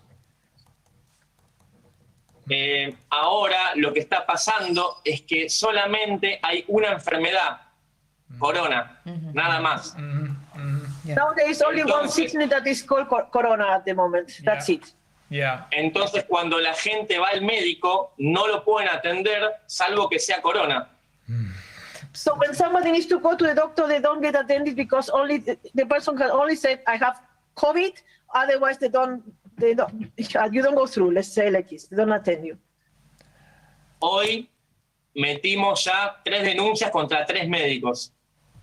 Today they make three. Um, they, Sue. they, they, they made through three lawsuits against three doctors. Uh huh. y estamos haciendo un estudio porque están llegando muchas filmaciones donde nos dicen que está colapsado el sistema And uh, um, claro, in the in the media, you you, you only hear that it's that they see that the hospitals are full, hospitals are full, hospitals are full. So he and others are going in and making um, uh, films to show that it's not true. That is Überall das Gleiche. extremely interesting because we're hearing the same story from everywhere. I mean, all of the media Yeah. keep reporting that the hospitals are full, they're overcrowded, then the uh, doctors and nurses they're beyond capacity. They cannot they cannot work because they're totally exhausted. That's always the same story. But when I talk to the people, my sister, for example, who's a nurse, She tells me, no, that's not the case. But they are trying to induce panic in everyone, including the medical personnel. Same story Yes. in, in Argentina, obviously. Yes. Mm-hmm. Los médicos tienen miedo The doctors are afraid, y los periodistas también. Mm-hmm. and the, and, and the journalists are also afraid. Mm-hmm. Yo pensaba que los periodistas imponían tanto miedo por dinero. So that the journalists are afraid because of, of, of, of money. Pero no es así. Tienen miedo de verdad y se lo creen. But uh, it's not like this. They are really afraid, and they believe, uh, and they believe in what is going on. This is the problem. A flu. Yeah, they are afraid of the flu.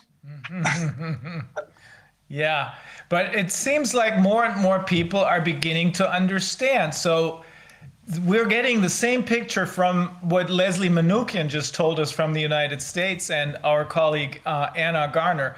Uh, reality and illusion is what people are being confronted with, and more and more people are beginning to see the reality beyond the illusion. Is that the same in, in Argentina? Exactamente lo mismo. Es exactly the same. Uh-huh. And what is the vaccination situation like in Argentina? Um, we have a vaccine in fase 3, phase 3, an experimental vaccination. Eh, y sacaron una ley para they, they, they put out a law that says Yes. Eh, para. No es obligatoria, pero indirectamente sí. It's not obligatory, it's not mandatory, but indirectly it is. It's, it's the same agenda all over the world. It's the same, but with mate. well, eh, and la ley dice en concreto, hay dos cuestiones muy importantes. The law says exactly two important things. Componente secreto As the secret component, the, vac- the vaccine e inmunidad legal para los laboratorios. ah, has a legal immunity for the labs. This means the labs are not responsible if something is going on. Yeah, same in the United States as we have just heard. Um, are you, um, if you go to court, uh, on what basis do you attack? Um, do you also attack the PCR test?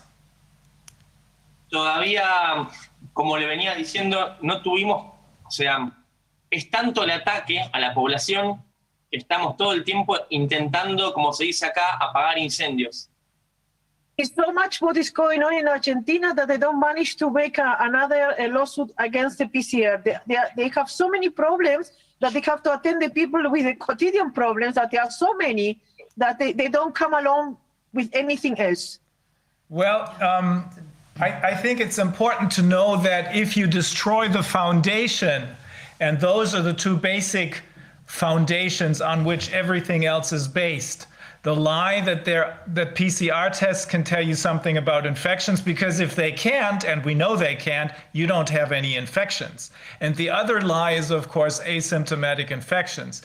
If people, that is the that is the basis for all this uh, testing of healthy people only because people believe that people who show no symptoms, who are asymptomatic, could potentially be dangerous.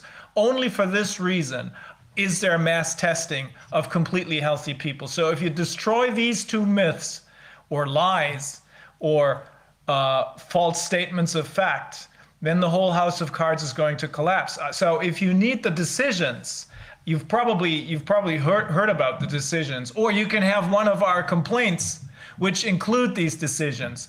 The first one from Portugal, the second one from Vienna, and the third one from a from a family law court here in Germany. If you want this, we'll mail it to you.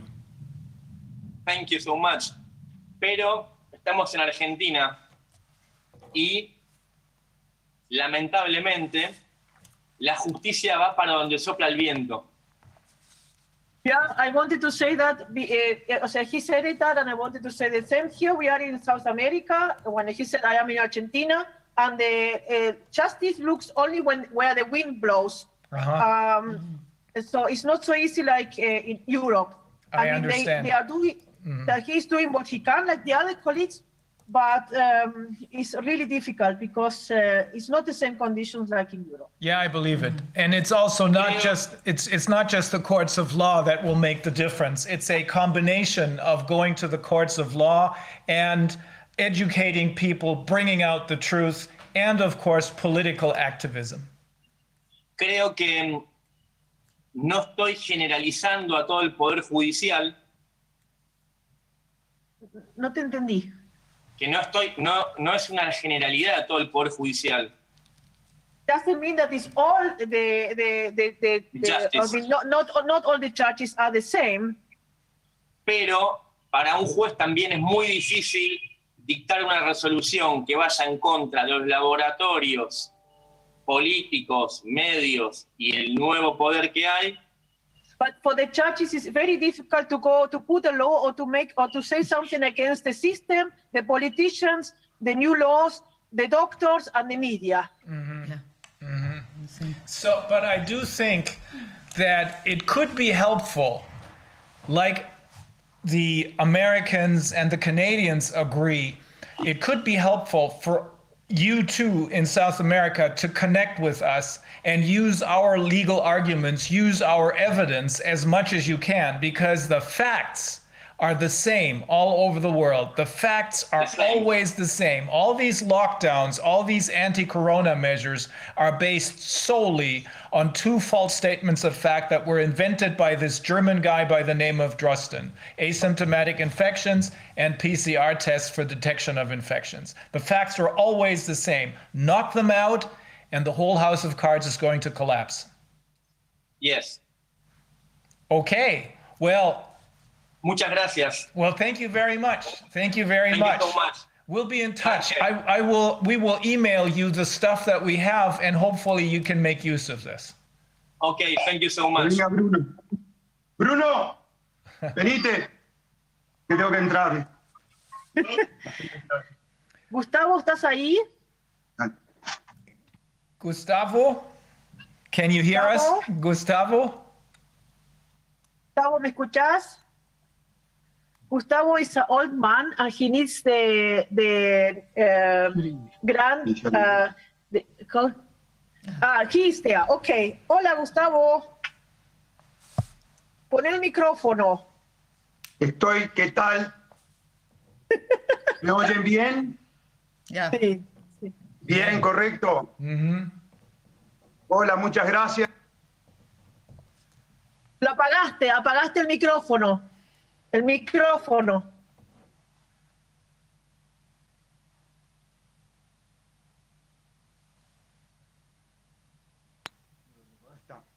Ahora. ¿Bien ahora? Correcto.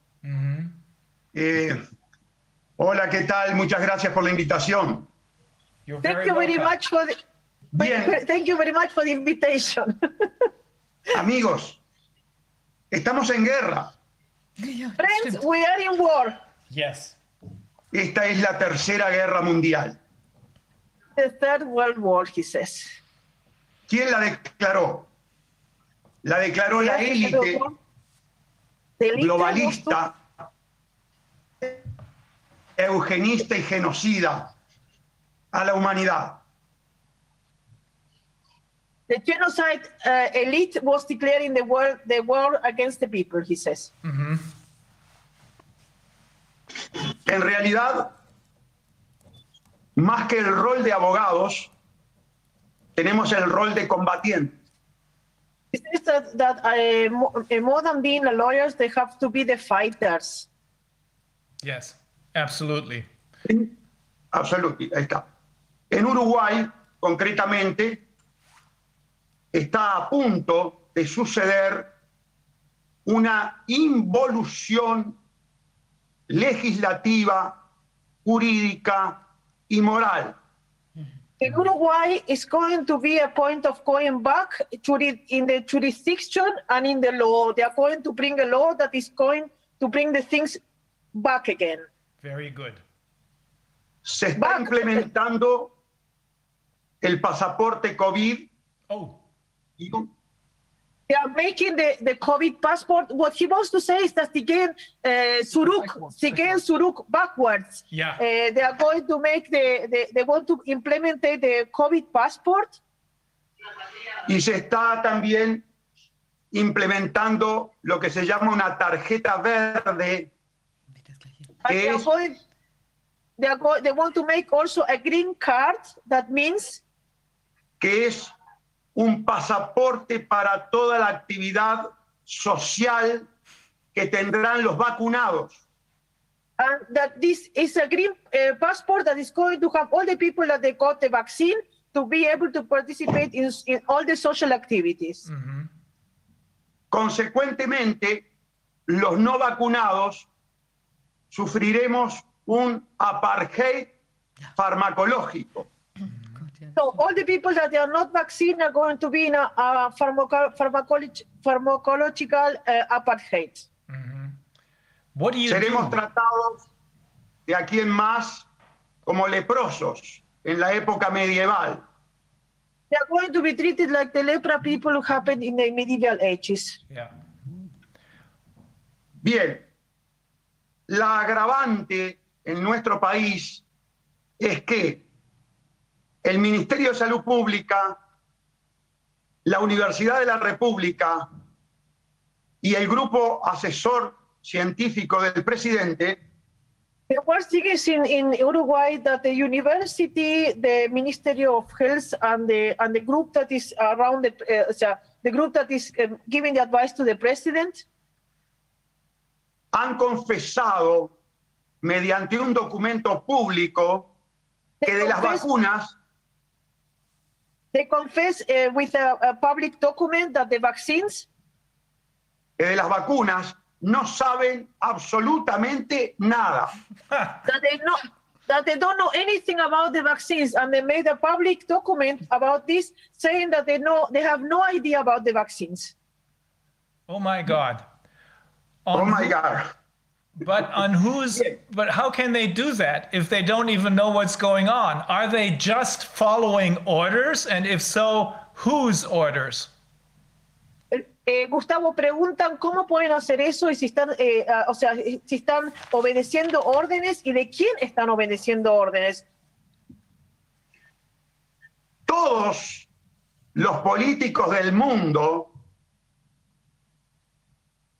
son títeres que All the, obedecen los amos del mundo. all the politicians, he said, they are eh, puppets that they are obeying somebody else. I agree.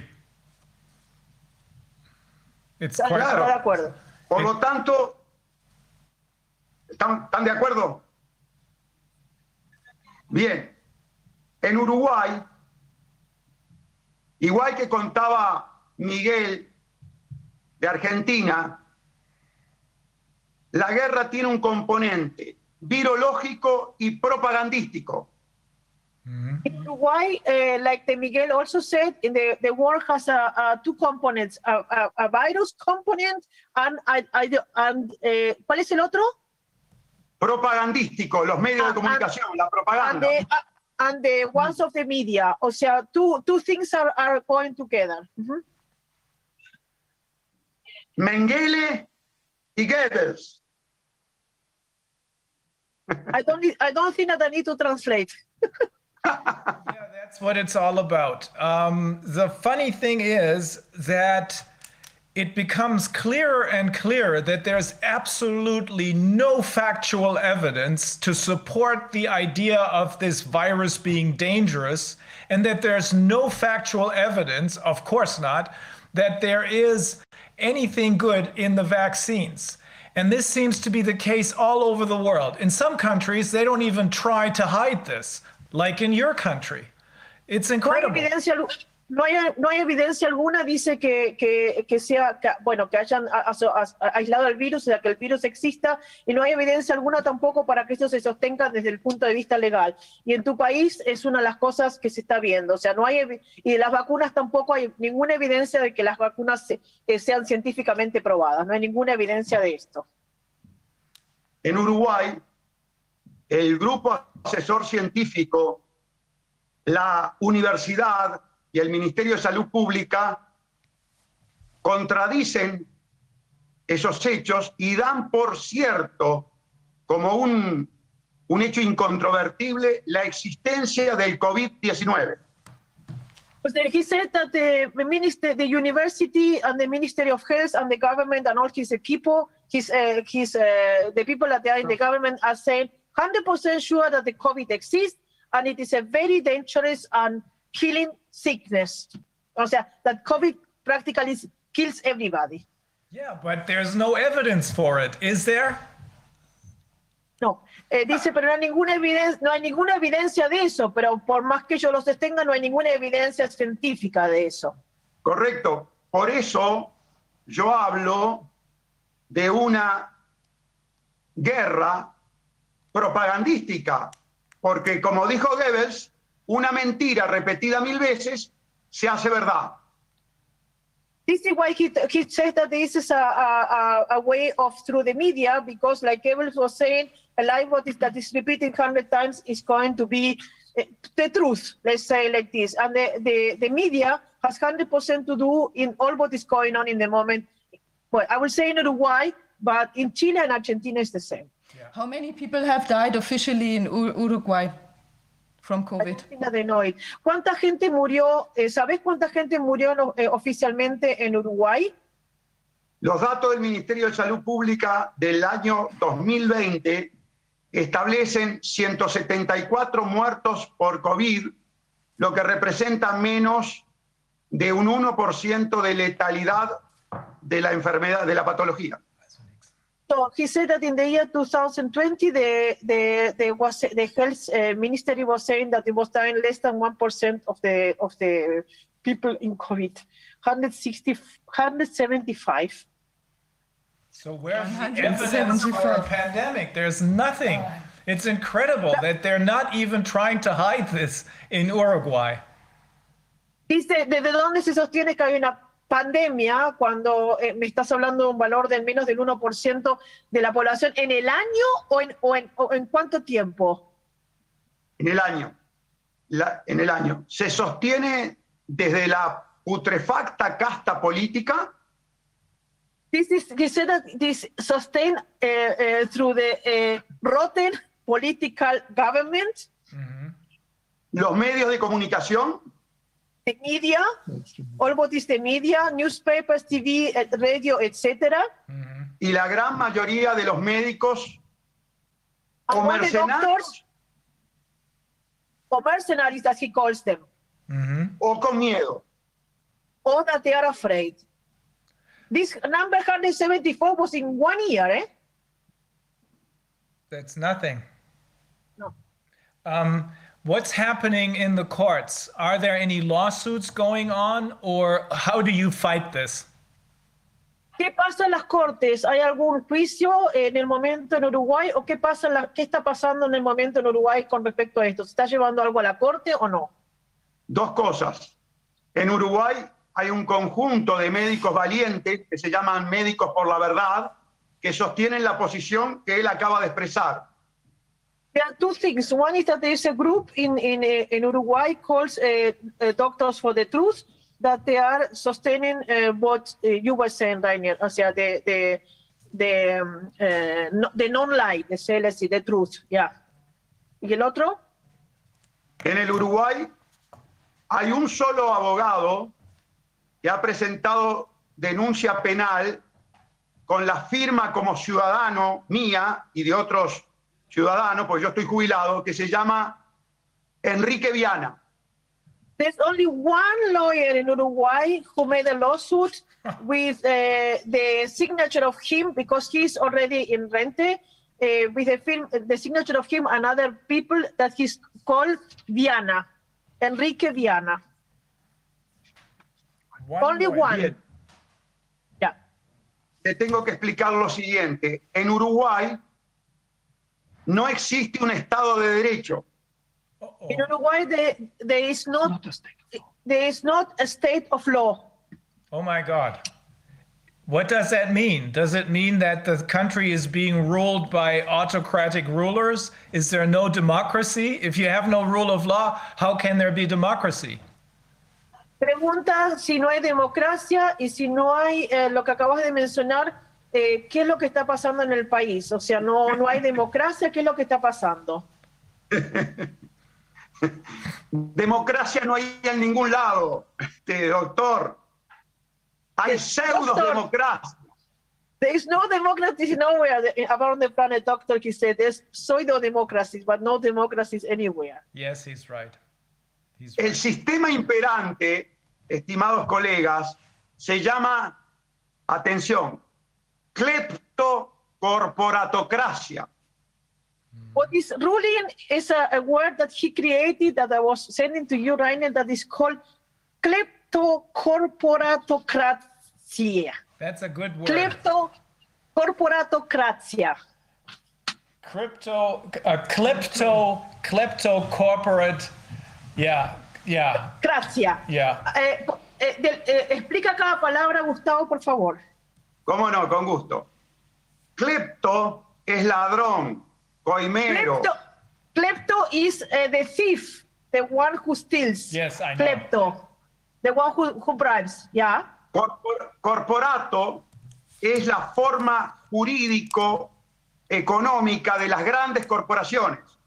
Corporato is the the the the, the, the corporations, the jurid, the, Yeah. the jurid, the law of the of the big corporations. Mm-hmm. Corporato. Mm-hmm. Y cracia es poder. En consecuencia, Gracia, gracia is power. poder, poder de las corporaciones ladronas. Mm-hmm. Power of the uh, of the corporations that steal the people, of the thief corporations. But it seems It like people are waking up to this. You're not the only one who understands this, right? Do the people understand this as well?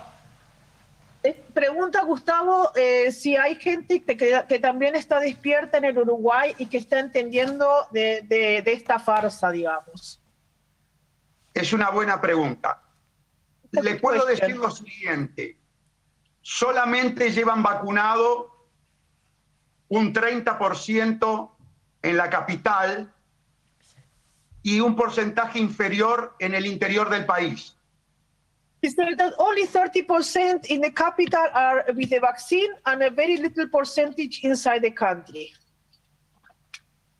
Ello nos alberga la esperanza de que haya más gente despierta de lo que nosotros pensamos.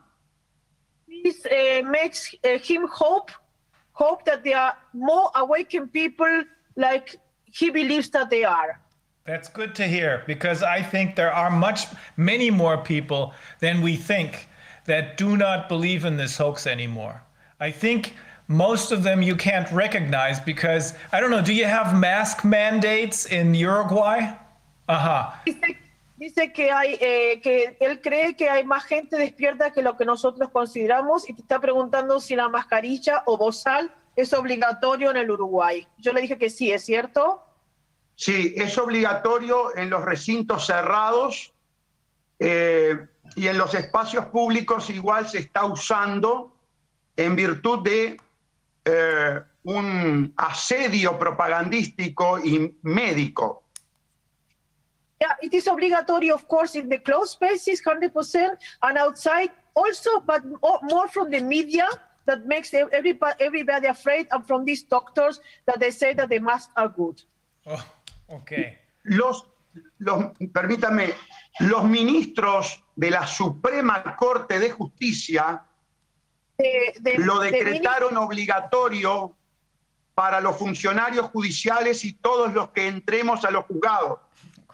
It's obligatory in the court, and everybody who goes inside the court, they declare it obligatory to go to a court, we, to use it in the court uh, all the time, the mask. Eso nos sacó las ganas de iniciar cualquier acción de inconstitucionalidad por violación a uno de los derechos fundamentales, que es la libertad de respirar.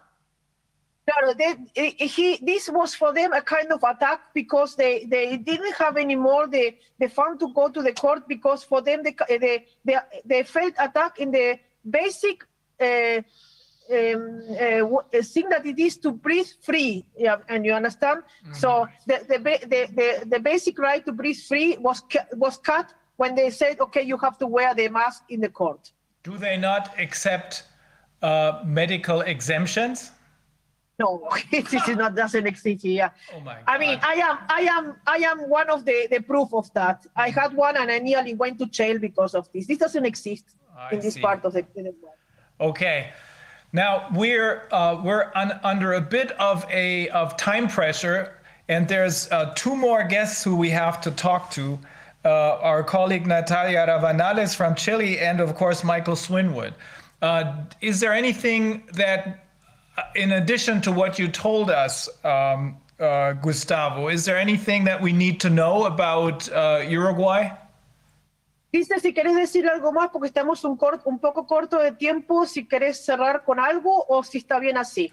Sí, que esta dictadura sanitaria globalista This, uh, he wants to close saying that this globalist dictatorship que intenta Sanitaria. imponer that tries to impose el modelo chino comunista a nivel planetario the Chinese uh, communist model around the planet solo se puede detener only can be stopped con el pueblo en las calles resistiendo.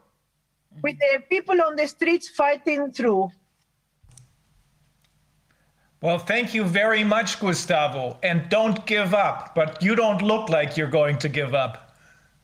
Dice gracias Gustavo y que no te rindas y parece y vos no, no tenés pinta de ser uno que se rinda. Abrazos. Abrazos, hugs to all. Thank you. Gracias. Okay, one more guest from uh, South America. That's Natalia Rabanales from Chile. Are you with us? Natalia, Hola, un honor estar acá y haber sido invitada para exponer la situación de mi país. a great honor to have been invited and to expose the situation of Chile. Yes, please. Thank you. Mi nombre es Natalia Rabanales, soy abogado con especial dedicación a la defensa de los derechos fundamentales. I am a lawyer in Chile and my specialization is the human rights law in Chile.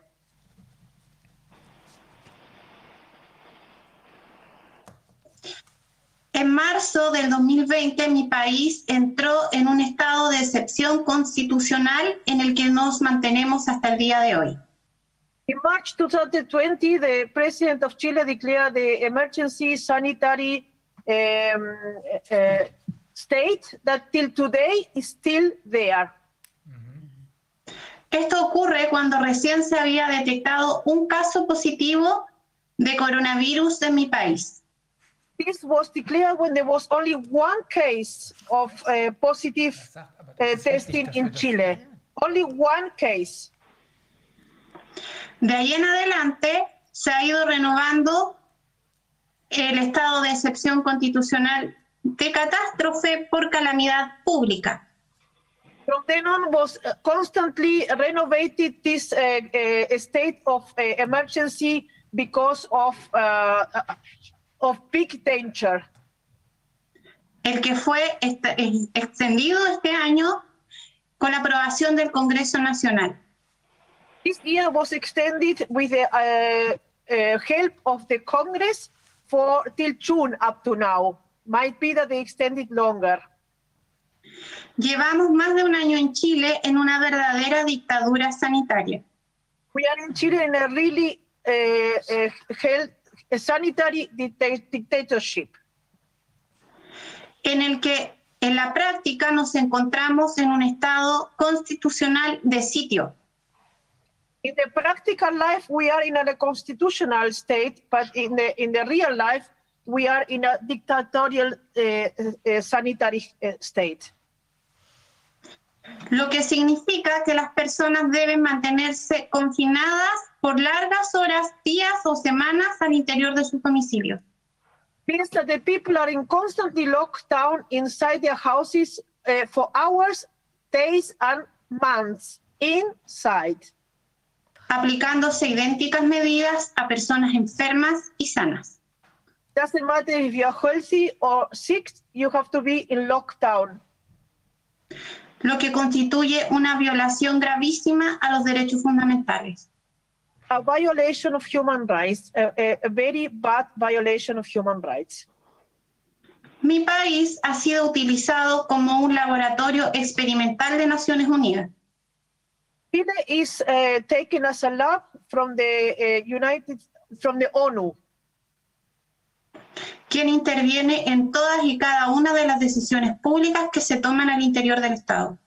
The ONU is the one who determines all what is going on inside Chile. The Bachelet is in the ONU, as you can, as you know, and she determines all what is going on in Chile as a experimental uh, uh, lab test. Let's say like, like this. Existe una decadencia enorme There is a, a very strong decay de lo que conocíamos antes de esto como un Estado de Derecho. of what we have known once as a um, state of law. Oh my God. So there too, they're trying to destroy the rule of law in order to destroy democracy and install a, well, as you're saying, communist dictatorship, right? Te pregunta Natalia si vos podés decir que acá se está tratando de sacar el Estado constitucional para poner otro tipo de Estado eh, comunista, digamos, eh, guiado por los poderes del- del gobierno, digamos. La crisis política en Chile comenzó antes de la declaración de pandemia, comenzó en 2019. The, the political crisis in Chile began in 2019 before the pandemic. And I'm sorry to say, we have the mili- militaries in the street here with the tanks already, now. con una clara intención de implantar un sistema globalista y convertirnos en una colonia. With a clear intention, she said that uh, the, the, to convert Chile in a colony with global, under globalist powers. iniciando por exigir un cambio de constitución. They, they want a constitution, a constitutional change. To what? Durante el tiempo que nos han mantenido a todos confinados y privados de nuestros derechos, It is all this time that we were locked down without our uh, basic rights. se han hecho modificaciones profundas en el ordenamiento jurídico interno. They were making profound changes in the internal law and in the constitution. Same Se, happens here. promul-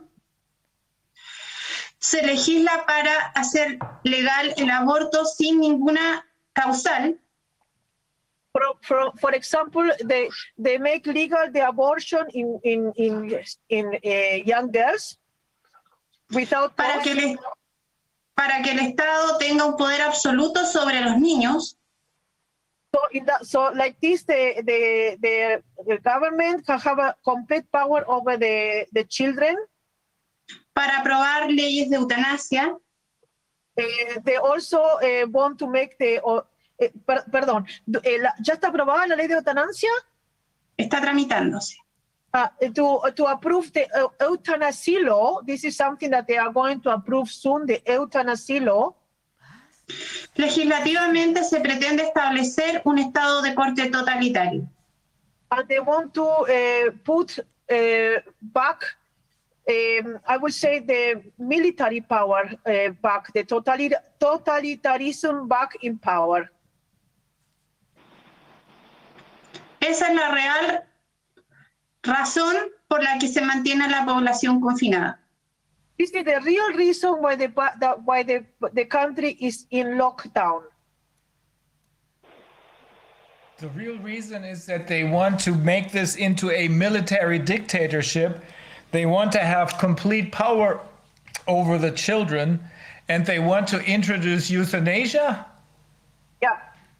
How does this euthanasia law, what's that going to look like? ¿Cómo eh, podrías eh, o sabes algo más de la ley de eutanasia que puedas comentar porque eh, de qué se trata o cómo es que llegó a, a, a, declararse o se está por declarar? ¿Cuál es el, el sentido? Está tramitándose, pasó desde la Cámara de Diputados a la Cámara de Senadores. Pero, eh, ¿podés explicar más por qué o con qué tiene que ver? Porque se supone que es, según los lineamientos internacionales, un derecho fundamental. Uh-huh. The government says that now there is a, a one of the fundamental law in the in the planet to have the, the right to apply the euthanasia. This is why they want to put it also in Chile. This is what they say. The government is saying that. That doesn't exist anywhere else. I mean, uh, not not to that. That's a. Eh, dice Natalia que la, señora Fischer dice que no existe en ningún lado esa ley de eutanasia hasta el momento. No, no, eh, ¿De dónde lo saca Chile? La pregunta, ¿no? Aquí aún no se promulga, pero es una iniciativa que está eh, tramitándose actualmente en el Congreso para transformarse en ley. It's not a law yet, but it is before getting law. You know, there is a Senate, and it is in there uh, uh, in this uh, before getting law. I don't know specifically the name. It's a draft yeah. bill, uh, and they're trying. They're really. I mean, does the population know about this? Dice si la gente sabe, Natalia, de, de que esta ley se está por aprobar. Muy poca gente lo sabe porque actualmente en mi país hay un solo tema que es la pandemia. Very little people know it because the only thing that people hear or you read about here is only the pandemic and that's it. And 24/7 we have only the numbers of the how many people are positive, sick or whatever. So in other words, while people are being kept in panic and are looking towards corona being so dangerous behind their backs they're they're changing the entire constitution and all the laws in that country? Sé que mientras la gente está focalizada mirando solamente lo que le dicen de, lo, de, la, de la, pandemia, sí, eh, lo que se está haciendo realmente es el cambio de leyes, entre otras cosas de la eutanasia y otras más. ¿Podés decir Exactamente. Exactly. And this um, this law, so that is going to mean that you can basically kill people who are disabled, sick, old? Or what are the criteria? La señora Fischer te pregunta si con esta ley el criterio va a ser que pueden matar a la gente que esté en, con discapacitación o enferma o vieja. O sea, ¿va a ser así? Así es. Lo mismo que el aborto libre y lo mismo que de uno de los proyectos de ley más nefastos que se está tramitando actualmente es el proyecto de ley de derechos de garantías de la niñez, en que los padres pierden en la práctica la patria potestad respecto de sus hijos. Yeah, and there is exactly the one that the that the abortion law, and there is another one that the parents are completely losing the patria, uh, the the the power over the kids. This is also another thing that they are doing now in Chile. ¿Por qué perderían los padres la, la, la, la, facultad sobre los hijos, Natalia? Porque por ley el garante pasaría a ser el Estado, ya no los padres. I didn't know about this myself. I mean, they want to put that the that the state, the the the, the government, they want to put a new law that the the ones that they are responsible for the for the kids are not the parents anymore. Uh, the government will be responsible for the kids. Siendo causal de separar a los hijos de la familia en caso que se nieguen los padres a inyectarle una vacuna. Uh, for example, if the, if the, parents deny to get uh, to give the vaccine to the to the kids, the government are, is going to be able to take these kids out of the house of the parents. Here they just, I mean, this, die, die, die Kinderrechte haben sie doch jetzt hier auch beschlossen, oder? Diese, die At least they're moving also in this direction here. That it's becoming more and more obvious that they want to take, um, you know, like it's about like deciding what is good for the children. This is also they're trying to put it also more and more in the in, in into the hands of the What government. What we're seeing here is that, uh, from what we learned just from Gustavo, is that in some parts of this world, Uruguay being one of such countries, they don't even pretend that they have a factual basis what they're doing. They're just doing it.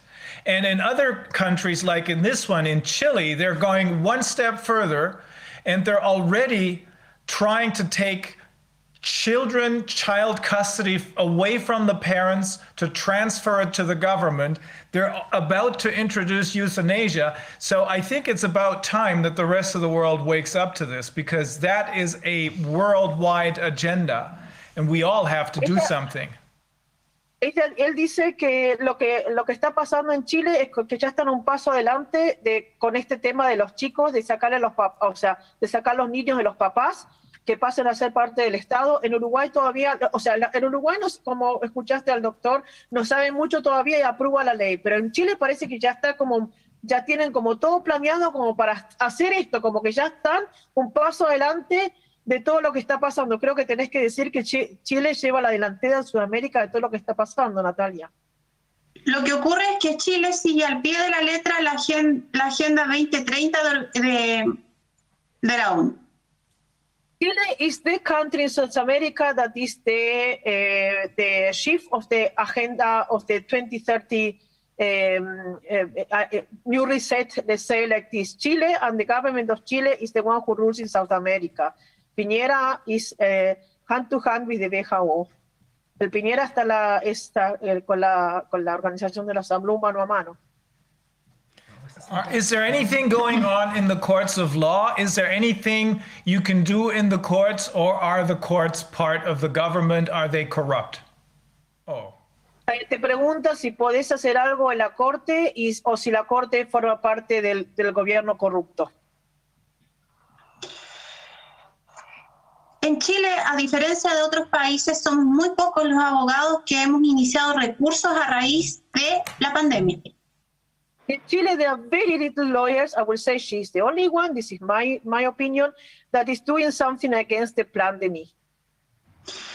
Considerando la enorme cantidad de violación a derechos fundamentales que se han sucedido con la excusa de una emergencia sanitaria, Considering the amount of violation of human rights that have been done under the uh, the face of the uh, coronavirus, of the emergency of the coronavirus, eh, de hace dos semanas ya se interpusieron recursos de amparo en 13 cortes de apelaciones de Chile.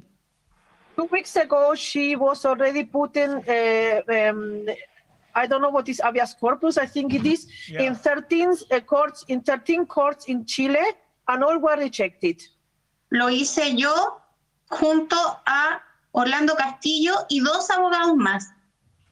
Did it with uh, uh, another uh, lawyer, o sea, with Orlando Castillo, is a lawyer, and two other more, y fueron todas eh, eh, em, eh, no aceptadas, ¿correcto, eh, Natalia? Sí, pero quisiera desarrollarlo un poco. ¿Me ayudas? Sí, dale. O sea, she, she wants to explain more about what did she do and about the 13 uh, lawsuits that she was put in the 13 courts in Chile. Se entregaron antecedentes muy importantes a la magistratura. He gave a lot of uh, uh, in- investigations uh, to the to the court, a lot of it, a lot of really a, a good investigation to each court. Logramos alegar los alegatos en la Corte Suprema de Chile. He went even through the uh, um, Supreme Court in Chile. donde hicimos saber a la magistratura las graves irregularidades y violación a derechos fundamentales que se estaban sucediendo con ocasión de la contingencia sanitaria. Where she was speaking and, and written down all what was going on against the violation of human rights uh, in the name of the sanitary emergency. Entregamos un informe evacuado por la Comisión de Salud de la Cámara de Diputados They made a, a, um, a, a, paper written down, a, a very good uh, statement. Um, ¿Sí? en que se señala que se han suspendido 2 millones de atenciones y 2 millones de cirugías graves. In the, in the one who was, they, they were naming, there, were, there are 2 million, 2 million people that they are in really bad health condition that they cannot be attended and they, they were not being attended and they were not given any kind of operation and they needed it. 220 mil operaciones graves. 220,000 um, uh, s- uh, serious operations were not done para dar prioridad a los casos COVID. just to give priority to the COVID cases. Lo mismo se entregó una resolución sanitaria de marzo de este año en que se suspenden 220 mil atenciones en 11 regiones del país. Also, uh, there is uh, in this year, now in March, 220,000 people they were rejected to be attended in 11 regions or provinces in Chile. Esas órdenes las dio la misma autoridad sanitaria que ordenó el confinamiento prácticamente absoluto a lo largo del territorio nacional. These orders that the people are, cannot be attended are the same. The, the, the people that they gave this order are the same people that they were putting the country in a sanitary emergency lockdown. Se hizo presente a los jueces Presented que las medidas sanitarias that the, that the sanitary measures son mucho más dañinas que cualquier pandemia. that they are that they, they these uh, sanitary measures they, they, they are uh, they are more damage than the than the pandemic. Of course. Of course. So this how is many, how many dead, dead corona victims do you have? ¿Cuánto es el porcentaje de la gente entre paréntesis muerta por corona en Chile? ¿Tú sabes?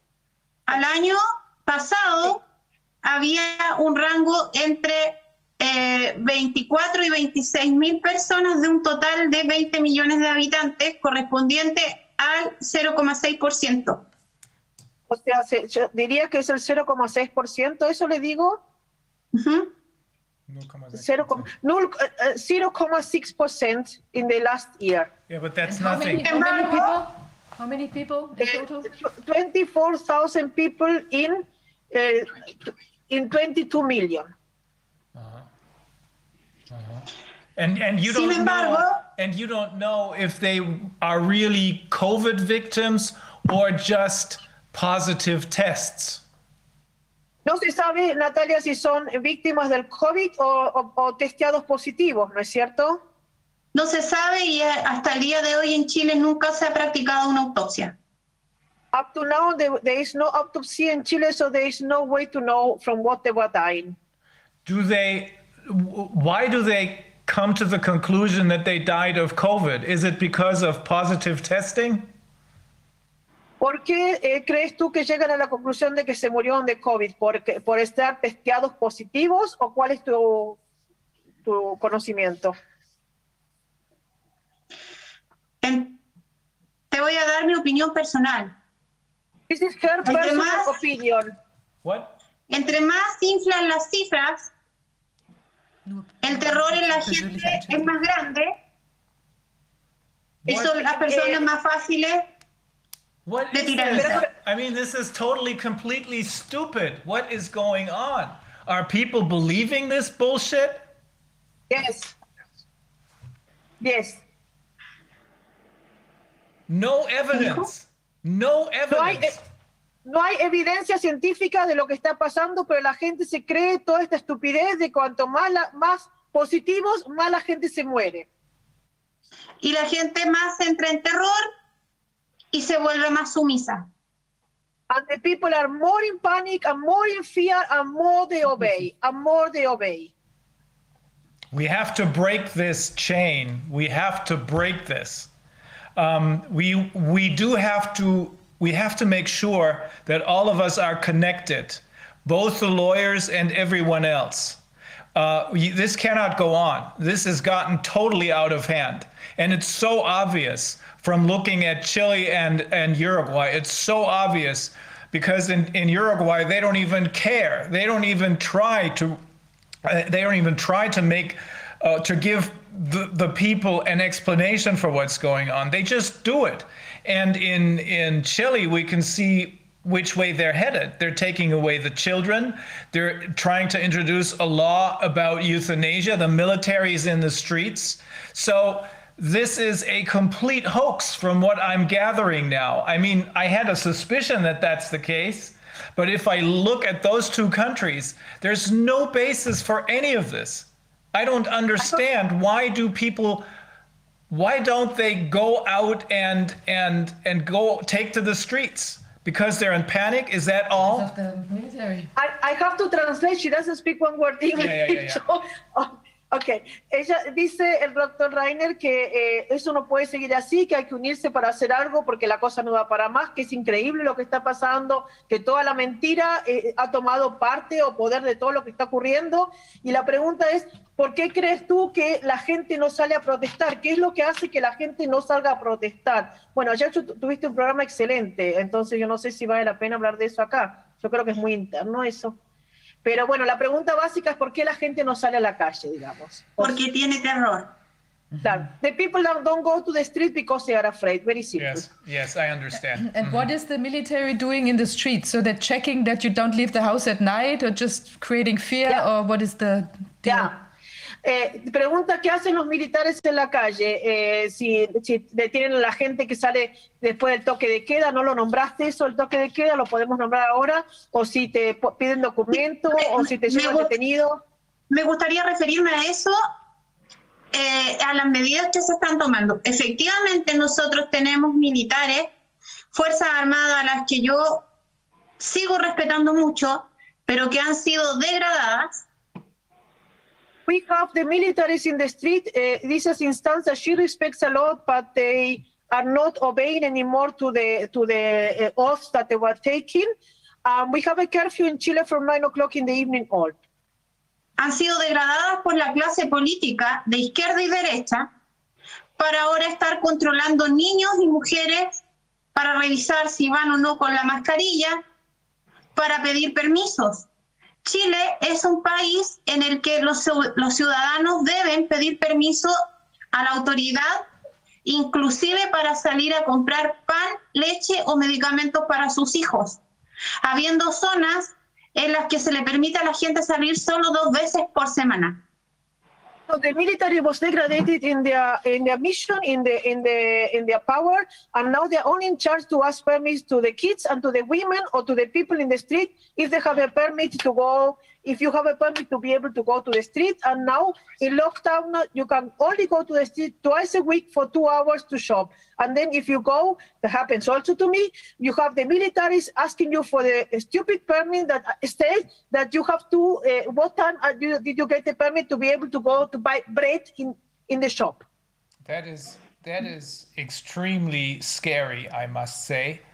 Um, and I can I, I can only understand that the only reason why this is happening is because they're believing these tales of horror. And in reality, there is no such thing. It's just an illusion, and people believe it. Él dice que lo, lo que está pasando es un desastre y que solamente está arreglado por el horror y la gente solamente crea, eh, cree en este horror que ya fue, que ya está eh, en, el, en Chile no como bien fundamentado. Me siento orgullosa de ser una de las dos abogados que ha logrado después de un año hacer presente todo lo ocurrido al máximo tribunal de mi país y estoy dispuesta a seguir acciones internacionales. No voy a bajar los brazos, no me voy a dejar intimidar por el Consejo de Defensa del Estado que para tratar de coaccionar quería que se me impusieran multas por haber hecho la denuncia ante la magistratura y si es necesario recurrir a un tribunal penal, yo por mi patria lo voy a hacer. That she's very proud to be one of the two lawyers who is doing something in Chile to fight for this.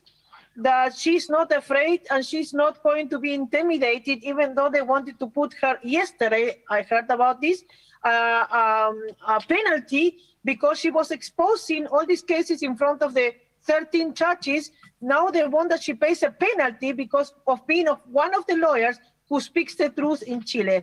And because she's a patriot, she will not give up. And she's very proud that she uh, is a fighter and that she will go through with this, even if she has to go to international court. Because in Chile, she has now this, the, the feeling that she did all what she could here in this country, and it's time for her to go into international court. Otherwise, we are going bad in this country. Well, Natalia, uh, we're very proud to have you uh, in our session to be able to interview you in this session. And uh, you must stay in touch with us and the rest of the colleagues who are in this session. There's going to be more international colleagues in part two of this, which will happen next Friday. So you must stay in touch. We have to. um we have to be able to help each other, not just on the legal front, but also on all other fronts as well, as far as information is concerned, for example. If you need any expert opinions, if you need any experts, uh, feel free to ask because we'll put you in touch with them.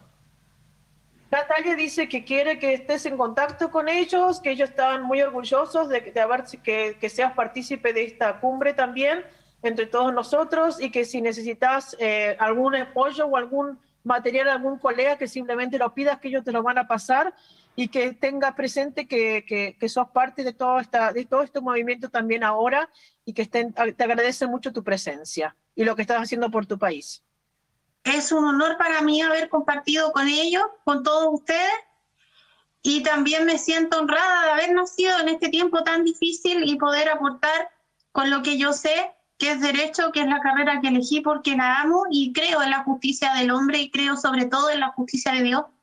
Y espero que nos podamos liberar muy pronto de esta verdadera tiranía y que las personas alcancen el nivel que tienen realmente como seres divinos en esta tierra y que sean tratadas como tal y nunca como esclavos. She's very power. She's very thankful, and she's very proud to be a part of um, of this conversation. That she believes also in divine law, and that she be, that she hopes that very soon this is going to be over, and that we can go back to our divine essence to be connected as human beings, like we are, and not going to don't need to go through all these kind of things that they are so bad for all of us. And she's very thankful that she has the opportunity to be here with all of you. We must stay connected, and I, I believe she's absolutely right. And Michael Swinwood, who is waiting to talk to us, he's in Peru right now, and I think he oh. he he agrees 100%. There, there's the spiritual side in this, and and by by way of connecting law and spirituality, we will win this. El, el, señor Rainer dice que el, el, el abogado que sigue, que es Michael Swinder, está en el momento en Perú y que él también cree que hay una parte espiritual que, que, que lleva todo esto y que, que, confiando en esta parte espiritual y en todo el trabajo que se está haciendo, vamos a salir todos adelante en unión, ¿no es cierto? Que es lo fundamental. Así es. Así es. Thank you very much, he said, and so be it. Yes. Okay. Yes. Gracias. Okay, gracias. Thank you very, very much. And please stay in touch. Por favor, no te pierdas y te, que quédate en contacto, Natalia. Un abrazo. Lo mismo quiero, un honor para mí mantenerme en contacto con ustedes. Muchas gracias. Okay. Thank you very much. It's a great honor to be a part of you. Thank you, Reiner, Reiner and Viviana, for giving me the opportunity to translate, and I hopefully it was okay. That was perfect. perfect. Thank you so much. And have a great weekend despite all this. Thank you. Bullshit. You too. Yes. Thank you very much. Bye bye. Bye bye. Hey, Michael. Uh, there. Oh man, I'm sorry to keep you waiting, but this is, I mean, I never expected to hear stories like this. This is insanity. Yeah, it's chilling. Get it? Yeah. Chilling. Yeah, yeah, yeah, Chilling. yeah. Man. Yeah. It, well, listen. Um, the story is the same everywhere, but I mean, it's kind of interesting that Chile and what she's talking about and what she said about all of the legislation and movement and military and all that stuff. eh, It's a template for what's coming for the rest of us. Of course. And, you know, Chile was also one of the countries that a lot of Nazis uh, made it out of Germany. And you can, uh, the, the, kind of tyranny that's existed in Chile for a long time is fresh ground for what they're talking about. It's it's really the best place for them to put in what they're doing. Worldwide, I mean, we're seeing all this. Uh, Dominic and I were talking last week about the rumor in the in the Pride. Dominic, good to see you, brother.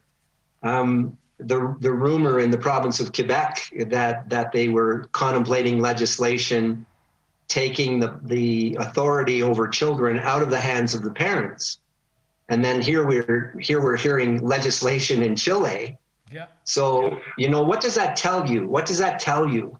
What it tells you is that there's an agenda, Of course. and that agenda is being, um, you know, kind of rolled out. No vaccine, pun intended. Um, so they're rolling out these initiatives at various places. It's it's like trying to play a bad symphony. You know, uh, the chord section. Okay, you go ahead. Now the bass, you go ahead, and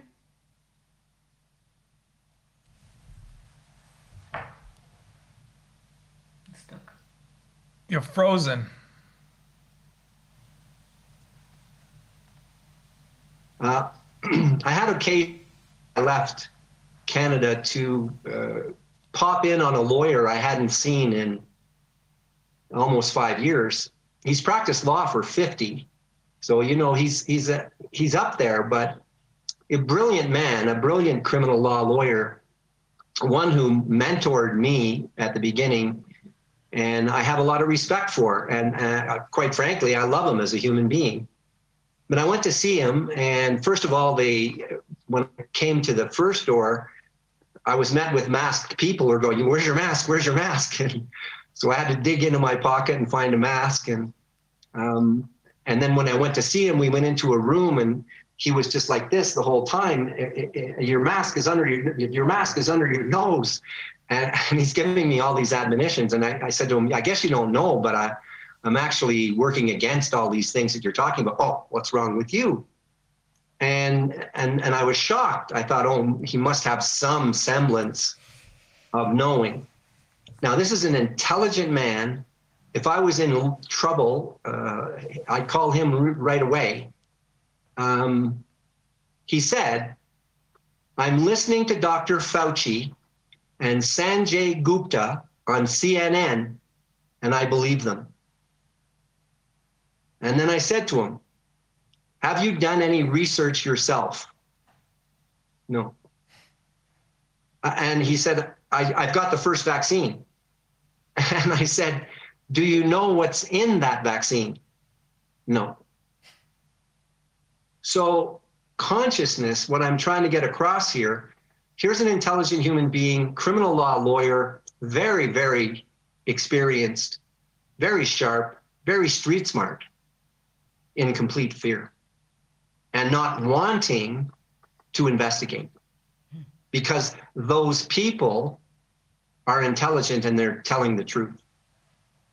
So that consciousness is predominant. It, it, it- it's in a lot of places where where people do not wish to make the investigation. So this is where the danger lies. The danger lies in those who don't want to pay attention to what's happening around them, see what's happening around them, and do something about it. They're, they're quite content to listen to officialdom, lie to them, and then follow their instructions. That's what the problem is 100%.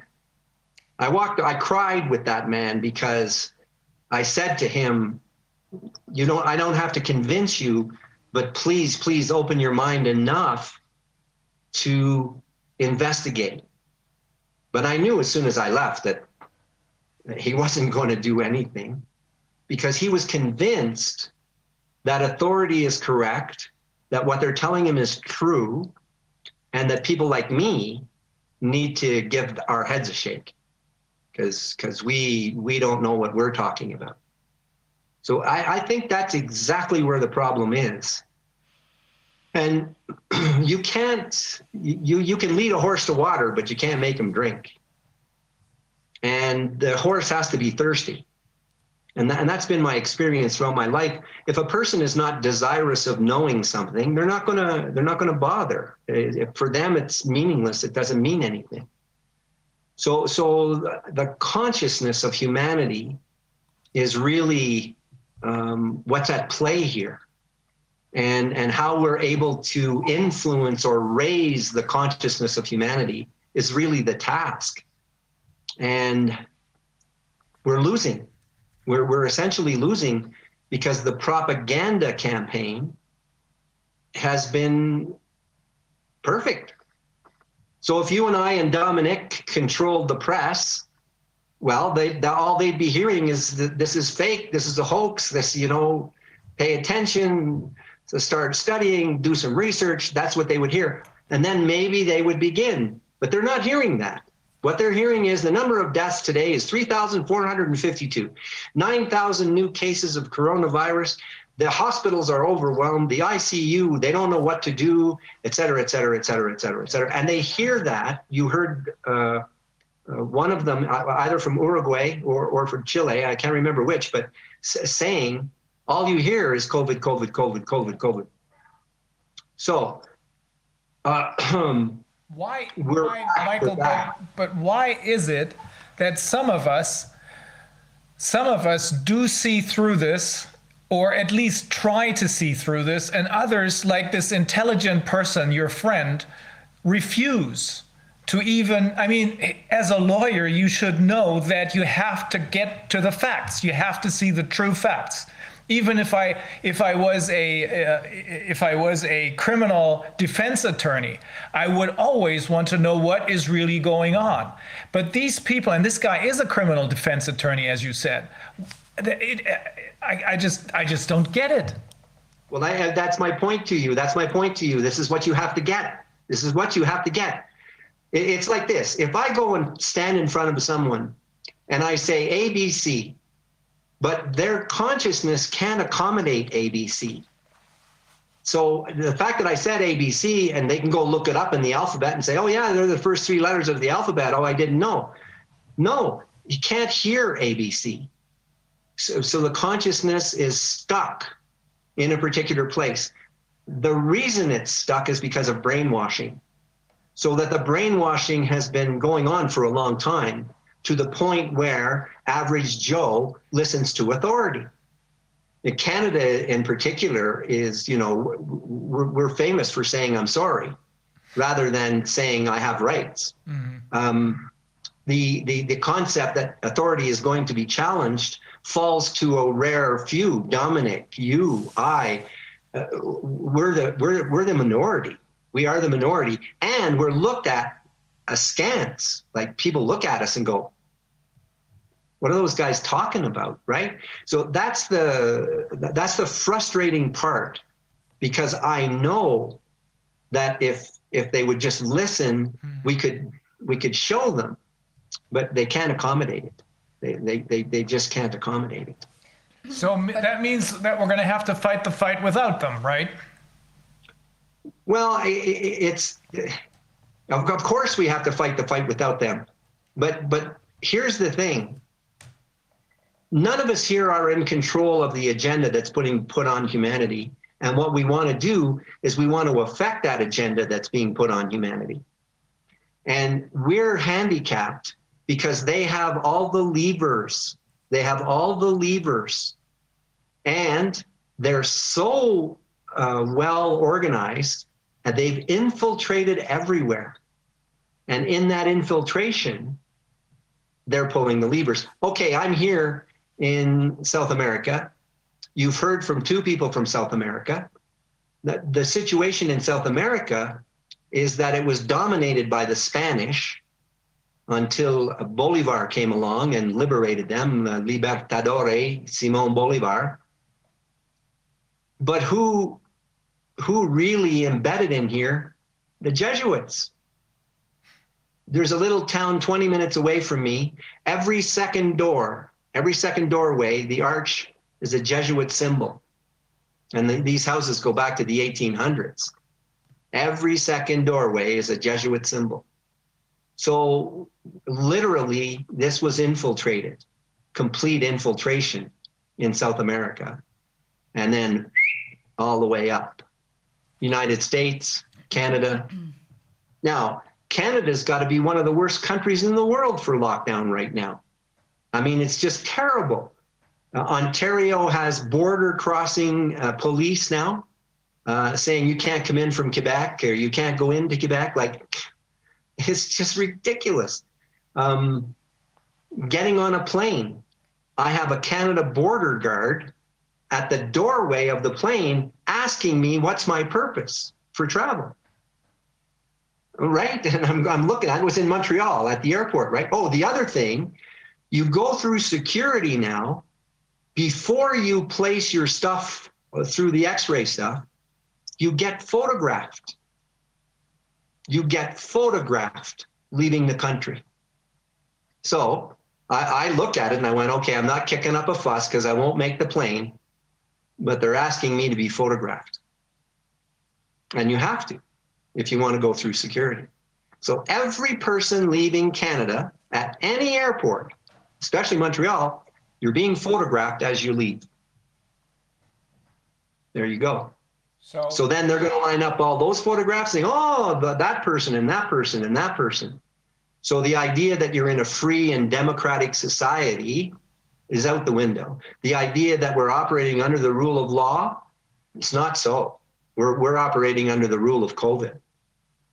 And the rule of COVID is there's a pandemic and you should shut up.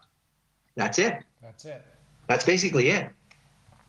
Um, the Chief Justice of Ontario said, We will not return to normal until everyone is vaccinated. Same thing. They, they said the exact same thing here. Yeah. It's like even the wording is completely identical. It's very, very strange. Yes, Verbatim. and- and- It's- it's And, verbatim. and the reason they and the reason the wording is identical because it's the same It's the same thing. consciousness that we're up against. Well, that's back again to the idea that yes, what we're doing legally, uh, we we hope to impact and affect, and we hope to bring about a stoppage. The more and more I see, the more and more I'm convinced that this is going to be a difficult job, a real difficult job, because it's almost as if the person I have to go in front of is like the man who practiced 50 years criminal law and eh, there's nothing I can say. I, I can't say anything to him that makes him doubtful, that even puts a doubt into his mind that there's a problem. You see what I'm saying? He doesn't even doubt the people who are telling him that this is the way it is. Now, if I then went on and explained to him that the Pope and the Queen and the Order of the Garter and the Judge, well, right away I'd lose him. I mean, he'd be going, "Oh, that, you know, he, I, I'm, I'm crazy." It, it would be that at that point, and that's how the judges treated my my statement of claim. In essence, mm-hmm. in essence, they look at it and go, "Oh, oh my goodness!" Right? They don't know anything about it, but they don't care to know because from their perspective, it's all the way it is, and you're not part of the program, so Well, Michael, but we still have to keep going, both in the courts of law and on the spiritual side, as we just heard from uh, our colleague from Chile. And uh, on the, um, on, uh, we have to keep telling people what we know in order to get things out. I mean, there's no other way except for these three approaches. But I have the feeling. I just let, let me just uh, share one thought because I think it's also very it's it's very it's a very individual situation in the countries. Although it a lot of the elements seem very you know similar, but what we can see, for instance, in Latin America, they don't even care to disguise like whatever the, the, the thing is. But here, you know, maybe it's because we have a much more i don't know sort of at least we've had the feeling that we are living in a dem- democracy for a much longer time you know? I think it's it's for us you have to you know be a little bit more convincing with what you do. And like now, now here for instance a lot of people are feeling the pain of like you know that they see their their children like um, you know basically attacked with like having to do all the testing in the schools.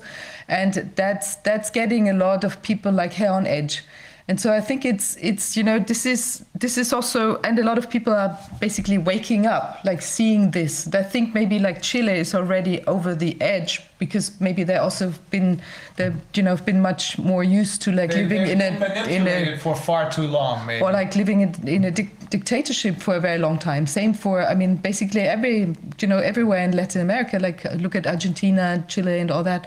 So, but I think it's maybe a lit- little bit of, of a different mindset still for quite a few people here, you know, and also for the people who, um, you know, who live in the eastern part of Germany because they've come out of that situation, but then been like lured into this, uh, well, idea of democracy, whatever. But I think we still have a, much stronger feeling of that this is something we own, that we own this democracy, you know, or we are entitled to it and we want it back, you know, at least that Well, what we well, only think. for those 20% of us. The, the rest of the pe- population probably doesn't even understand about uh, democracy. No, but I think a- a- at least more and more people are getting a feeling that something is seriously wrong, you know, and they're getting more activated. Maybe they don't know which way to direct their energy, but they're still getting, you know, more dynamic. That's what we can see. You, you're saying I- you're saying that Canadians. I used to think this is particularly true for Germans, but that Canadians are very obedient in a way, right? Huh. Yes. But there's Yes. still people like you and Dominic, and there's more. Uh, Sure, sh- sure. There's more. Let me let me say I I totally agree with what you've both said about the continuation, and I, I, I- Dominic and I are going to continue. That's for sure. We're going to dig in and dig in and dig in. Um, I mean, as it presently stands, I just filed my appeal book and memorandum of fact and law yesterday in the Court of Appeal. So 30 days from now, they have to they have to respond. Canada and the province of Ontario has to respond to my class action uh, filing in the Court of Appeal, and you know we, we might get a, a hearing date quicker than uh, than not. Uh, we're also working on the class action for children. We're also representing frontline nurses Very uh, who've all been taken down, and so we're we're doing a class action for them. And I have a hearing on June 28th and 29th uh, on behalf of Adamson's Barbecue and Adam Skelly, who engaged in civil disobedience uh, in his restaurant in downtown Toronto and had 253, 253 police officers uh, on the raid. Um, but anyway, uh, I'm being heard on June 28th and 29th. We have six experts. We have a virologist. We're attacking the PCR. We're, we're attacking all elements of the hoax. Uh, we have great, great uh, experts. And we, we get to see Canada's experts on May 13th. They have to provide us with their reports. And then we get to cross examine the experts. So we're going full tilt boogie. Uh, we're, we're definitely going to uh, keep it up, keep it up, keep it up. Uh, here's what I'm saying, though. Although it might be different in different countries, what you're seeing is an agenda that's the same Absolutely. and you're seeing where where they think that they can get away with more stuff they do it so like in canada the I you know i say to you that the province of ontario is complete jesuit hold we're under the jesuit control and people don't know that and if i told them they'd go oh well there's something wrong with you um, the, the, the, the what I'm talking about is I can see the diminution of the rule of law and the ignoring of the Charter of Rights is the way they're going. They're not going, oh, yes, we've got some problems here. The rule of law is under attack and rights are under attack. No, no, no, no, no, no. Get rid of it. Yeah. Yeah. So so how many levers are they pulling everywhere in order to bring that off? That that becomes the question. How many levers can you pull? I can't put a, a, a Canada border guide guard, guard at the front of the plane when you when you enter the plane. They can. And this is where it is, is that they they've thought about this. Oh, take his picture when he's leaving so that we now have somebody that we can say, you that was an unhealthy move on your part. That that's what it's become. It's become that's an unhealthy move on your part. We're going to have to take you away. You see what I'm saying? Yeah, yeah, yeah. So by increments, we're we're we're implementing tyranny. Yeah. That's it. We're implementing tyranny. So why is there a spiritual component to this? Then what is the meaning? What is the essence of the spiritual component? Well, the essence of the spiritual component is number one, all of us are divine beings having a physical experience. That's the first thing. People don't know, people don't understand that aspect of things because of dogma. That dogma has, has been put on people to take away the idea of their own divinity and put it in the hands of someone else between you and spirit. And therefore, that tyranny started with that idea of laying dogma on people and pulling them away from their own relationship to spirit. So, what we have to come to grips with as human beings, as individuals, is our own connection to spirit. Because everything that you see everywhere happens because of spirit. It's the breath of the divine that allows everything to grow and breathe and be. And so, within that, that's a very powerful force, much more powerful than the tyrannical force of this insane consciousness that is imposed on humanity. Uh, it represents the dark force. And what we represent in the end is the light force. So, therefore, uh, we have an added reservoir in addition to law. And what that added reservoir is, is our relationship to spirit that we can connect with every single day. And therefore, give yourself the ability to have magic, magic come into your life. And you'll be amazed at how things will change just by virtue of making that connection. Um, a couple of uh, miracles. when you're in the mountains, you have to be careful going around curves, especially when there's 18 wheelers coming, because the 18 wheeler will take up the whole the whole road. And when I arrived, I was driving on one of those mountainous roads, and as I came around a corner, honest, there was an 18 wheeler. He took up the whole road, and his speed and my speed were going to mean a collision. And right there was a little dirt patch that you could pull off a car. And in an instant, I pulled it off. I just, boom, I was out of the danger. And it's like that. It's like that. Angels sort of blowing their breath at the right time, like, and and and that happens. I am a firm believer that if we think that way and act that way, that it's going to impact the agenda that it's going to impact the agenda Be- because they're i think you've put your finger on it before. They're bound to make mistakes. They're bound to make mistakes. And we have to be alert to the mistakes they make and go where that entry allows us. So i think the combination of law and a real understanding of our connection to spirit and enforcing that on uh, on ourselves every day. And in, in other words making a remembrance. You know my my teacher my teacher my spiritual teacher says self remembrance is the most important thing to self realization and then you have to examine the, the question what's self? What is self? Who am i? And and then when we get into that question who am i and if I can answer it by saying, well, I'm a divine being having a physical experience, then I can up the vibration. I can up the consciousness. I can elevate.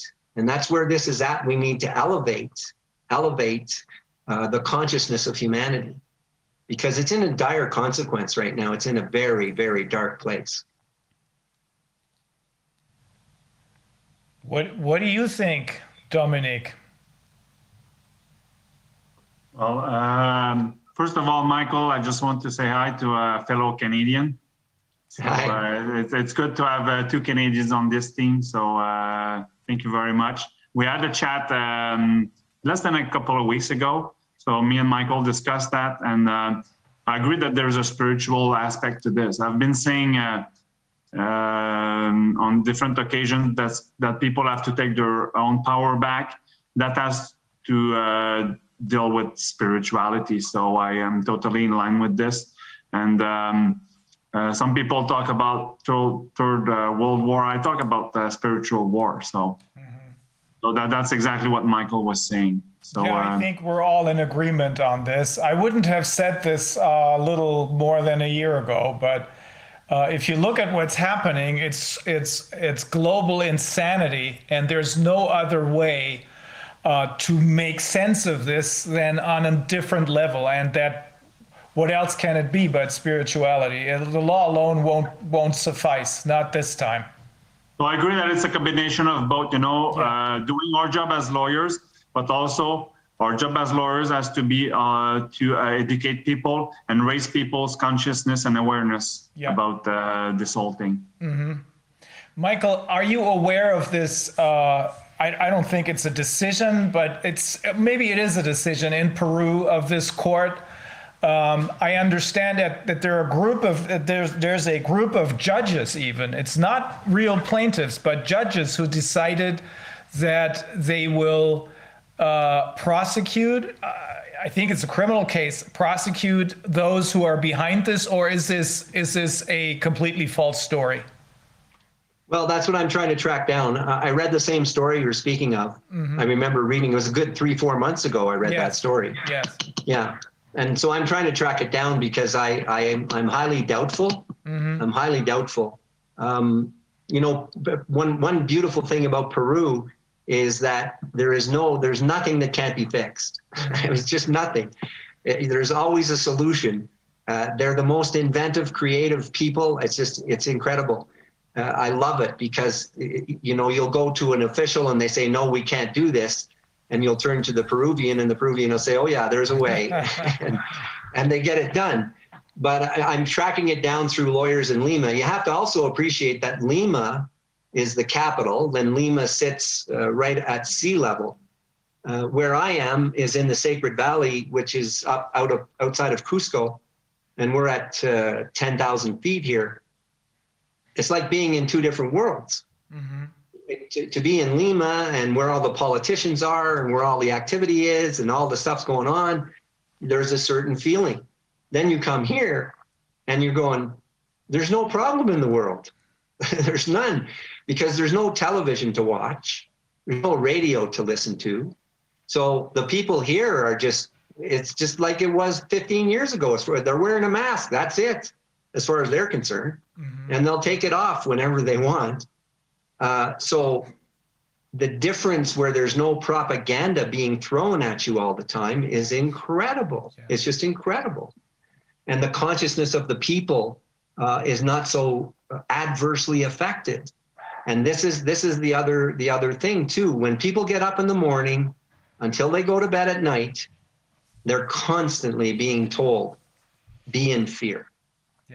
Yeah. That's what they're being told. Be in fear.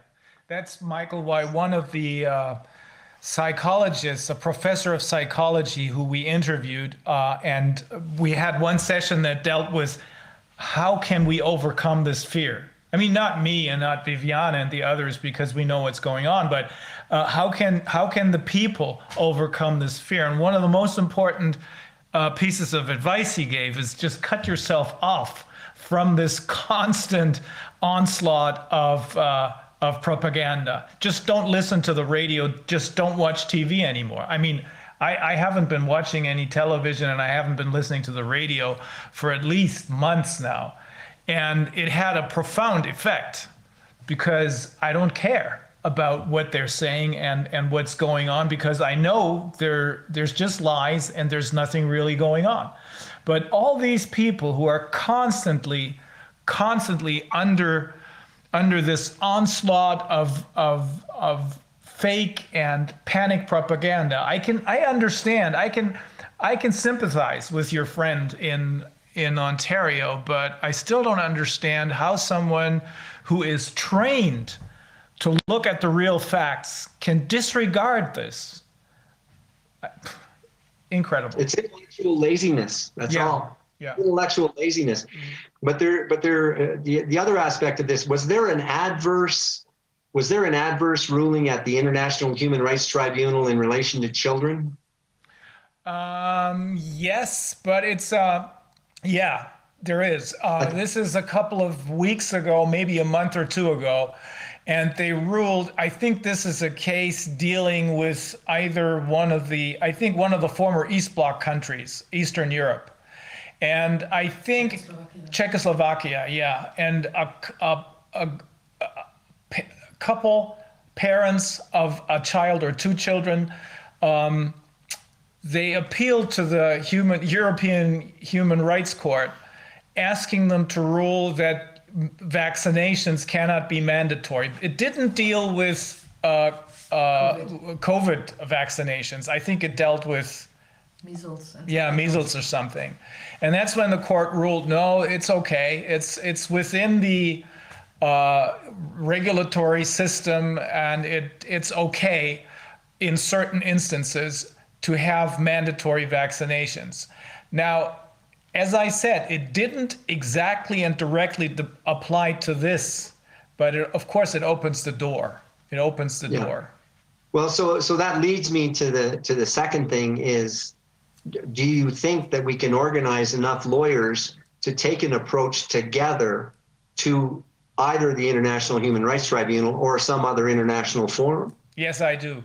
Um, Okay. In in fact, Michael, when we started our uh, today's session uh, hours and hours ago, we started with the German portion, and um, there's a former judge who is advising us and who has been advising us for a while. He's he's a retired judge. Um, he is a he and his wife are child activists. Very smart man, very experienced, and we all of us are beginning to realize that this is about the children, and he it, it is about institutionalized child abuse, probably much worse, because we're headed in, in a direction that is disastrous.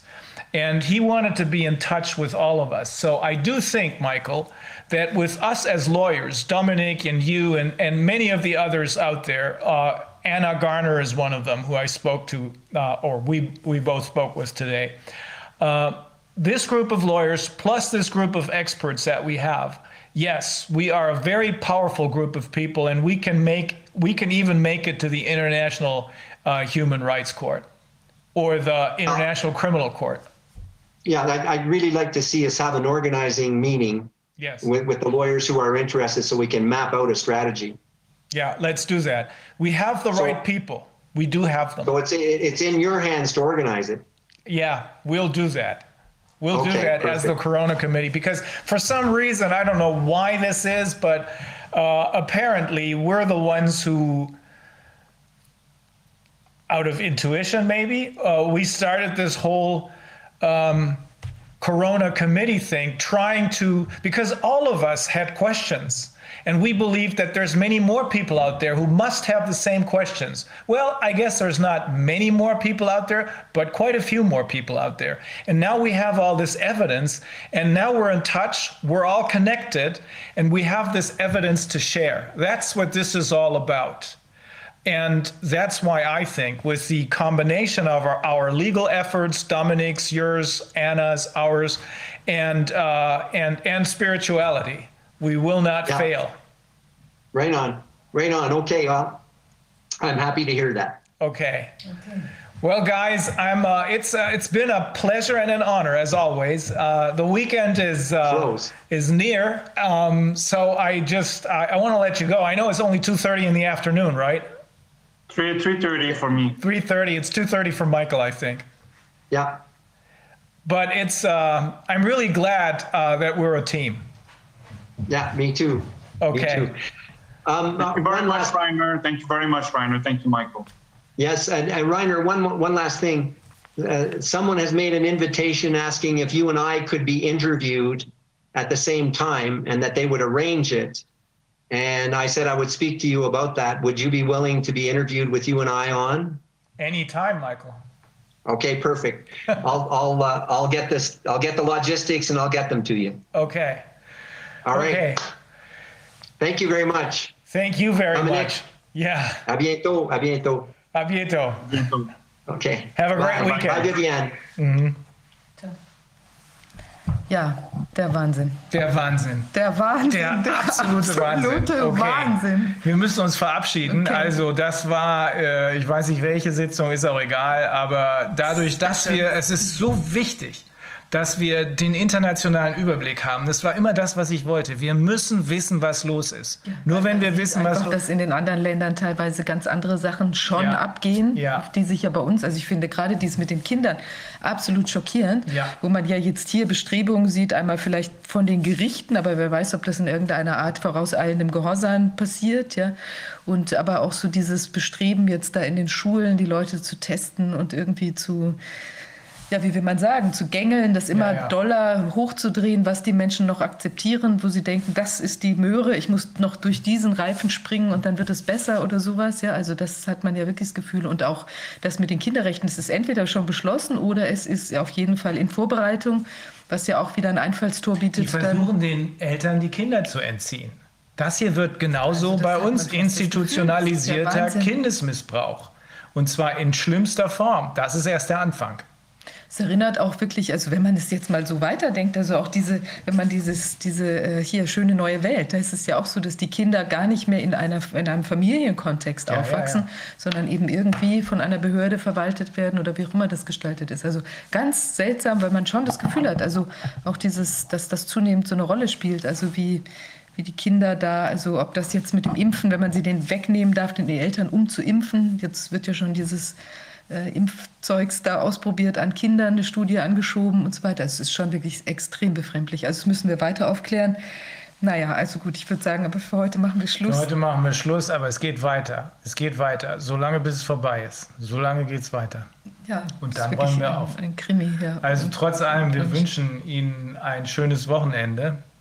Wehren Sie sich. Man sieht doch, man kann sich wehren. Man kann sich wehren. Selbst äh, die Frau Natalia in Chile wehrt sich und kriegt Unterstützung jetzt. Also, schönes Wochenende trotz allem.